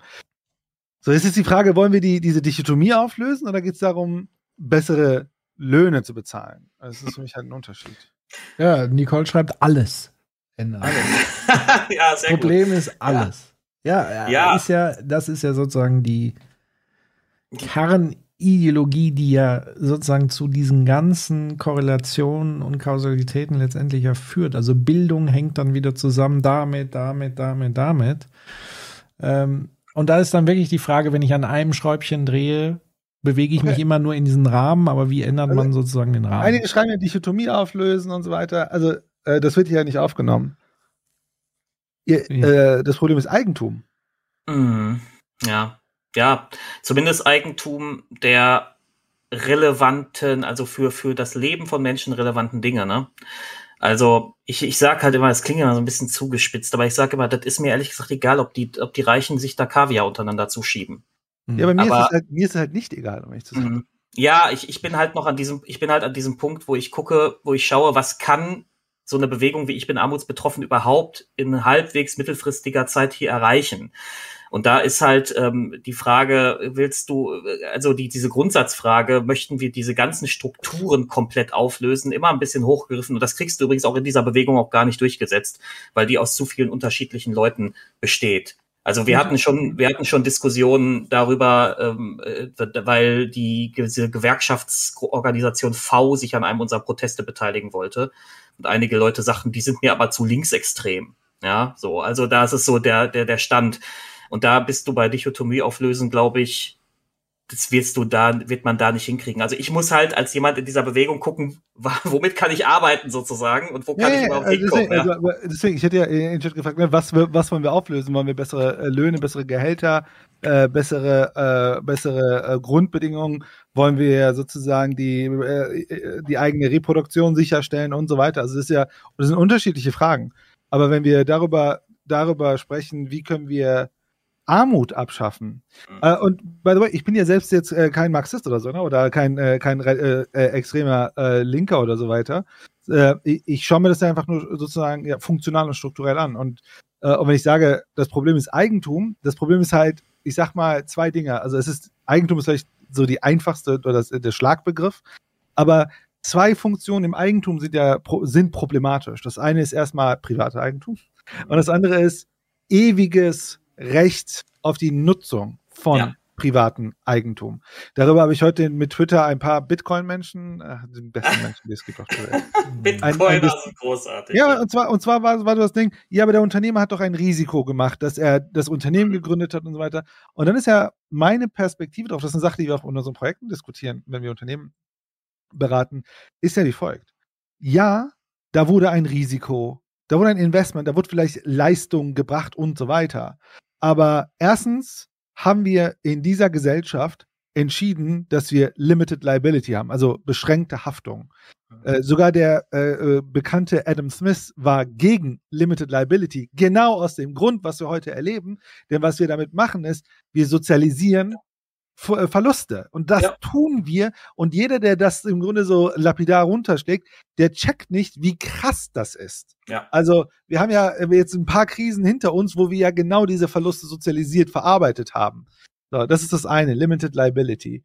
Ähm, das andere ist, sagen wir sogar, das Unternehmen ist erfolgreich und es, wird nie, äh, äh, nie sozialisiert. Aber heißt jetzt ein initialer Impuls, sagen wir, sagen wir sogar, fünf Jahre hat dieser Unternehmer was gemacht, hat das aufgebaut. Aber berechtigt es dieser Person über Zeit, und zwar auf Ewigkeit, nach seinem eigenen Tod hinaus, dass er das Recht hat, den Mehrwert für immer und ewig zu äh, äh, vereinnahmen. Also da, da müssen wir doch die Fragen stellen, ob das sinnvolle Strukturen sind oder keine Ahnung, warum nicht Eigentum auf Zeit? So, warum nicht, ey, so ne, wie, wie, wie so ein Patent, so. Wir machen Unternehmerpatentum, so weißt du, dein Unternehmen hast du erstmal patentiert, hast äh, zehn Jahre das Recht, hier äh, Mehrwert rauszuziehen, aber irgendwann hast du auch einfach, ne, weißt du, dein Unternehmerlohn ist jetzt einfach mal auch mal bezahlt, so, weißt du, die Leistung hast du erbracht. Ja, zumal, äh, zumal je größer ein Unternehmen wird, desto weniger ist es ja nur noch die eigene Leistung. Also ab diesem, ab dem ersten, ab es nicht dem, mehr deren eigene Leistung. Ich habe ich hab jetzt genug im Das- das- Unternehmertum gearbeitet und, und so ein Scheiß. Das ist ja kompletter. Das ist ideologisch romantische Ja, ja. Verklärung von Unternehmertum. also es geht ja schon, es geht ja schon damit los, wie privilegiert startet man überhaupt, dass man überhaupt Zugang dazu bekommt. Ja, die Frage, bekomme ich überhaupt einen Kredit? Ja, das geht ja bei sowas schon los. Aber was ich jetzt eigentlich meinte ist, ähm, ab dem, ab der Sekunde, ab dem der Unternehmer seine erste Person als ins Angestelltenverhältnis holt, ab dieser Sekunde ist es ab, ist schon die ganze, ist diese Arbeit nicht mehr nur seine Arbeit.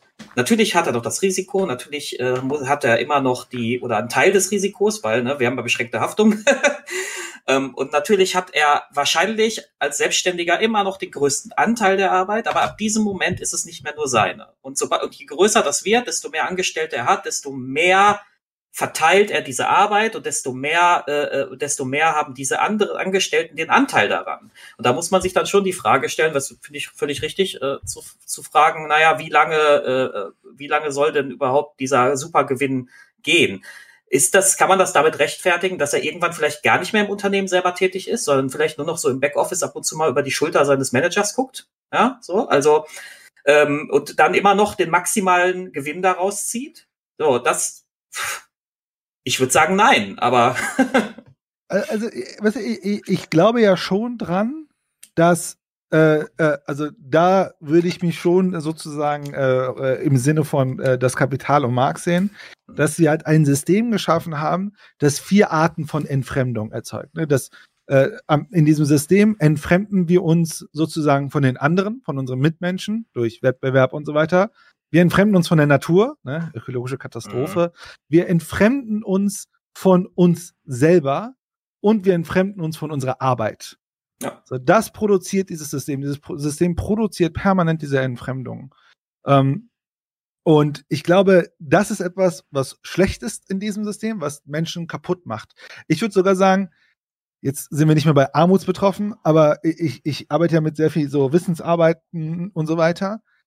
Die gehen ja auch alle kaputt. Die sind auch alle in ihrem Hamsterrad drin, denken, weißt du, irgendwann checkst du ja, du bist dann in diesem Karrierelogik drin und irgendwann merkst du den Horror, dass alle in diesem Rädchen drin sind. Sogar deine Top-Führungskräfte sind in diesem Rädchen. Ja. Dann haben die irgendwann Burnout, dann haben die entweder die Wahl, sie setzen sich damit mal auseinander, was gerade mit ihnen passiert ist, oder, was die viele, was die meisten machen, Digital Detoxen, Retreat machen, äh, Yoga und Meditationsübungen machen und immer wieder dieses Ideal anstreben, damals, als ich doch noch diese Peak-Performance habe, wenn ich doch nur dahin komme, dann habe ich es geschafft. Und das produziert dieses System auf allen Ebenen. Ne? Und ich glaube, ähm, aber das Gegenteil sozusagen jetzt, und äh, das ist jetzt sozusagen vielleicht auch so ein bisschen so äh, Vulgärkommunismus, den ich jetzt hier betreiben werde, dieses, wir verstaatlichen und egalitären und bla bla bla, also vollkommen alles, ne? Also, ähm, und ich glaube, keiner, kein, kein, äh, kein Mensch, der sich wirklich mit Kommunismus und Sozialismus beschäftigt, will sowas. Aber da kann man ja in, da kann man ja über neue Wege nachdenken, zu sagen, ey, guck mal, es gibt einen Kern in diesem Unternehmertum, das ist diese Entfremdung von der Arbeit, Entfremdung von das, was ich produziere, das doch irgendwie wieder stattfinden zu lassen. Also ich meine, Arbeitsteilung, wir leben in einer arbeitsteiligen Gesellschaft und an Arbeitsteilung ist ja auch sehr viel Gutes dran. Arbeitsteilung ist ja im Grunde ja Zusammenarbeit ne? und äh, äh, Kollaboration und so weiter. Mhm. Aber weißt du, dass man, dass man, dann, äh, wenn man, ich bin immer noch bei der Aufhebung der Dichotomie äh, äh, von Arm und Reichtum. Ja. Wenn man das aufheben will, man könnte ja die Frage stellen, warum äh, äh, äh hat nicht der Staat alle Produktionsmittel, aber entscheidet nicht über Produktion? So, Mhm. und so, so gibt uns im Grunde Zugang zu Produktionsmitteln und dann kann ich ne, mit, mit einem kleinen Team bla bla bla irgendwas damit machen und dann, dann entsteht vielleicht an einigen Stellen so kleine Mä- Märkte und so weiter, aber äh, die Produktionsmittel sind zumindest nicht. Aber die Produktion, die, die Kreativität, was, was der, was der Liberale ja so toll finden, was ja auch, wo ja auch was dran ist, ne? Also wenn man ja, Ja. Ähm, also nicht, äh, nicht äh, diese Magie, aber ne, ich meine, wir kennen das ja alle, wenn wir unser Ding haben, das macht uns Spaß und bla bla bla. Oft geht es ja kaputt, wenn es wächst. Mhm. Da Also- müsste man ja eigentlich äh, reingehen. Aber da sind wir natürlich Mhm. radikal. Das kann, da, da könnt ihr natürlich, oder wir, wir alle können da nicht morgen mit, schnell mit anfangen. Naja, Also- Aber äh, das war so die, die Antwort auf, wie können wir die Dichotomie aufnehmen. Mir, mir fallen da quasi zwei Punkte ein, die ich an der Stelle dann immer in letzter Zeit bringe. Das eine ist, es wird sowieso äh, demnächst irgendwie kollabieren. Das heißt, es wird dann sowieso sich neu ordnen. Wie, das heißt aber nicht, dass es dann besser wird. So. Ähm, aber es wird anders. Das ist ja schon mal ein kleiner Lichtblick vielleicht oder auch nicht, je nachdem. Äh, und das, das Zweite, weil du ja gesagt hast, der Staat als Akteur, da würde ich noch mal wirklich den Begriff der Demokratisierung mit ins Spiel Mhm. bringen. Also eben auch, ja. nicht, also wir stellen uns bei Verstaatlichung ja immer diesen Monolithen vor, den man ja auch aus Beispielsystemen des Sozialismus immer wieder heranzieht. Das waren aber aus meiner Sicht alles andere als demokratische Systeme. Es war kein demokratischer Sozialismus, der da stattgefunden hat. Manche sagen ja, es ist ein Staatskapitalismus und so weiter gewesen. Die Idee der Demokratisierung, die konsequent auch heute schon in Unternehmen, in Institutionen, in Schulen, in überall diesen Grundgedanken, nämlich der Verteilung von Macht.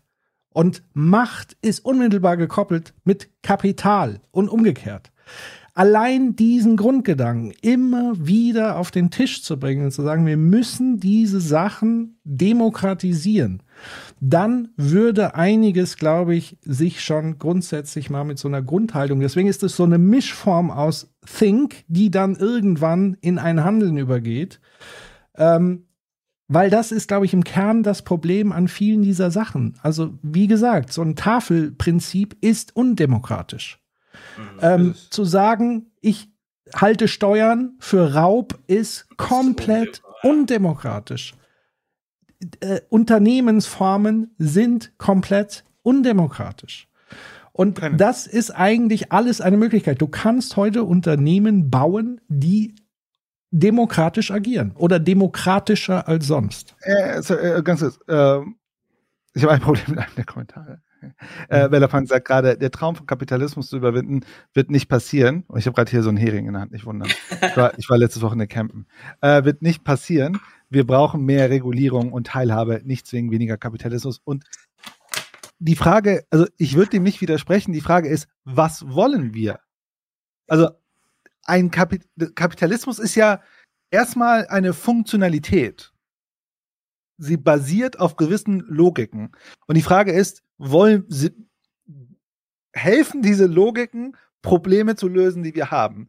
Also, es geht darum, um Eigentum im Privaten. Es geht darum, dezentrale, dezentrale äh, Allokation von Ressourcen und Waren äh, und Mehrwerte über Preissignale, die sich sozusagen dezentral am Markt äh, äh formen, über Angebot und Nachfrage äh, und so weiter und so weiter.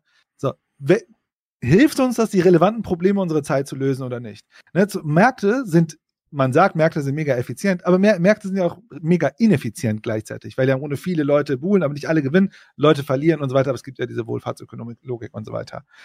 Das heißt, der Kapitalismus an sich ist ja erst erstmal nur eine Funktion. Also sie hat gewisse Mechanismen, die dazu führen, dass gewisse Probleme gelöst werden äh, oder nicht.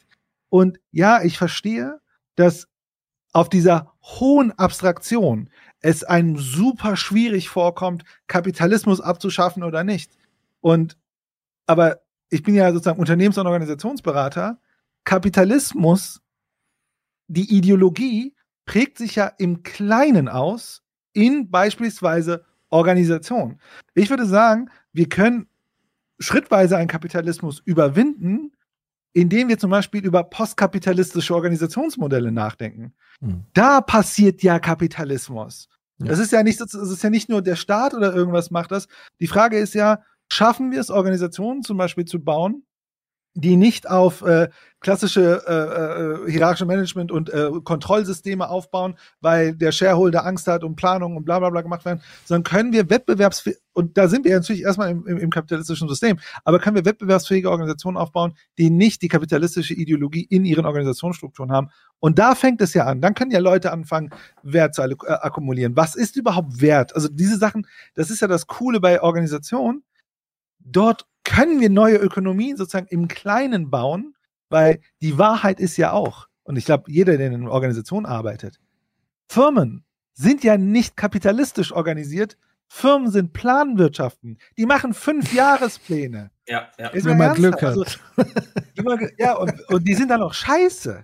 Also das, muss ja das, muss man sich ja deutlich machen, dass wir reden über Marktwirtschaft, aber haben Planwirtschaft in der Organisation, die autoritär sind und super hierarchisch ja. und super totalitär sind, patriarchisch teilweise. Mhm. Ich meine, jeder kann wahrscheinlich Stories äh, erzählen, wie was da für ein Scheiß abläuft, wie undemokratisch sind und so weiter.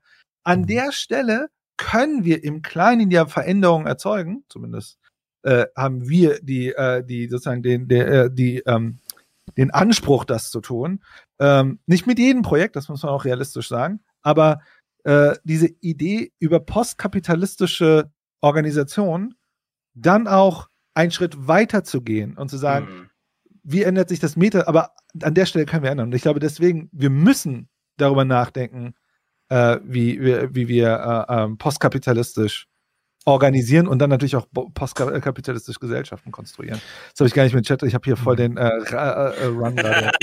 während, du den Chat ja, liest. Vielleicht haben die Leute schon jetzt alle ausgeschaltet oder so. Nee, nee, alles gerade. Du hast sie in Aufruhr. Nein, alles klar. Ähm, ja, und. Ja, nicht Kapitalismus überwinden, habe ich immer eine Herausforderung, weil ich mir denke, so, Kapitalismus ist halt eine fucking Funktion.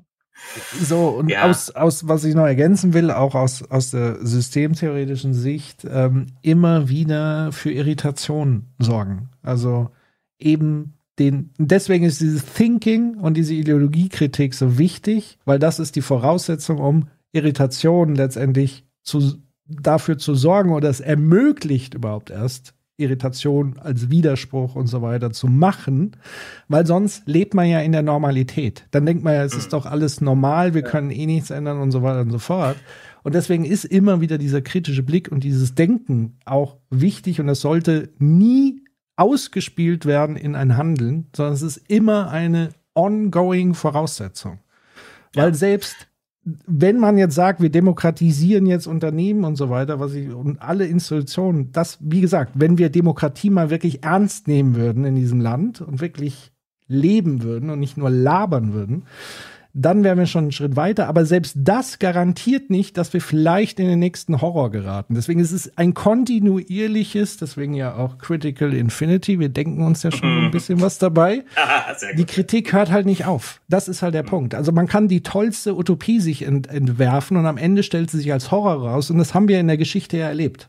Genau das haben wir erlebt, weil dann unkritisch einer Idee gefolgt wird, einer politischen Ideologie gefolgt wird, die sich dann als Horror entpumpt hat. Ja, äh, vielleicht noch ein paar Dinge, weil ich jetzt gerade hier den Chat so ein bisschen ja. nachziehe. Also ich würde sagen, Postkapitalismus findet, als, also ist natürlich, äh, weil ich ja in diesem Kontext arbeite, Postkapitalismus findet aus meiner Sicht in Organisationen statt ich, hab, ich weiß jetzt nicht, ob es äh, bezogen war ähm, auf, äh, ähm, auf me meine Anmerkung. Jemand hat gesagt, man würde ja immer noch seine Arbeitskraft verkaufen. Ja, aber ich verkaufe ja, ja natürlich aber, bin ich ein Arbeitnehmer. Aber die Frage ist ja, wem gehört der Surplus, den eine Organisation erzeugt? Gehört der Surplus den Menschen, die in der Organisation ihn erzeugt haben? Und dann findet man demokratisch oder wie auch immer äh, Wege, diesen Surplus wieder zurückzuverteilen zu den Menschen, die ihn erzeugt haben oder schöpfen das äh, äh, Shareholder ab. Bei Kapitalismus geht es ja, also überhaupt in ökonomischen Systemen, also Marktwirtschaft ist nicht gleich Kapitalismus, sollte man auch nochmal sagen. In ökonomischen Systemen geht es ja immer um Wertschöpfung und Wertabschöpfung. That's it. Die Frage ist, wer schöpft Wert und wer schöpft, äh, wer erschöpft Wert und wer schöpft diesen Wert wieder ab. Mhm. Und das ist ja das Fundamental. Und wo findet das statt? In Organisationen. Vielleicht noch ein Ding ähm, weil ich das äh, gelesen habe. Weil Kapitalismus hat natürlich eine.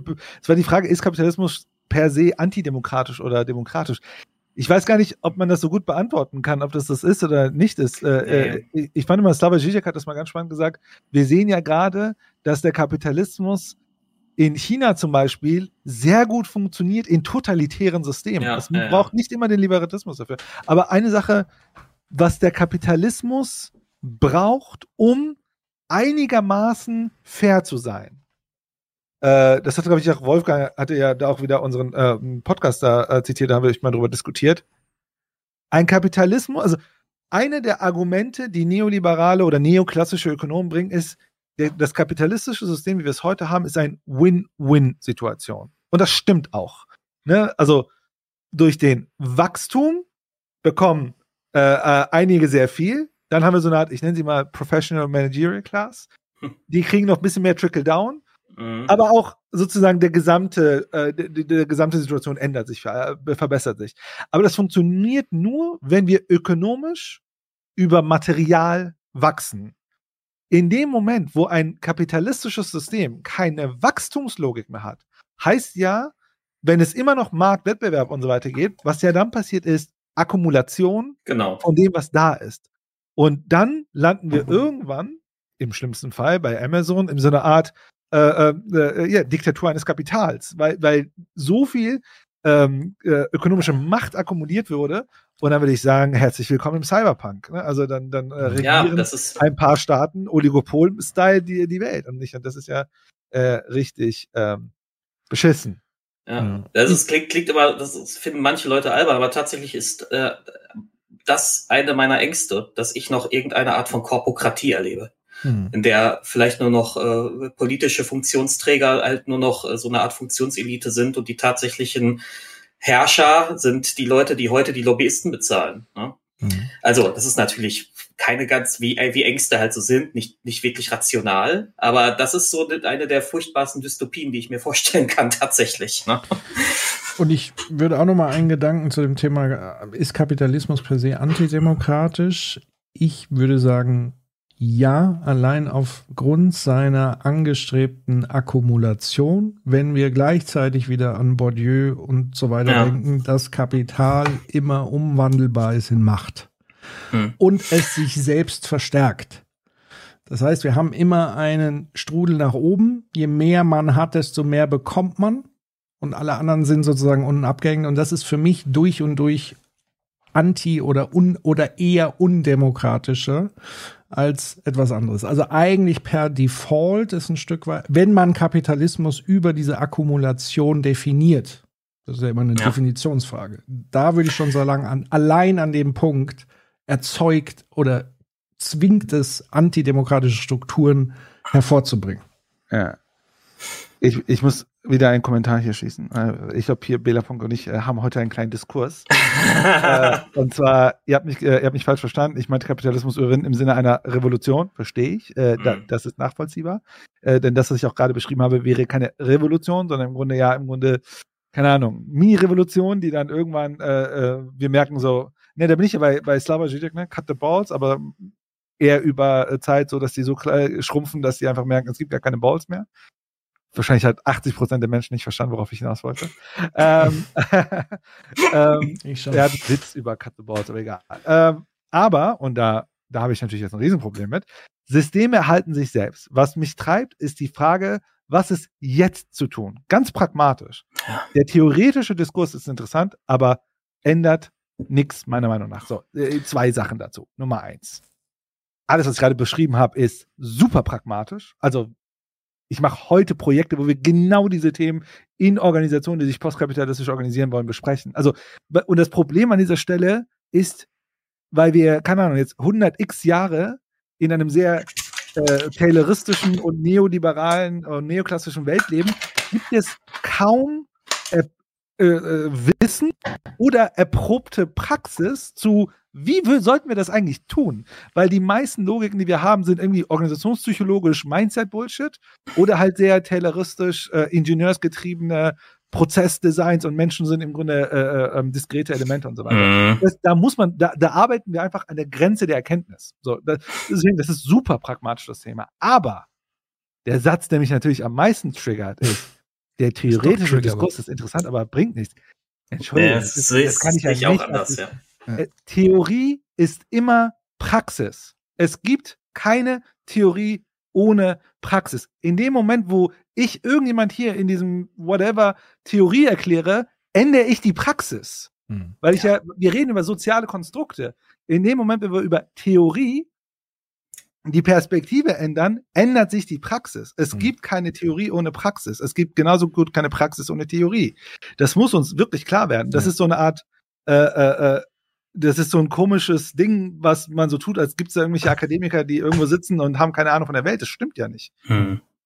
Es gibt keine Praxis ohne Theorie und vice versa. Ja, da möchte, möchte ich noch ein, also ich sehe das jetzt ähnlich ähm, und noch ergänzend dazu, ähm, so wie ich gerade sagte, dass so eine, so eine Idee von so einer Cyberpunk-Korpokratie-Gesellschaft mir so ein bisschen Angst macht, brauchst, brauchst du ja auch etwas, was, was dir Hoffnung macht. Und das ist dann eben die Idee irgendeiner Utopie. Und die muss man, äh, die muss man in solchen Diskursen und hochtheoretischen Diskursen erarbeiten. Ähm, und auch wenn man sich vielleicht klar macht, dass diese Utopie vielleicht, man die nie erleben wird, ja, kann alles sein, äh, ist das dann doch etwas, also woraus ziehe ich denn irgendeine Motivation, wenn ich nicht irgendwas besser machen will? Hm. Wenn ich nicht will, dass es irgendwann mal wirklich besser ist, dann brauche ich mich auch nirgendwo engagieren. Ja, das ist, das, ist, das bringt ja nichts.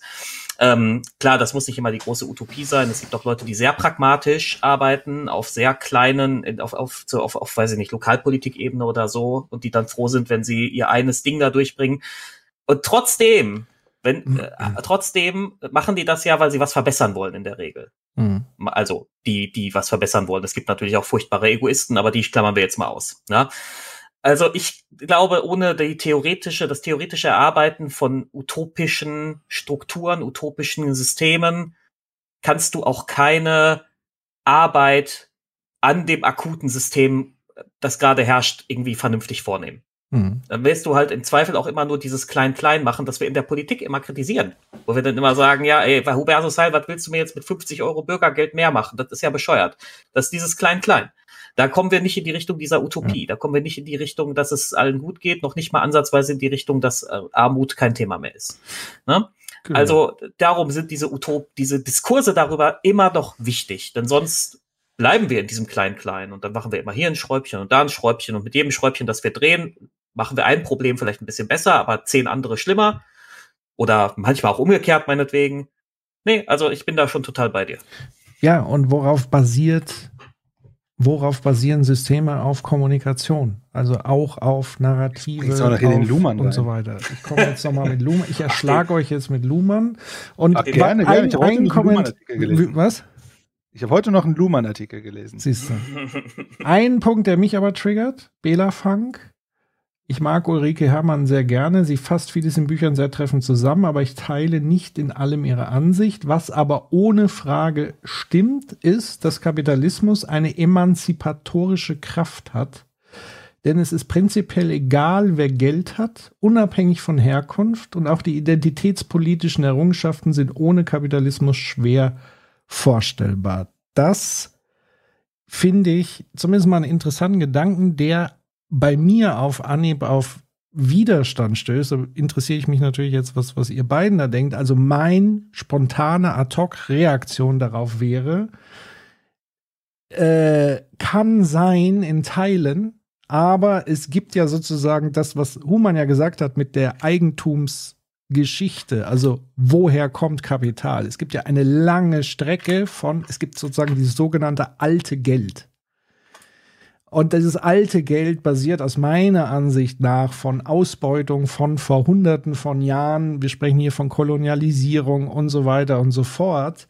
Und ich glaube, dass sozusagen dieses Narrativ der emanzipatorischen Kraft, so von wegen es ist egal, woher man kommt, welche Hautfarbe man hat und so weiter, dass das ein Coping-Mechanismus ist, um sich den Kapitalismus ein bisschen schöner zu reden. Glaube ich ganz Mhm. ehrlich. Also diese Effekte gibt es in Teilen. Er ist vielleicht Ja, grundsätzlich so angelegt, aber man kann es sozusagen nicht als das Feature des Kapitalismus, glaube ich. Ich, Ah, ich weiß nicht, ich glaube ich sogar, hab das ne- ist wirklich das Feature vom Kapitalismus. Ich, ich, ich habe ich hab tatsächlich auch, ich habe tatsächlich schon, ich, darüber denke ich schon länger nach und ich habe tatsächlich auch eine These dazu. Ja. Ich glaube, Kapitalismus kann, ich, mit ganz dick geschrieben, kann theoretisch antirassistisch sein, der kann auch antisexistisch sein, der kann auch ähm, anti-ableistisch sein und so, und zwar aus ganz egoistischen Gründen. Mhm. Weil Kapitalismus feststellt, Frauen kaufen und arbeiten auch. Mhm. Menschen mit Behinderung kaufen und arbeiten auch. Also sind Kunden, sie sind Mitarbeiter potenzielle. Und darum sind sie ausbeutbar und deswegen kann er das alles abschaffen. Was er niemals kann, nicht, nicht so wie er jetzt angelegt ist, ist antiklassistisch zu sein. Ja. Das kann er nicht. Ähm, ich, aber, aber ich bin da auch, ich sehe beim Kapitalismus, also da, das bräuchte in, den bisherigen Strukturen bestimmt auch nochmal 100 Jahre, bis der es mal schafft, da komplett Rassismen rauszunehmen und, und Sexismen rauszunehmen, aus anderen Gründen, ne? weil es da eben so Milieubildung gibt und Menschen, äh, der, der klassische alte weiße Mann halt überall in den Vorständen sitzt und so weiter. Das ist, also bis das soweit ist, dauert Aber ich sag so, ganz theoretisch könnte er das schaffen, weil er einen Nutzen sieht in diesen, nicht weil er das aus, nicht aus moralischen Gründen oder so, sondern einfach weil er einen Nutzen sieht, auch in diesen äh, jetzt noch marginalisierten Gruppen. Aber Muss- Antiklassismus kann er nicht über, Klassismus kann er nicht überwinden. Das geht nicht, weil der, weil der inhärent in der DNA ist. Und nein, das ist keine 10x-DNA. Ich, ich wüsste schon, was Ja. die Bitcoin-Crew zu dieser Also- Sache also sagt. es kommt, Ja. halt, es kommt halt drauf an. Also ich glaube, wenn wir eine Eigentums, äh, eine fixe Eigentumslogik haben und eine äh, Akkumulationslogik, ist es natürlich, ist es dauerhaft natürlich schwierig, weil er dazu tendiert, äh, dann irgendwann vielleicht sogar faschistisch zu werden. Ja. Ne, war es nicht Horkheimer? Ne? Wir können den Kapitalismus nicht kritisieren, irgendwie mit, äh, wenn wir nicht, oder andersrum, Faschismus nicht kritisieren, wenn wir nicht den Kapitalismus kritisieren. Äh, nichtsdestotrotz. Und da weiß ich jetzt nicht, ob, das, ob, ob man das jetzt dem Kapitalismus zuschreibt oder einer Marktwirtschaft zuschreiben muss oder einer Geldwirtschaft zuschreiben muss. Die Wahrheit ist ja, ein Euro ist ein Euro. Das ist ja fast so, so ein Bitcoin-Bro das sagen. Aber das ist, also es ist halt egal, woher du. Ja, ich würde schon sagen, es ist prinzipiell egal, woher der Euro kommt. Du kannst, Du musst ihn halt haben. du musst ihn halt haben. Genau, das ist, Das ist der Punkt. Aber um ihn zu bekommen, musst du schon eine gewisse Herkunft Aber zum Teil der mitnehmen. Kapitalismus macht, macht noch eine andere Sache. Ähm, das wollte ich eigentlich später kommen. Ich weiß nicht, wie lange wir noch machen, deswegen bringe ich Ja. das jetzt schon rein. Der Kapitalismus macht eine andere Sache. Es gibt uns Freiheit und nimmt sie uns dann auch wieder gleichzeitig. Ähm, bevor ich da hinrenne, äh, der Economic Ethics hat geschrieben, kritisch gefragt, wann, äh, wenn es keine Theorie oder Praxis gibt, wie erklärt ihr dann weltfremde Theorien, Modelle und so weiter als Vorwurf in der Wissenschaft, Wirtschaftswissenschaften? Ich müsste dich ernsthaft fragen, was ist eine weltfremde Ö äh, Theorie in der Ökonomie? Äh, ich hätte jetzt ad hoc keine auf dem Schirm. Ähm, aber äh, äh, ja, können wir vielleicht noch so mal drüber unterhalten. Aber wieder, äh, wieder zurück äh, zu, zu, wo ich hingehen wollte. Also ich habe über eine, ein, über eine Sache sehr viel nachgedacht. Und zwar ähm, in den USA gibt es ja diesen Begriff der First Generation Generations oder First Gs Mhm. oder so. Ja, ja. Das, sind, das sind sozusagen die Erstgeneration Aufsteiger. Und äh, neoklassischer Arbeitsmarkt, oh, da muss ich jetzt drüber nachdenken. Müssen wir in Ruhe drüber sprechen. ähm, Mach mal einen Livestream dazu. ja, ja, wir müssen mal Sebastian eh mal in den Livestream ziehen. Ich wollte ihn mal anhauen, deswegen. Aber egal, anderes Thema, andere Zeit. Ähm, wa- was soll ich erzählen? Ich habe darüber nachgedacht, weil ich ja selber äh, sozusagen aus ähm, einem Hartz-IV-Kontext komme, wobei ich äh, Agency-Theorie, oh Gott, was sagst du da? Blasphemie, dass das äh, nicht Praxis und Theorie ist. Nee, langsam, langsam. Schieß mich hier nicht mit diesem Institutionsökonomik. Lass doch mal ausreden.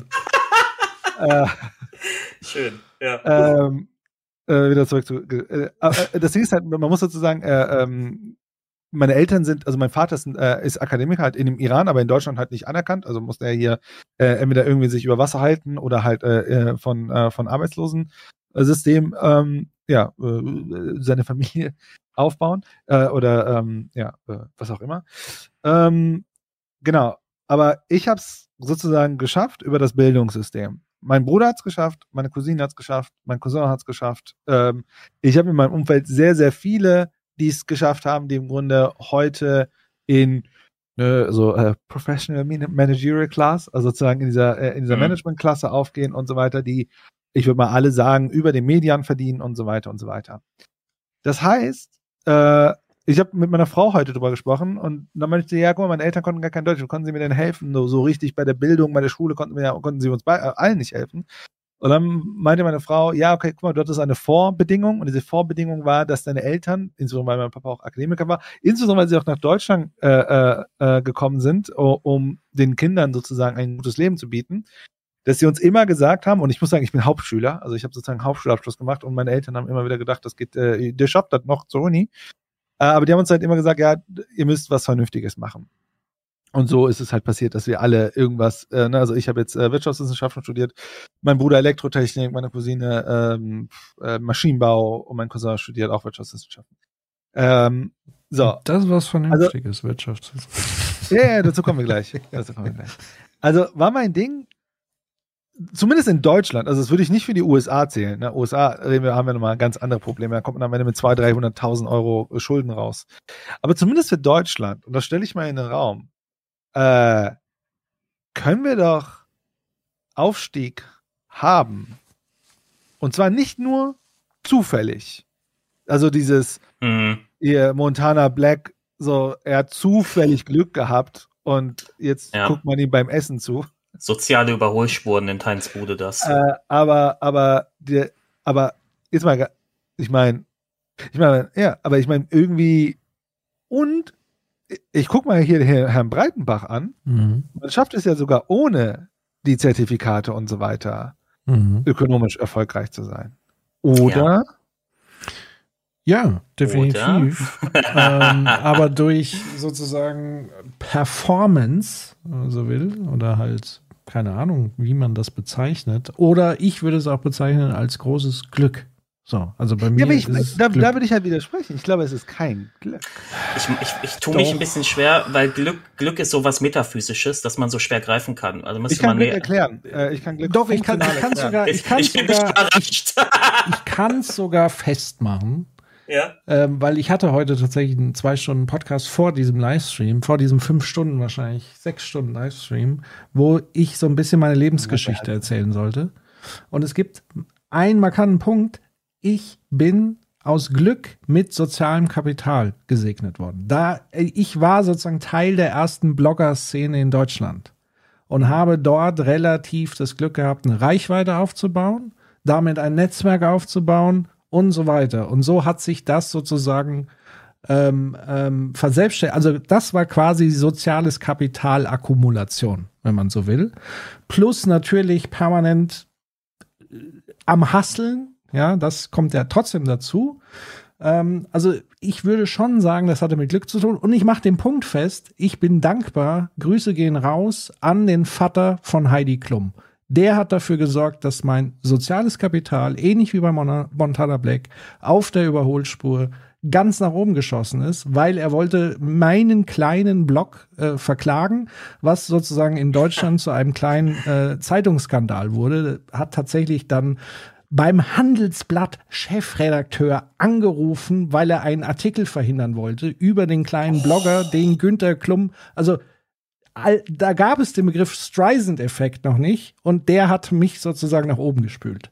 Und das war ein Glücksmoment einfach. Hätte ich das nicht gehabt, hätte ich diese Bloggerei nicht gehabt, jetzt dieses ganze Podcasten, wäre ich nicht permanent in der Öffentlichkeit und würde mein soziales und symbolisches und kulturelles Kapital. Next Step war Grimme-Preis und so weiter. Das sind alles diese Kapitalsorten, die dazu geführt haben, dass ich in der privilegierten Lage bin, auch ohne die Standardzertifikate ökonomisch gut dazustehen.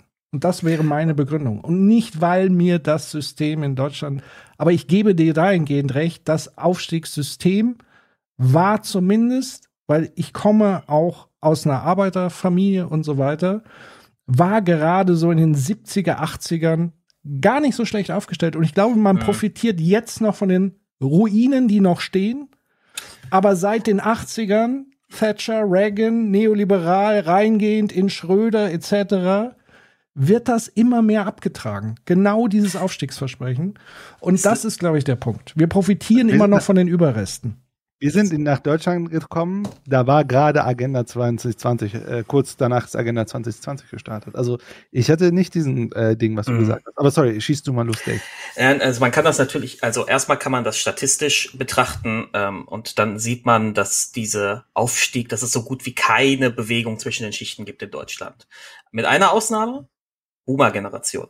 Uber-Generation hat, äh, da gab es relativ viele Bewegungen zwischen den Schichten und seither nicht mehr. Man kann also heutzutage zurückverfolgen über vier Generationen, aus welcher Schicht du kommst. Wer einmal, wer vor vier Generationen arm war, der ist auch heute noch arm. Okay, wenn der vor vier Generationen gelebt hat, ah, ihr wisst, was ich meine. So. ähm, das kann man einmal so festhalten und dann muss man daraus eine Frage ableiten. Und wenn man jetzt, wenn man jetzt vulgär-liberal eingestellt ist, würde man, würde man wahrscheinlich sagen, ja, die sind ja irgendwie alle selber schuld, die bemühen sich nicht genug, bla, wir kennen ja diese ganzen Erzählungen.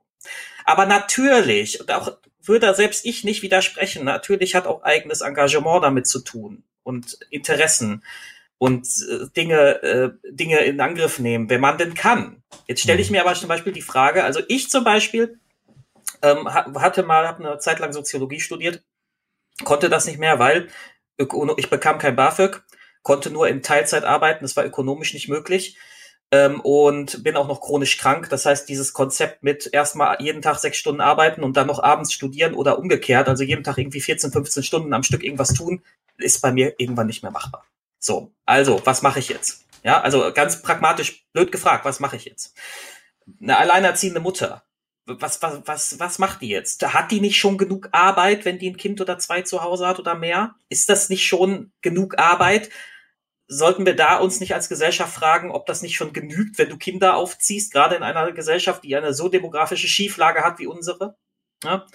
Ähm, das ist natürlich sehr moralisch jetzt, das weiß ich auch. Ähm, aber das. Keine Sorge, ich mache gleich den Struktur, die, die funktionale Argumentation. Ja, das, das Moralische ähm, ist ja immer der, der, also, oder häufig zumindest, der, der Ausgangspunkt, der uns erst dazu bringt, darüber nachzudenken. Ne? Ähm, also, die, die, die Frage ist halt jetzt, äh, wenn du ich habe gestern ein schönes Beispiel gehört der, bei der Linkspartei. Da hat jemand gesagt, ähm, irgendwie so, jeder hat, jeder kann in seinen Tornister greifen und was Gutes rausziehen. Da habe ich gesagt, das kann sein.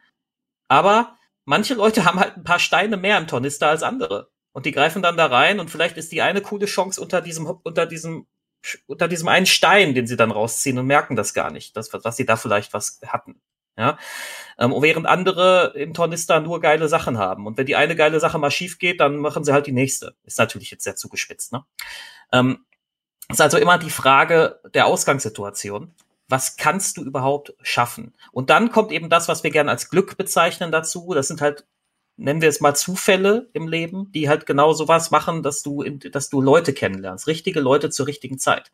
Und das, bevor das jetzt jemand falsch versteht, weil ich gerade sowas in die Richtung im Chat gelesen habe, das hat jetzt nichts damit zu tun, dass derjenige, der sich da was aufgebaut hat, nicht trotzdem hart gearbeitet hat. Mhm. Er hat nur halt diesen einen Schritt dazu bekommen, dieses, dieses, diesen, diese eine Variable dazu bekommen, die ihm bisher verschlossen war. Mhm. Durch einen Zufall, den er selbst gar nicht nennenswert beeinflussen konnte. Denn wie viele kleine Blogger gibt es, die nie groß geworden sind? Jetzt mal doof gesagt. Also ohne, mhm. dass ich das jetzt böse meine oder so. Das ist halt einfach so.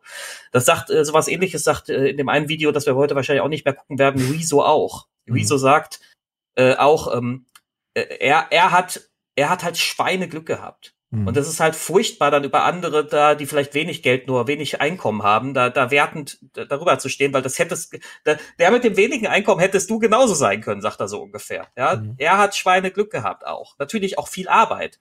Da müssen wir mhm. auch mal ein bisschen aufpassen, auch, also gerade die, auch aus meiner Bewegung. Man muss immer aufpassen, dass man den, äh, dem vermeintlichen Gegner nicht abspricht, dass er nicht auch hart gearbeitet hat, weil das stimmt ja nicht. Das ist ja falsch. Die arbeiten auch und die arbeiten auch viel und auch hart. Ähm, nur äh, haben sie eben häufig fast immer qua Geburt schon dieses soziale Kapital mhm. und dann noch das Geldkapital und Zugang zur Bildung. Ja? Genau, also ähm, was mich tatsächlich diese, an diesen Narrativen halt immer stört, ist, ich glaube, man kann das nicht alles äh, so regeln, dass jeder wirklich hundertprozentig die gleichen Chancen. Es ist immer Glück im Spiel. Und das meine ich damit, es ist wichtig zu benennen, dass immer auch Glück im Spiel ist. Und es ist das Fatalste, ist dieses neoliberale Narrativ zu sagen, es hängt nur an deinem Fleiß. So. Und es nur entscheiden, was du draus machst. Und umgekehrt ist das, was du ja auch gesagt hast, zu sagen, na ja, die hatten halt nur Glück, sondern es ist tatsächlich so ein Ding dazwischen. Also deswegen habe ich ja vor kurzem diesen Witz da gemacht, so äh, lass mich im Lotto gewinnen, kauf dir aber ein Los, ähm, ich kann mir aber kein Los leisten. So, ähm, also es ist diese Kombi aus natürlich muss man sich in Anführungszeichen anstrengen, irgendwann übrigens dann vielleicht auch nicht mehr, also wenn man irgendein Level ja dann geschafft hat, das ist ja das Phänomen. Aber es muss an Punkten geben, wo, wo, wo Glück einfach immer wieder eine Rolle spielt. Und auch Pech, weil es gibt ja sozusagen auch die umgekehrten Geschichten vom Investmentbanker zum Obdachlosen. Auch mhm. das gibt es letztendlich. Ähm, und von daher ist dann die Frage an dich, Human, wie hast du es dann geschafft von, ich sag mal, Hauptschule und plötzlich den Weg, den du heute gegangen bist? Was war da der zündende Moment? Also nach Hauptschule war erstmal Kentucky Fried Chicken an McDonalds. Ja. Hm. Das kenne ich auch, ja. Äh, also, ich würde gerne mal strukturiert ähm, mich organisieren. Also, Glück. Glück, und das ist natürlich jetzt meine Definition, oder ist es eine Definition? Glück ist die Kombination von Vorbereitung und Zufall. Zwei Variablen, woran man arbeiten kann, mhm. würde jetzt der Neoliberale wahrscheinlich sagen. Dann wäre Pech, Patrick, mhm. Risiko sozusagen. Die Wahrscheinlich, die, die Auswahlwahrscheinlichkeit und äh, der, äh, der, der, der, der, äh, der Betrag und die Wahrscheinlichkeit, dass es, dass da äh, was passieren kann mit. Mhm. Und ich habe so damit, also für mich ist halt, sonst ist für mich Glück ein leerer Begriff. Also äh, der muss äh, irgendwie gefüllt ich, werden. Im ja, Grunde genommen meine ich den Zufallsbegriff. Also ich finde deine äh, Definition an der Stelle tatsächlich sehr, sehr hilfreich und, mm, und ja. wesentlich präziser, weil im Grunde, wenn ich von Glück spreche, meine ich eigentlich den Zufall. Und wenn ich dann gleichzeitig sage, ähm, sozusagen die Erhöhung der, wie, wie nennst du es? Zufall und Planung oder Vorbereitung? Äh, Vorbereitung. Genau. genau. Das ist dann sozusagen der beides Fleiß. Kann man ja, beides, kannst du ja, beides kannst du ja im Grunde bearbeiten. Ne? Du kannst genau. im Grunde sagen, ich kann, ich kann Ja, den Zufall kann man bedingt Was? Du hilfst dem Zufall auf die Sprünge. Das ist so, so ein bisschen. Ja, aber wenn ich zum Beispiel, wenn ich mich super toll vorbereite, aber nie, nie mich expose, dann werde ich auch nichts davon haben, also sozusagen. Ne? Also äh, äh ich habe die ganze Zeit eine coole Idee für einen Podcast, aber werde nie den Podcast äh, verbreiten. Also, egal, scheiße. Mhm. Aber nur so ein bisschen, äh, äh, wie ich auf das Thema Glück schaue. Ähm, so, jetzt ich finde es halt schwierig, das Individuum komplett aus der Rechnung rauszunehmen. Ja. Und das, ich glaube, da ist jeder dabei. Ne? Ich glaube, da ist keiner nicht dabei. Mhm. Äh, ich glaube, dieses, äh, die, diese Menschen, die sagen, ja, guck mal, die denken nur, äh, nur System. Ich glaube, oder es ist nur, äh, genau, nur, nur ein kapitalistisches System das Problem. Ähm, ich habe mir meine Situation angeschaut und äh, oder ich habe versucht, meine Situation zu bewerten. Ich habe versucht, ich komme ja ne, aus sozialen Brennpunkt, die Situation versucht mir zu bewerten von den Kolleginnen und Kollegen, die es geschafft haben und die es nicht geschafft haben. Und ich sehe auch sozusagen auch in meinem Kontext immer mehr, äh, äh, man sieht mehr Menschen mit Migrationshintergrund Wobei, es sind nicht viele, muss man so sagen. Ja, ja. Äh, Also, den man sieht mehr, aber in absoluten Zahlen immer noch weniger, ja. Mhm. Die Wahrheit ist, wenn ich, ne, ich war bei der großen Beratung, wie viel von denen kamen aus einem Arbeits Arbeitsverhältnis? Sehr, sehr wenig. Ja, Mhm. Den, Punkt kriegen wir nicht weg. Ne? Aber ähm, worauf ich hinaus will, ist folgendes. Also, ich habe mir überlegt, was musste wahr sein, damit ich das geschafft habe? Habe ich gesagt, okay, cool. Erstmal würden ja alle Leute rausfallen, die zum Beispiel ähm, M- Beeinträchtigung in der Mobil Mobilität haben, haben sch- hatten es schwieriger als ich, oder, Beeinträ oder so eine geistige Beeinträchtigung und so weiter haben. Das heißt, diese Leute hätten das nicht so leicht geschafft wie ich. So, heißt, diese Leute fallen raus. Oder sind nicht so trivial in meiner Logik mit drin. Dann fallen Leute raus, die zum Beispiel nicht die Zeit haben, weil sie sich halt um andere Sachen kümmern müssen. Ne, Die, die haben Verpflichtungen in der Familie, die, die, was auch immer, ne, müssen sich um irgendwas kümmern und so weiter. Die fallen raus. Dann fallen, äh, ich habe ganz viele Freunde, die haben zu früh Geld verdient und sind sozusagen in der Arbeit, sozusagen in dieses, ey, ich verdiene jetzt Geld und so weiter und sind dann hängen geblieben und hatten gar nicht die Chance, hochzukommen. Das war zum großen Teil auch einfach, weil sie arbeiten mussten für die Familie und so weiter. Alles, alle Leute, die rausgefallen sind, sozusagen gar nicht strukturell da reinrutschen konnten, weil sie gar nicht die Möglichkeit hatten, überhaupt diesen Schritt zu gehen. Dann ähm, war mein großes Glück, beziehungsweise von meinem äh, Bruder und so weiter ja auch, wir hatten äh, Eltern, die uns das die ganze Zeit gesagt haben. Immer. Sogar als ich in der Hauptschule, als ich, ich bin von der Hauptschule geflogen äh, und so weiter. Und meine Mutter hat mir immer noch gesagt, mach weiter. Ich bin von der Schule geflogen, wollte mich woanders äh, anmelden, die wollten mich nicht annehmen, weil ich geflogen bin. Meine Mutter ist hingegangen, hat die angelogen und gesagt, ja, der muss, das ging nicht, der muss, also da war ein sehr hohes Commitment. Einer hat von äh, Alain Mafani geschrieben, äh, mit diesem Druck und so weiter. Ich glaube, das trifft ziemlich genau, äh, was da stand sozusagen. Das war sozusagen die Erwartungshaltung auch an uns, dass wir das äh, hinbekommen. Also äh, andersrum gesagt, alle Menschen, die diese Erwartungshaltung nicht hatten, die würden sozusagen wiederum da rausfallen und so weiter. Und jetzt kommt, jetzt gehe ich sogar einen Schritt weiter und sage, sagen wir mal, dann gibt's, dann reden wir über eine Menge von Menschen, die übrig bleiben, äh, die in dieser neoliberalen Logik gar nicht so einfach funktionieren können, wie strengt euch doch einfach an. Das geht einfach nicht, weil das strukturell nicht möglich ist. Dann bleibt eine Menge von Menschen übrig. So, jetzt wird's aber tricky. Erfolg in unserem System, so viel zum Thema Freiheit, bedeutet ja, nur bestimmte Fächer zu studieren. Ja, das Ja, das ist der Teil. Wer, wird, wer wurde denn von denen erfolgreich? Die, die BWL studiert haben, Jura studiert haben, Medizin studiert haben, paar Psychologen, weiß nicht, äh, äh, hier, Ja. ein paar Naturwissenschaftler, ne, die habe ich gerade Ja, ja, Schirm gehabt. Aber die Leute, die es geschafft haben, und dann, äh, no offense zu den ganzen Soziologen hier, äh, es sollten mehr Soziologen äh, äh, ök- ökonomisch erfolgreich sein, aber Ökonomen, Pädagogen, Sozial äh, und so weiter, ne, äh, von mir aus, äh, die, die äh, ähm, Sprachen gelernt haben und so weiter und so weiter. All diese Leute hatten nicht diesen slicken Weg wie nach dem Abschluss kriegst du einen Job mit 50.000 Euro Jahresgehalt safe. Mhm. So, weißt du, was ich meine?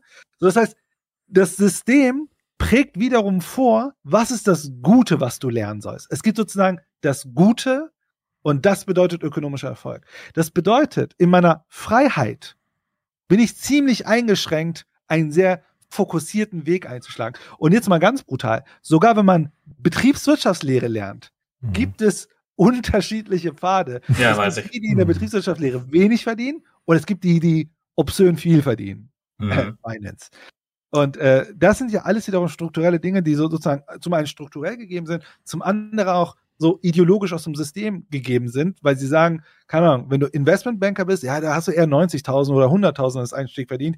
Ja, wenn du so ein Buchhalter oder Steuermensch bist, ja, vielleicht so 40.000 oder so. Ne? Und da spielt sich das ja auch wieder so ein bisschen aus. Und äh, das ist dann wiederum natürlich alles nicht Freiheit, nicht Fleiß, noch nicht mal Glück an der Stelle. Ja, also da spielt noch nicht mal Glück mit, sondern das ist das System. Selbst. Aber natürlich, ja doch, aber auch doch, da würde ich ein bisschen widersprechen, da spielt sehr wohl immer noch etwas Glück mit, nämlich auch Ja, die Frage. Ja, sorry, äh, worauf ich hinaus will. Ja. Äh, ein Teil ist Glück, 100 Prozent. Hm? Aber sogar wenn du Glück hast, Mhm. reicht es nicht. Ne? Also sozusagen bei deiner Wahl deines Studiumsfach hat es ja nichts mit Glück zu tun, sondern Mhm.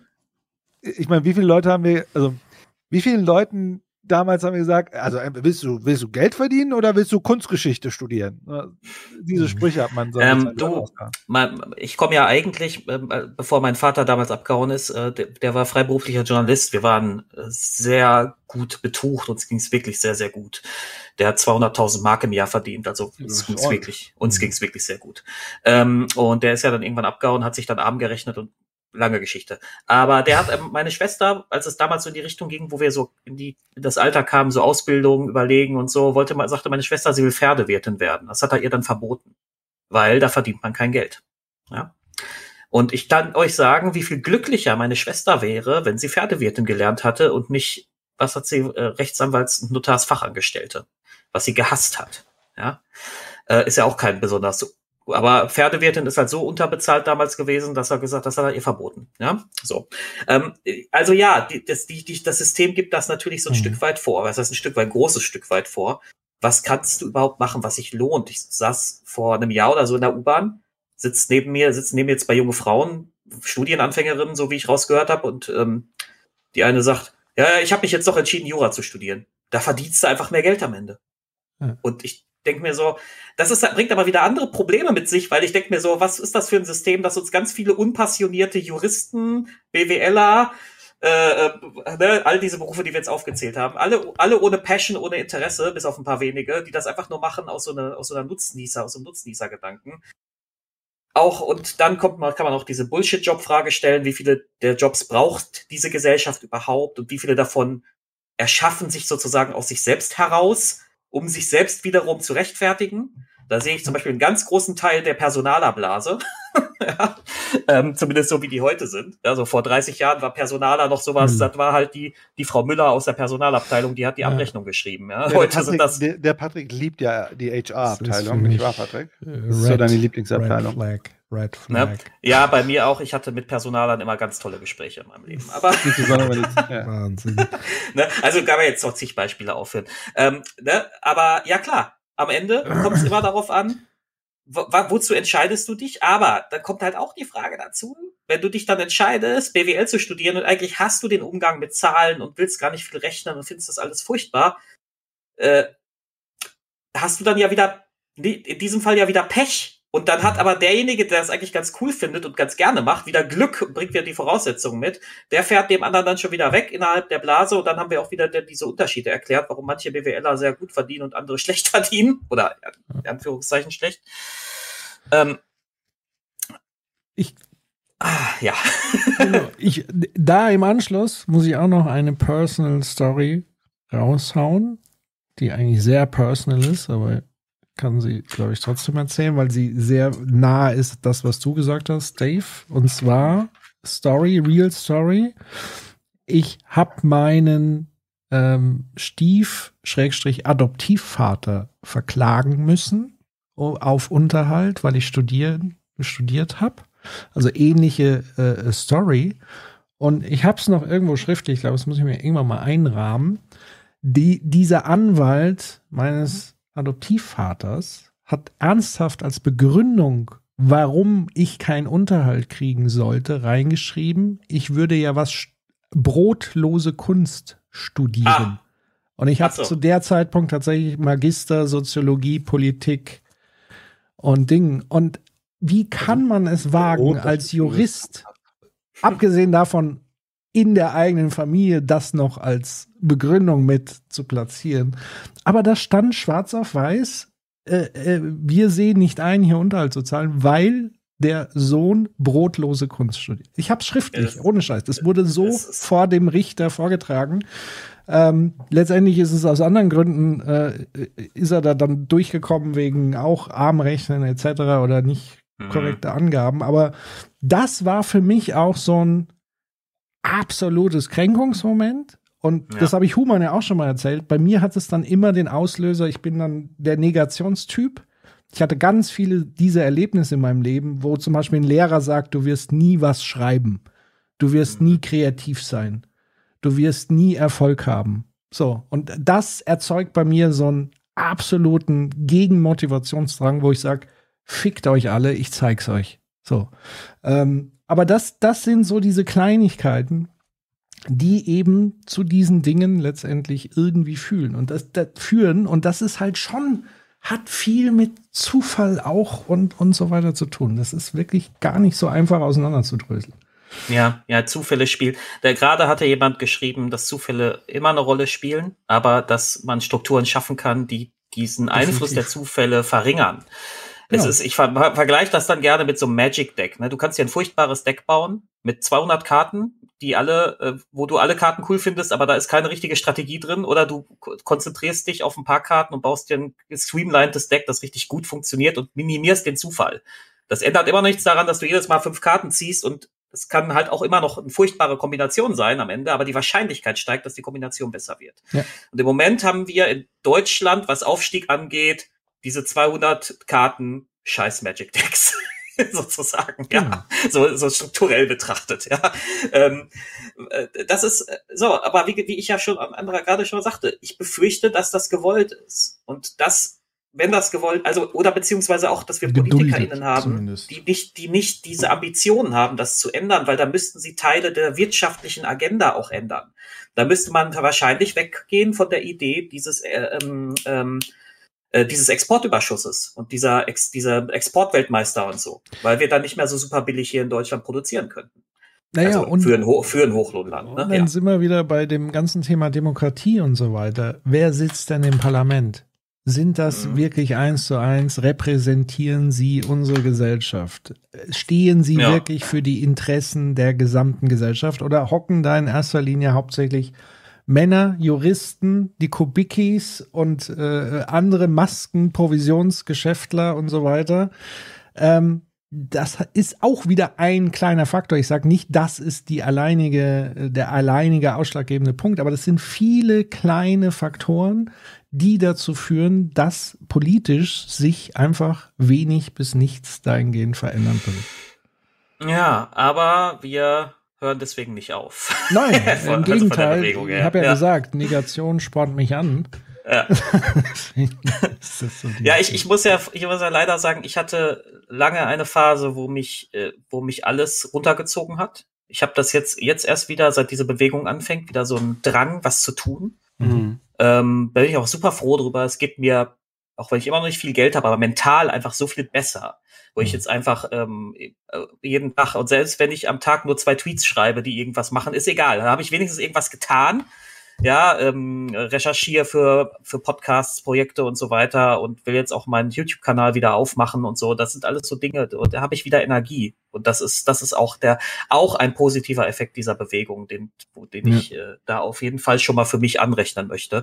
Und hat natürlich auch was mit Glück zu tun. Es hätte auch sein können, dass diese Bewegung erst in 15 Jahren stattfindet. Und dann wäre es vielleicht wieder ganz anders für mich verlaufen, so, ja, so was die Einstellung angeht. Ne? Ähm, ja, Mensch. Ähm, Jetzt stellt sich für mich die Frage, wir haben ja relativ spät. Ja. Wollen wir das, ich meine, ich hätte das eine Video auch mega gerne noch geguckt.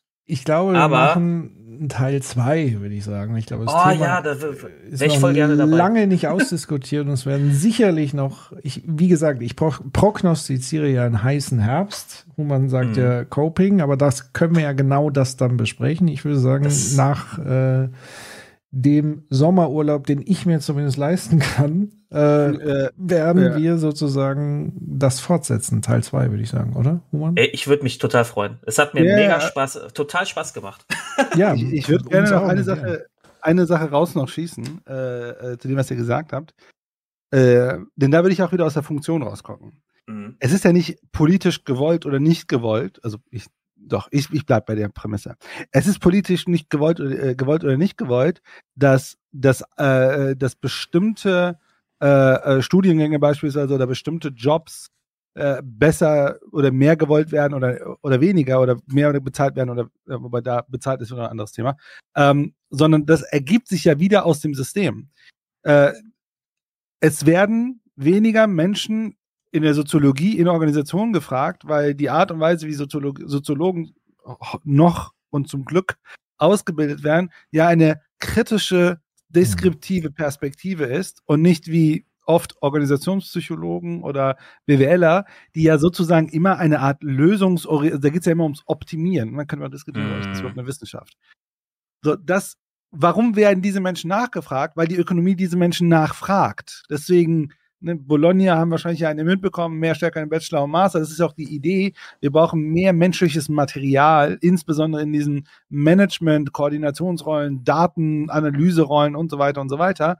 Und deswegen so ergibt sich das ja. Das bedeutet, ein, wir haben ein System, das diese Fähigkeiten nachfragt. Wir haben ein System, was zum Beispiel äh, äh, Data Marketing Leute nachfragt, weil die Art und Weise, wie wir äh, Menschen Werbung ins Gesicht äh, positionieren, ist halt ein Wettbewerbsvorteil. Mhm. Das bedeutet, wenn wir an diesen Sachen arbeiten wollen, dann, also ne, wenn man mal äh, hier und da mal ein bisschen radikalere Position einnehmen will, wie wäre es denn, wenn wir zum Beispiel Marketingaktivitäten unglaublich hoch besteuern? Das äh, dann würden wir doch mal aufhören, diese Menschen auszubilden und das hätte noch ganz viele positive Effekte. Wie wäre es denn, wenn man mal darüber nachdenkt, wie sinnvoll ist überhaupt Kapitalmärkte? Brauchen wir so viele Finance-Leute oder nicht? Ne, da könnte man ja auch regulieren. Dann würden diese Dinger wieder, ähm, würde sich das ja anders ausdifferenzieren. Und zu guter Letzt ist das natürlich Ideologie, dass wir Menschen in pflegenden Berufen, die die gefragt werden, die gebraucht werden, mhm. so viel weniger Geld zahlen, als wir das äh, Private Equity Investment Managern zahlen. Mhm. Das ist Ideologie. Und da könnte tatsächlich der Staat, was äh, angeht, mal sagen, ey, anscheinend reguliert der Markt das nicht, weil wir anscheinend immer noch in irgendwelchen patriarchischen Logiken denken, dass es doch Care-Arbeit ist und Care-Arbeit ist Frauenarbeit mm. und Frauen machen das ja eigentlich kostenlos und die, die das machen, die haben irgendwie Bock drauf, also bezahlen wir den weniger. Ja. Da versagt ja der Markt eindeutig, denn wenn wir marktorientiert daran gehen würden, dann müsste ja der fucking äh, Marktpreis steigen. Absolut. Ähm. Und das, ich glaube, diesen Kram muss man sich äh, äh, ähm, bewusst machen. Ne? Ich glaube, da kann man ändern. Und das, warum ich das so, so deutlich mache, das sind ja keine moralischen Argumente. Ne? Also ich glaube, wir können aus einer funktionalen Logik sagen, wo sind die Stellschrauben, wo wir an Sachen arbeiten können, dass zum Beispiel nicht äh, der Marketing, Social Media, Content createnden Studiengang für Data Analytics äh, und noch, noch schlimmer die Blockchain-Leute. Äh, das ist sozusagen noch äh, mein, mein, äh, mein, mein neues Ding auf. Äh, mein, mein, ich, ich, lese gerade Hunger macht gerade einen Fass auf. Ja, aber wir schließen fast wieder hier. Ja, ja.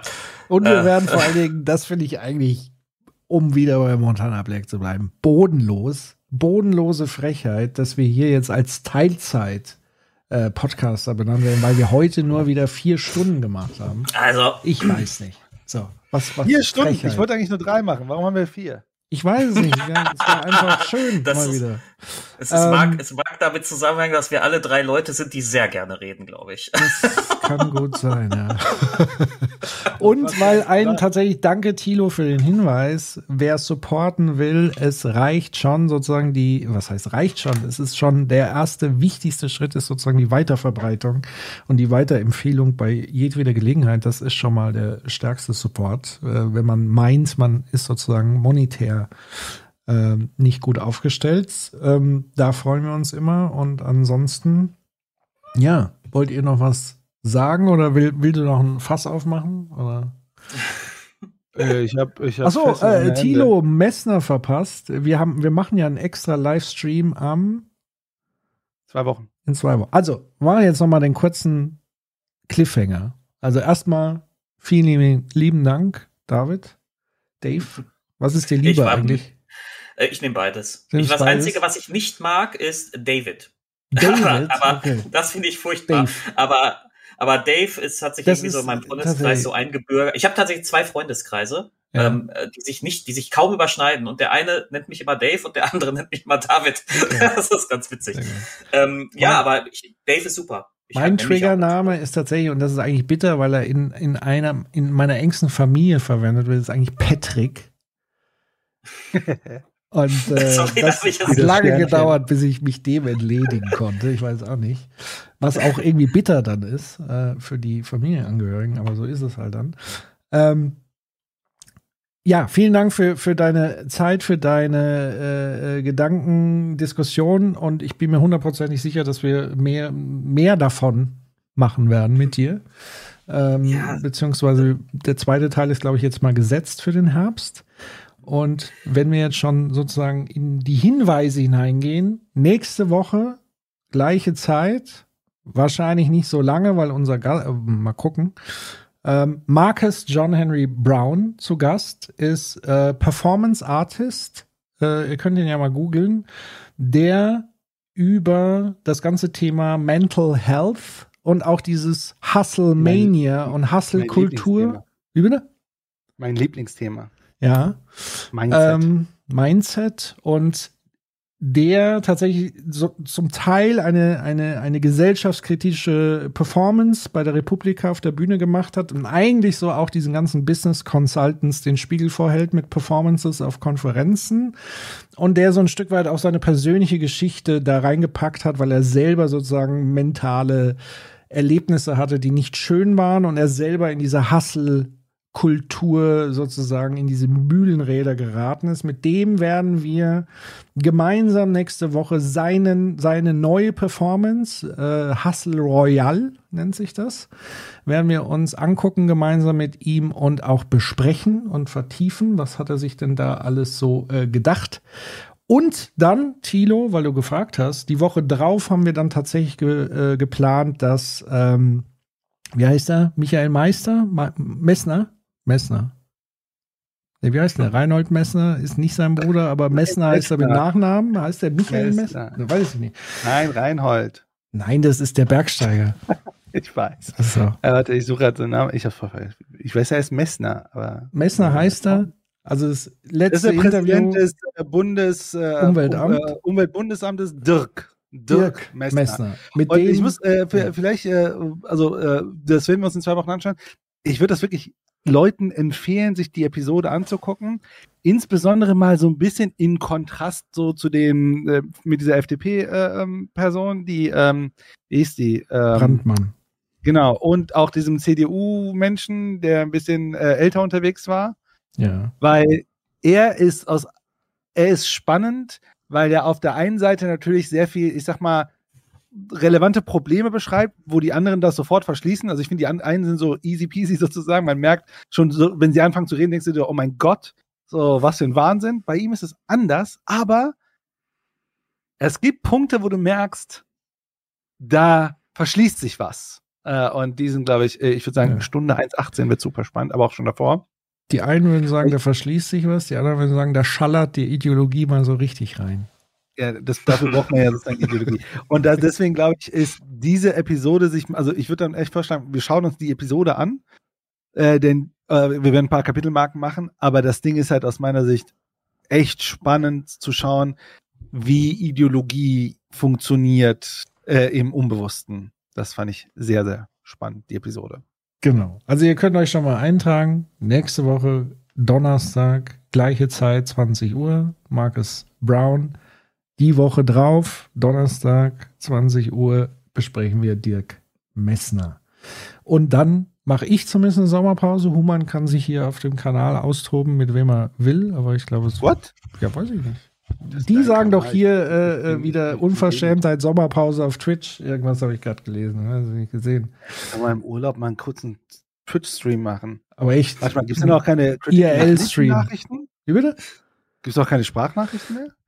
Nee, kann ich nicht versprechen. Nee, nee, ich nehme auch kein Equipment mit oder so. Ich will wirklich Also mach doch mal- ich jetzt mach doch so alte drei Jahren kein so richtig Nimm das doch einfach so mit deinem Telefon auf direkt. So, also richtige Sprachnachricht. Vielleicht, wenn mich irgendwas Kram. triggert. Aber äh, nee, eigentlich bin- nicht. Ich hab's nicht Ich vor. bin dafür, dass, dass er dir so einen Brief schickt, so richtig klassisch. So. Dann Das- lese ich eine ihn vor. Postkarte könnte ich dir schicken. ja, geil. eine Critical Infinity Postkarte und die liest du vor. Das können wir Oh auch. Mann, ich habe das Zeitung gelesen. Merz und Linda waren drin. Ich habe einen Herzinfarkt bekommen. Mann, die strukturelle Lage in, in diesem Urlaubsort ist fatal. Genau. Wahrscheinlich werde ich so irgend, neben irgendeinem Waldbrand äh, wohnen. Äh, an, der, an der spanischen, äh, weiß ich nicht, wo es überall brennt. Ähm, Ach Gott, ja. aber Ja, vielleicht, äh, vielleicht können ja, da können ja ein paar Gäste mal hier wieder ein paar Nachrichten schicken. ja, also auf Ja, jeden klar. Fall. Also ihr seid ja sowieso eingeladen, Sprachnachrichten euch zu beteiligen, etc. Ähm, aber wie gesagt, ich bin dann erstmal streamtechnisch zumindest mal drei Wochen raus. Und dann geht's los. Wir können vielleicht schon mal so ein bisschen anteasern. Es wird ein neues Format geben bei Critical Infinity, nämlich Ein Critical. Prototyp. Ein Prototypen, genau. Wir werden mal gucken, ob das funktioniert. Auch als Live-Format, nämlich Critical Gaming nennen wir das. Oh, das interessiert mich jetzt. Das Oh. ist ja. Ja, vielleicht kann, können wir dich da auch mit an, anborden. Ich glaube, du wärst da auch ein sehr, sehr guter Kandidat für dieses Format. Ich kenne mich ein bisschen aus, ja. So ganz klar, in welche Richtung das geht, ne? Ob, ob das dann so eine Art äh, Let's Play ist oder ob es eher so eine Art, wir diskutieren. Äh, du, du hattest ein paar Ideen, habe ich gesehen. Ja, also ich glaube, es ist alles offen. Ich glaube, das Überthema kann sehr viel bieten. Also ich würde tatsächlich mehrere Dinge ausprobieren einfach im Laufe. Also ein Let's Play von Games, sage ich mal. Ich habe heute auch eine gute Empfehlung bekommen. Papers, Please zum Beispiel. Kennt ihr das? Ja, ja, ja, da habe ich, hab ich einen Ja. Podcast drüber gehört. Also das oh Gott, heißt- Ich darf den Satz, da habe ich einen Podcast drüber gehört, eigentlich nicht mehr sagen. Genau. Also so, ich sag mal, Fortnite. Da gesellschaftskritische. fragt jemand, ob wir Fortnite spielen wollen.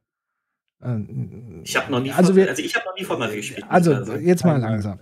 Das eine ist sozusagen Let's Play von Critical Games, also im Sinne von Games, die Kritik äußern in verschiedenen Formen. Dazu würde ich jetzt Fortnite nicht zählen. Aber als weitere Rubrik kann ich mir vorstellen, dass wir uns mal ein Spiel wie Fortnite angucken und die ökonomischen Logiken dahinter mit Microtransaction und was macht es eigentlich Ja. mit Ein eher Diablo Immortal oder sowas. ja, oder, aber ich sag mal jetzt so als Beispiel, wenn schon Fortnite kam. Das heißt, dann, wir gucken uns sozusagen die großen Monsterspiele an, die vielleicht nicht nur Gutes tun, also Ich auch so Pay-to-Win-Sachen. Wahrscheinlich nicht. ne? Ich frage mich, ob die Hörerschaft Gamer, also Gamer sind. Die Hörer, ja, zum Teil, ich glaube schon, dass es Schnittmengen nicht gibt. Glaube ich auf jeden Fall hier auf Twitch Schnittmengen. So. Ein, ein, ein, ein, ein sehe ich. This of Marcel. Mine. Genau, FIFA-Packs äh, wäre dann wieder so, in, wir gucken uns kritisch diese Mechanismen an und This War of Mine wäre dann so Let's Play. Wir haben auch mal überlegt, ob wir Anno spielen, ein bisschen über Kolonialismus sprechen. Oh, hier, Thilo, Thilo hat eine gute Idee. Wir spielen Monopoly und streamen das live. Oh, das triggert mich hart. Ich habe, oh, oh, oh nee, ich habe heute, genau heute in diesem Podcast gesagt, das schlimmste Spiel aller Zeiten, Brettspiel, weil es um Brettspiele ging, ist für mich Monopoly. Ich Aber natürlich widersprechen. er hat vollkommen recht. Es ist das beste Spiel, um zu zeigen, wie kaputt äh, warte. das Ding ist. Also, das, Du das liebst schlimmste Monopoly. Oh, oh, oh, oh, jetzt. Nee, d- das beste, äh, äh, das schlimmste Brettspiel der Welt ist Risiko. Ich habe da Freundschaften verloren. Oh ja, Das Risiko ist, ist auch furchtbar. in einer ja. ähnlichen Liga, weil es natürlich den Imperialismus repräsentiert.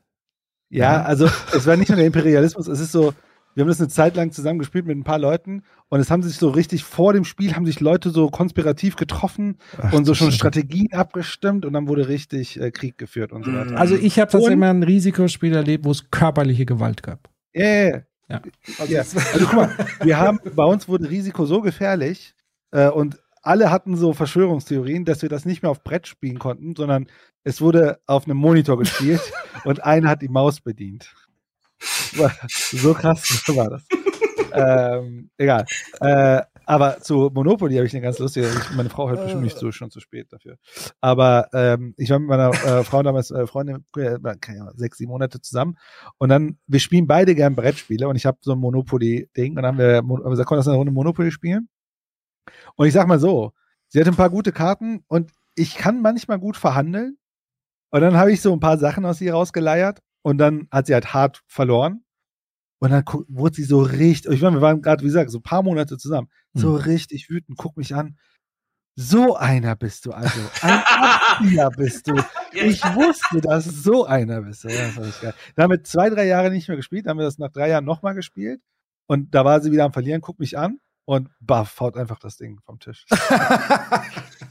Ja, also von daher Meine, worst Ding. meine Schwester hat immer im Monopoly äh, die Regeln geändert mittendrin. Und wenn wir Das- dann nicht nach diesen geänderten Regeln gespielt haben, hat, hat sie das Spiel für beendet erklärt.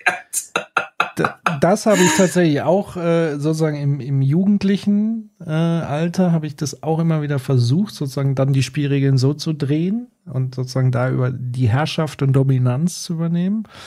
Und als ich das mit einmal mit Kindern und Frau, das ist einfach komplettes Desaster. Die Kinder heulen. Es Mhm. ist ganz schlimm. Ich weiß nicht, was die Leute Das ist doch Sadomasochismus ohne Ende. Wirklich. Aber das können wir trotzdem mal live machen. Das, das wird mal zumindest unterhaltsam, glaube ich. Also wenn wir Sozialexperimente machen wollen, äh, könnten wir Dings spielen. Rust. Ja. Aber das sind, ein- äh, ich, ich habe den Chat so ein bisschen verfolgt, sind einige gute Vorschläge gekommen. Die Ja, so, Rimworld habe ich gesehen. Ich bin ja großer Rimworld-Fan. ich auch, großartiges Spiel. Ja, Patrick ist da nicht so Ja, richtig bin, ich bin noch nicht. Das ist wahrscheinlich so wie bei Parasite, ja? Man muss mich reinzwingen Äh, und dann finde ich es. Nein, nein, nein. Kannst du, kannst du, keine Ahnung, Kriegsgefangene essen und so, ist gut. Aber Rim, Rimworld, Rimworld hat halt ein Problem. Äh, Rimworld ist eines dieser Spiele, das sich im Erzählen immer viel geiler anhört, als es dann erstmal ist. Weil erstmal ist es ein ganz normales Aufbauspiel. Und dann hast du einmal in so einer Session diese, äh, eines dieser ganz krassen komischen Erlebnisse, von denen dann immer alle erzählen. Bei mir haben zum Beispiel einmal hat eine Horde, äh, hat eine Horde Gänse einen kampfdruckfeindlicher Kampfroboter zerstört. Ja, das ist ja. Das hat voll geholfen. Es war so großartig. Die kam dann, der, der, ich hab das Spiel schon für verloren erklärt. Das waren so lauter so Riesenroboter und ich hatte da nur so drei Sturmgewehre. Es war furchtbar. Und auf einmal kommt dieses Zufallsereignis, dass so eine Riesenhorde Gänse reinkommt, die halt einfach alles angegriffen haben. Und die haben dann diese Kampfroboter zerlegt. Es war so großartig. aber, aber das ist halt, das ist halt dann, so ein Erlebnis hast du dann bei Rimworld einmal in ein paar Stunden Spiel. Und deswegen verstehe ich auch jeden, der sagt, Rimworld ist nicht mein Spiel, weil es dann außerhalb dieser Erlebnisse halt ein relativ normales Aufbauspiel ist. Ne? Aber ich empfehle es trotzdem, es ist geil. Ja. Also hier als soziologisches Experiment ist es nochmal doppelt geil. Definitiv. Es sind einige gute äh, Vorschläge. Detroit hatte ich auch im Kopf, Become Human. Das ist auch ein ganz gutes Ding über Transhumanismus und so weiter. Seven Days to Die, privat schon oft gestreamt und gespielt. Also ich habe ja letztens, ich habe ja letztens einen Bericht im Jacobin gelesen, wie interessant zum Beispiel Design Patterns in SimCity 2 sind oder SimCity, dass sie im Grunde immer kapitalistische Logiken reproduzieren. Mhm. Äh, es wird für mich interessant, denn ich muss ehrlich gestehen, ich bin ja null Multiplayer-Spieler und so mit anderen und Mhm. Stream könnte ich mir gar nicht vorstellen. Ich weiß, ich, ich weiß, ihr beide macht das, ja. Äh, Ich bin sehr gespannt, wie das so ist. Ich habe gar keine Ahnung. Das, ich hatte äh, war das früher auch nicht gemacht. Dann habe ich irgendwann mal damit angefangen und ich, jetzt macht mir das unfassbar viel Spaß zu streamen. Ähm, darf ich dafür ein bisschen Eigenwerbung machen? Ja, klar, oder? hau rein. Hau Ne, also apropos, wo. Wo wir gerade beim Wir haben die Stream, krasse Reichweite hier. wo wir gerade beim Stream sind, äh, ich, ich mache Let's Plays ähm, und zwar eigentlich Horror Games. Ich habe jetzt eine Ausnahme gemacht mit Stray. Uh. Das war so toll. Stray war großartig. Ähm, viermal die Woche. Ähm, als nächstes kommt ähm, Layers of Fear. Da freue ich mich schon sehr drauf. Und das mache ich eigentlich Uh. deshalb, weil ich keine Horrorspiele spielen kann. Uh, Aber im, im Stream kann ich das. Im Stream kann ich das, weil ich mich nebenbei mit den Leuten unterhalten kann und dann kriege Ja. ich nur mittelschwere Panikanfälle. Aber die Leute sind immer sehr unterhalten, weil sie sagen, äh, ja, hier, äh, ihr könnt, ich, hier, weiß ich nicht, kann man nicht einfach auf mein Dings klicken, auf meinen Namen hier klicken, um Äh. zu meinem Dings zu kommen? Ich weiß es nicht. Äh, ansonsten hau ich gleich mal den Link rein. Hau den, Ähm, hau den Link Auf jeden rein. Fall, Oder hab ich ich guck sag- mal parallel den Link. Also, jetzt guck mal hier. auf jeden Fall, nee, ich habe ihn schon. Achso, ich hab ihn gut, schon. dann mach. Au- Auf jeden Fall sagt äh, meine gute äh, Freundin Toshi, dass, äh, dass ich äh, sie sehr aufbaue, weil ich immer so schön schreie in Horrorspielen. An- Ansonsten könnt ihr auch sehr gerne mal, wenn ihr euch für Dungeons Dragons interessiert, in den Kerkermeister Podcast reinhören. Den mache ich zusammen auch mit der guten Toshi und mit meinem Cousin Marcel.